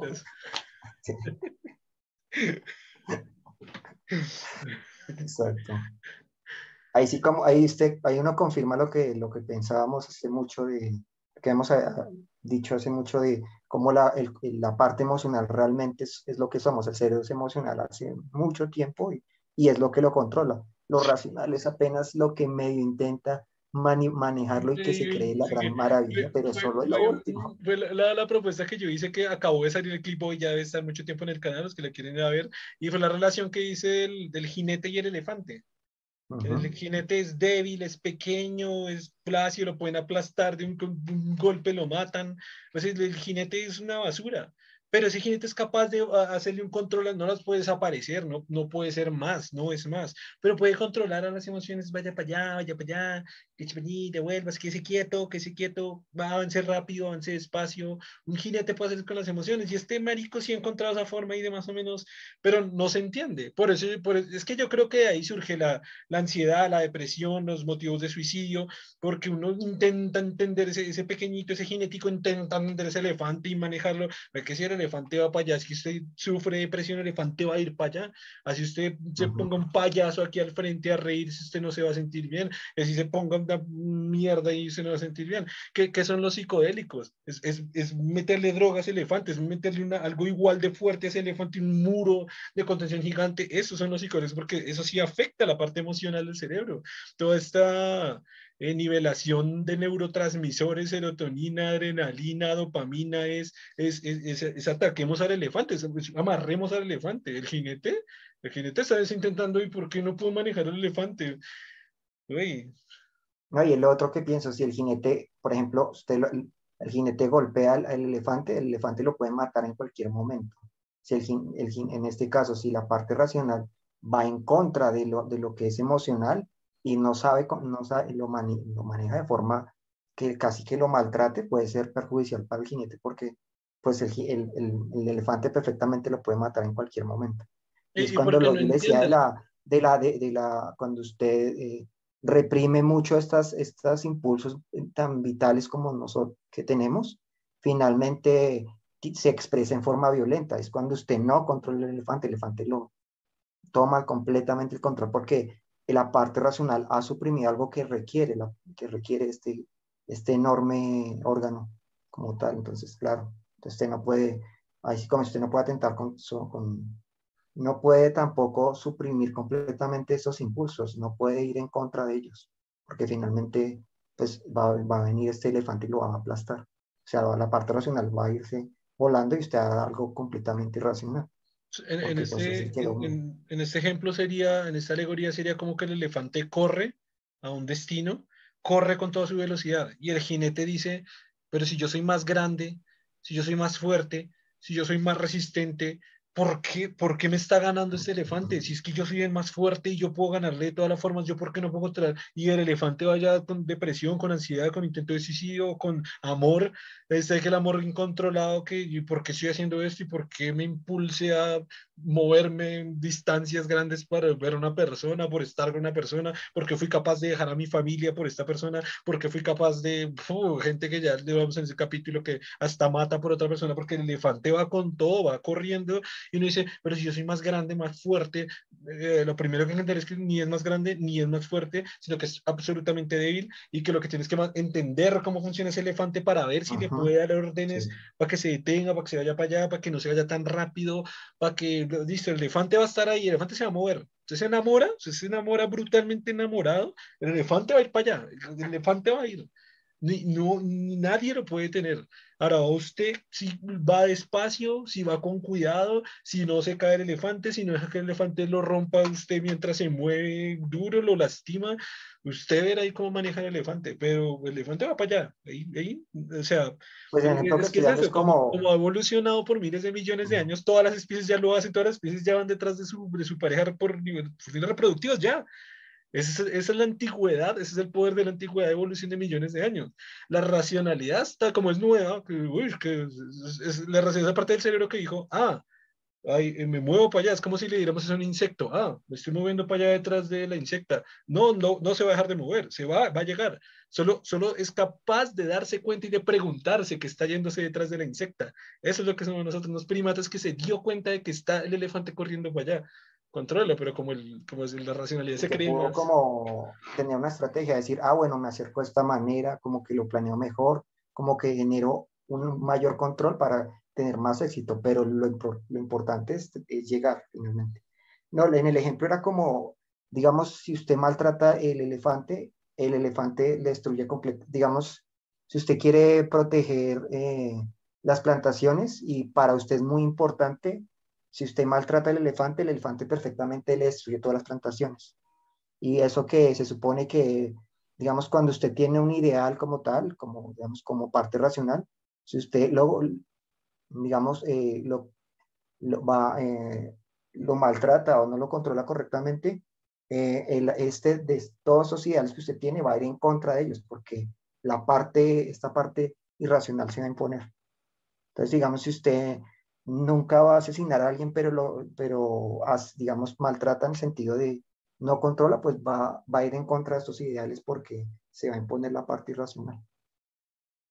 Y es así, ¿no? Digamos, claro, si usted puede pensar, em, yo no mato a nadie, pero si otra persona lo agrede y lo agrede y lo agrede, finalmente, ¿qué va a pasar? Es, eh, la parte irracional va a reaccionar y va a tratar de protegerse. Y a pesar de que vaya en contra de sus ideales, usted de pronto va a matar a la otra persona porque lo está, está atentando con esta parte vital que se tiene. Por eso es que sean estas cuestiones, porque finalmente son las que permiten la supervivencia y cualquier cosa que, que vaya en contra de estas cuestiones que nos permite sobrevivir y, también aparte, pues está la, el impulso vital de, de, sobrevivir, el impulso vital de la, del apareamiento, de la reproducción. Por eso estos dos no se pueden suprimir eventualmente porque son lo que nos define. Acabo de sacar dos teorías. escúcheme bien, escúcheme bien. En, en, en, contraposición a lo que usted dice, o sea, no, de acuerdo con lo que usted dijo, pero si vemos la otra cara de la moneda, que sería apoyar al elefante. Si racionalmente se apoya al elefante, el elefante tiene odio y quiere matar y va a ir para allá. Y yo, ¿verdad? Qué chimba, quiero matar y quiero destruir más gente. Y racionalmente, de hecho, arriba al elefante para que vaya más rápido, para que vaya más agresivo, para que sea imparable, lo para que sea lo planee mejor, para que se vaya con toda la fuerza. Hitler. Dictadores, asesinos en serie, no sé si psicópatas porque es otro punto, pero por ahí va. Eh, criminales, Garavito, la vergüenza, peor vergüenza de Colombia, desgracias, terroristas, matar, güey, su elefante va para allá, lo cual me lleva a la segunda parte que yo quería que me parece brutal y qué tal si lo vemos, ya lo vamos hablando del podcast como en tres capítulos, si ese es exactamente o esa descripción sirve exactamente para lo que llamamos propósito de vida. Que sus emociones y su racionalidad apunten exactamente al mismo lado. ¿Cuál es el problema? De nuevo, como la racionalidad quiere, piensa que quiere llegar y va a llegar, pero no entendemos el elefante porque es muy fuerte, porque es muy duro, porque el elefante puede que en realidad vaya para allá, yo digo, sí, yo voy para allá, pero el elefante tiene su camino que va para allá y no va para allá, va para allá, eh, era para allá, porque sigue por allá. El, problema es entender el elefante, es entender esta parte emocional que es tan grande, hacia dónde está apuntando si, y si realmente eso es lo que me gusta, porque puedo hacer una actividad que me guste, ya, ese es mi propósito de vida, pero pues ya del Ikigai, no me genera dinero, no por todo el mundo, no tal, pero si entiendo, logro entender ese elefante, es que el elefante, ah, es que el elefante quiere ir para allá. Y, ah, ay, yo también, si, si es algo que me gusta y si el elefante se siente feliz cuando va para allá y yo también me siento feliz, apuntemos para allá y eso puede ser propósito de vida, porque también me sirvió el ejemplo de Hitler. Hitler quizás su propósito de vida era asesinar, matar y, pues, superponerse como casi un dios universal eh, o mundial. Pues su idea extrema de supremacía, ¿no? Pues era llevar su idea extrema de supremacía, pero eso combinado con su odio, con su odio extremo al... al pero entonces eso, eso me lleva a esas, a esas dos conclusiones, güey. ¿Qué, qué, opina de esas dos conclusiones? Apoyar el elefante para llegar a un punto y que eso pudiera traducirse en propósito. Pues lo, lo, primero que veo es que, eh, claro, lo importante es dirigirlo correctamente, pero también eh, veo la cuestión de que si usted tiene estas pulsiones que son muy negativas, también tiene que aprender cómo a, a, a corregirlo sin satanizarlo, ¿no? Porque lo importante no es, si usted lo sataniza es peor, ¿no? Si usted lo ve como algo muy, muy, como, o sea, como, como que soy lo peor solo por eso, eh, es problemático porque agrede al elefante, ¿no? O sea, como si él se porta mal, yo lo golpeo, eso no sirve porque esta agresión, o sea, esta forma de, de, golpear a este, a este elefante que tiene estas pulsiones es incorrecta, pero tiene que encontrarse un modo de corregirlo, de, de, redirigirlo y de no alimentarlo, ¿no? Que sería, es problemático en el sentido de Si yo alimento, por ejemplo, con Hitler en el caso de que esta supremacía de creer que le valía más que todos, y lo voy alimentando y alimentando, y pienso, y, cada vez me convenzo más, y, lo que hago es empeorar esta noción. Entonces lo que debo es redirigirlo como tal. Redirigirlo, corregirlo. Si está mal enfocado, o sea, si esta idea de la supremacía me lleva a pensar que alguien vale menos que otro y que por lo tanto esta persona debe morir yo, o ser mi esclavo, esta noción es incorrecta. Si la supremacía me, esta noción de que debo ser mejor, pero enfocado no en que los otros son menos que yo, sino que yo puedo ser más, puedo, puedo aportar más, puedo, sí, puedo convertir en, puedo mejorarme cada vez más, ahí algo correcto, pero si me lo enfoco en el sentido de que puedo ser mejor, puedo cada vez ser mejor, pero al mismo tiempo los otros son peores por ello, entonces ahí está incorrecto, en ese sentido de cómo construyo este impulso para, para que sea correcto, ¿no? Para evitar que se convierta en algo nocivo, que era la idea, esta idea de supremacía tenía ese problema, ¿no? Que creo que en parte, digamos, ahorita que he estado leyendo un poco el anticristo, ellos se basaron un poco en lo que él decía, pero no sé si, si su enfoque fue incorrecto o de pronto la forma en que lo proponía Nietzsche de pronto les dio esta idea, ¿no? Pero eh, continúe.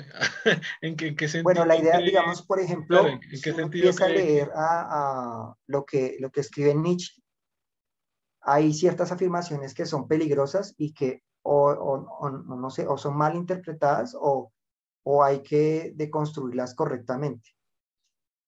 Por ejemplo, si le, le voy a dar un ejemplo, una de sus afirmaciones que tengo acá dice, los débiles y los fracasados deben perecer, esta es la primera proposición de nuestro amor a los hombres y hay que ayudarlos a perecer.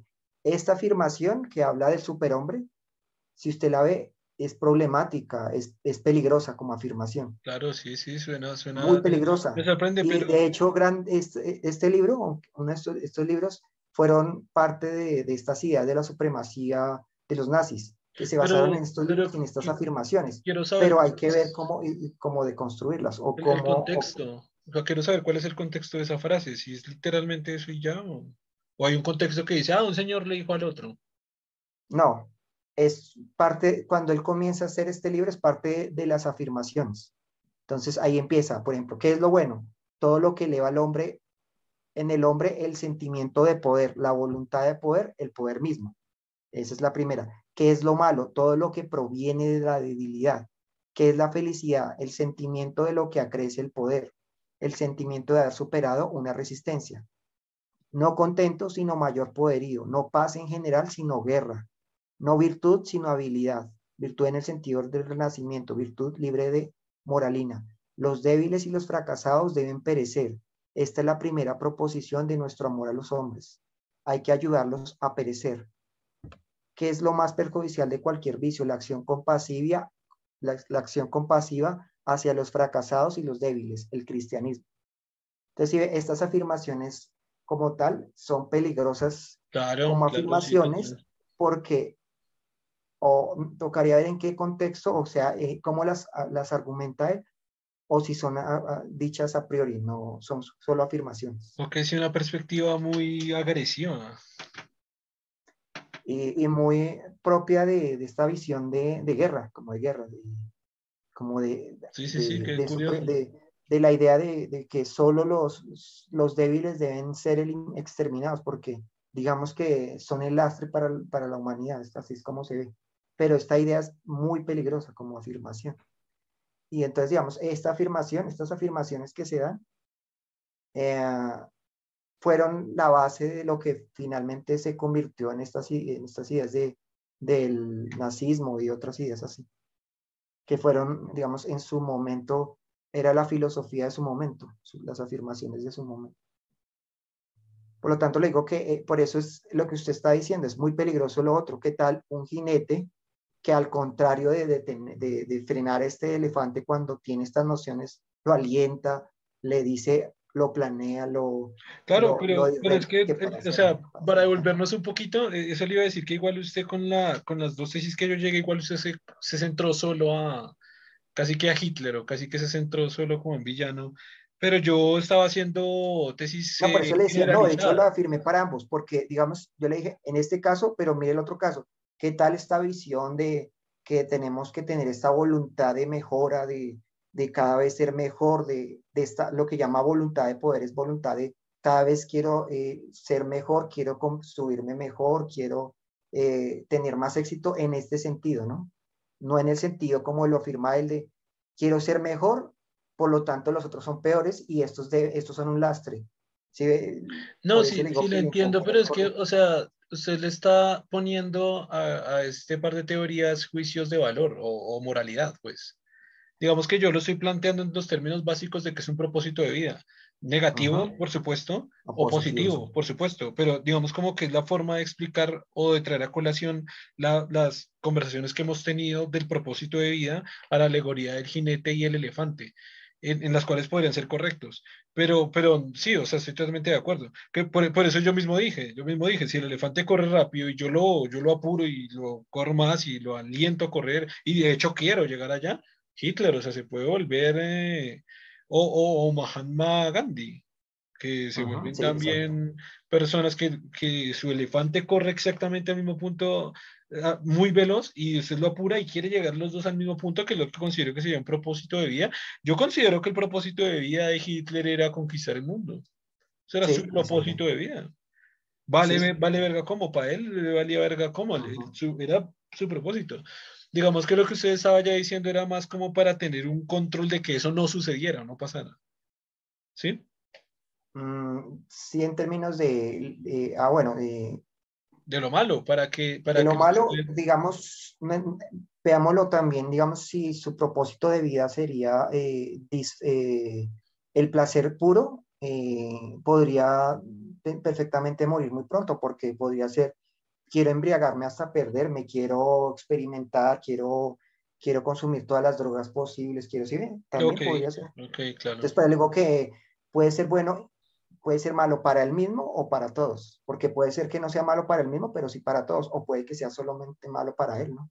Claro. También, por eso digo que hay de pronto lo que le, sí, claro, hay una cuestión de juicios de valor, pero tiene un sentido en, el, en, ver qué tan constructivo es, porque no se puede pensar que porque tengo un propósito de vida, ya eso lo hace eh, lo más eh, funcional. Sí, funcional, o sea, lo más conveniente para mí mismo y para, y para el entorno, porque finalmente yo soy parte del entorno. Claro, pero es que aquí volvemos a, volvemos a la filosofía del Ikigai, que me parece muy importante. Y uno de los puntos para que sea Ikigai es eh, aportar positivamente al mundo, ¿no? Cambiar el mundo positivamente. O cambiar, ya, ya, ya explicamos que esto del mundo puede ser su sociedad, su cultura, su familia, sus amigos, un grupo de personas, aportar a la sociedad algo positivo que ya se ve más exactamente desde la filosofía del Ikigai ya bien, bien aterrizado, por así decirlo. Eso me parece interesante, pero no sé, no, eso después lo hablamos, porque sería que lo plantea un poco en, lo que yo vi de, de, este, de, de, la conclusión que dio, que vi en el, en el podcast, en, digo, en el video que hizo Migala sobre analizando, pues lo que se, digamos, la conclusión de, de, de como esta noción que él da de, pero pues ya para ahondar en eso sí toca, nos alargaríamos más porque él plantea una cuestión más interesante porque nosotros lo vemos desde nosotros, o sea, el, los planteamos como si solo, eh, que nosotros, o sea, yo soy solo yo, pero realmente él lo plantea como un yo, que es, o sea, nosotros somos también los otros, y lo plantea como un universo porque somos la interacción con nosotros, y lo que somos está definido por la interacción con nosotros. Por lo tanto, hablar de que sea bueno para mí y para los demás, estamos hablando del mismo término, porque yo y los demás somos uno mismo. Y él plantea esta tesis ahí muy interesante. Lo, lo que pasa es que, que este güey de Migala, el Hobbit, que no sé cómo se llamará, está, que, que, estoy seguro que él lo escuchó porque, porque lo he escuchado varias veces y él está influenciado muchísimo por la filosofía del taoísmo, que esto lo, yo lo traje a, a, la conversación yo traje el tema de la conversación con el tema que trajimos a un invitado que se llama Sergio, que se llama eh, el budismo, creo que fue el, el podcast que hicimos sobre el budismo, y eh, a, este güey, al hobbit, le encanta el taoísmo. Y el taoísmo, una de las, de las partes, digamos, base de lo que explica el taoísmo es el, es el, es el uno como todos, o el, todos como uno, o el, yo, como, yo como todos, pero no solo como todos los seres humanos, sino como cada parte prácticamente del universo, como cada parte del universo que, que, que, se construye o se compone de lo que soy yo y yo soy, yo soy el universo, el universo es yo y cada una cosa, cada, cada cosa que se compone el universo somos yo también. Entonces, es como una sinergia muy interesante, positiva, al hecho de que si yo me hago bien a mí mismo, también le podría estar haciendo bien no solo a mi prójimo, sino a la naturaleza y a lo que me rodea y a los animales y al entorno y a mi propio planeta que es una versión interesante que, que viene desde el taoísmo y no sé si viene desde el... Ah, no, desde el taoísmo, sí, sí, desde el taoísmo. Y es que el Hobbit sí tiene esa tendencia taoísta súper fuerte él, Supongo que es taoísta, ahora no sé si le gusta mucho la perspectiva filosófica del taoísmo, ¿no? Pero entonces quizás quiso ver el final de Evangelion como un taoísmo, igual depende de, qué final. ¿Sería el final de la tercera película o el final de...? Porque el de la, el de la primera es...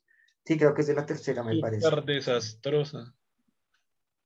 Ah, si es de la tercera, me toca, tengo que volver a ver esa película, yo creo que unas varias veces, porque primero es bien larga. Sí, creo que final son como cuatro finales diferentes, ¿no? Entonces creo que cada uno tiene una conclusión diferente. Ah, uy, no sé, no sabría cuántos, no sabría cuántos, pero es que bueno, si nos ponemos bien estrictos, pues la serie como tal termina casi que sin fin, pero no sé si eso se podría llamarle un fin.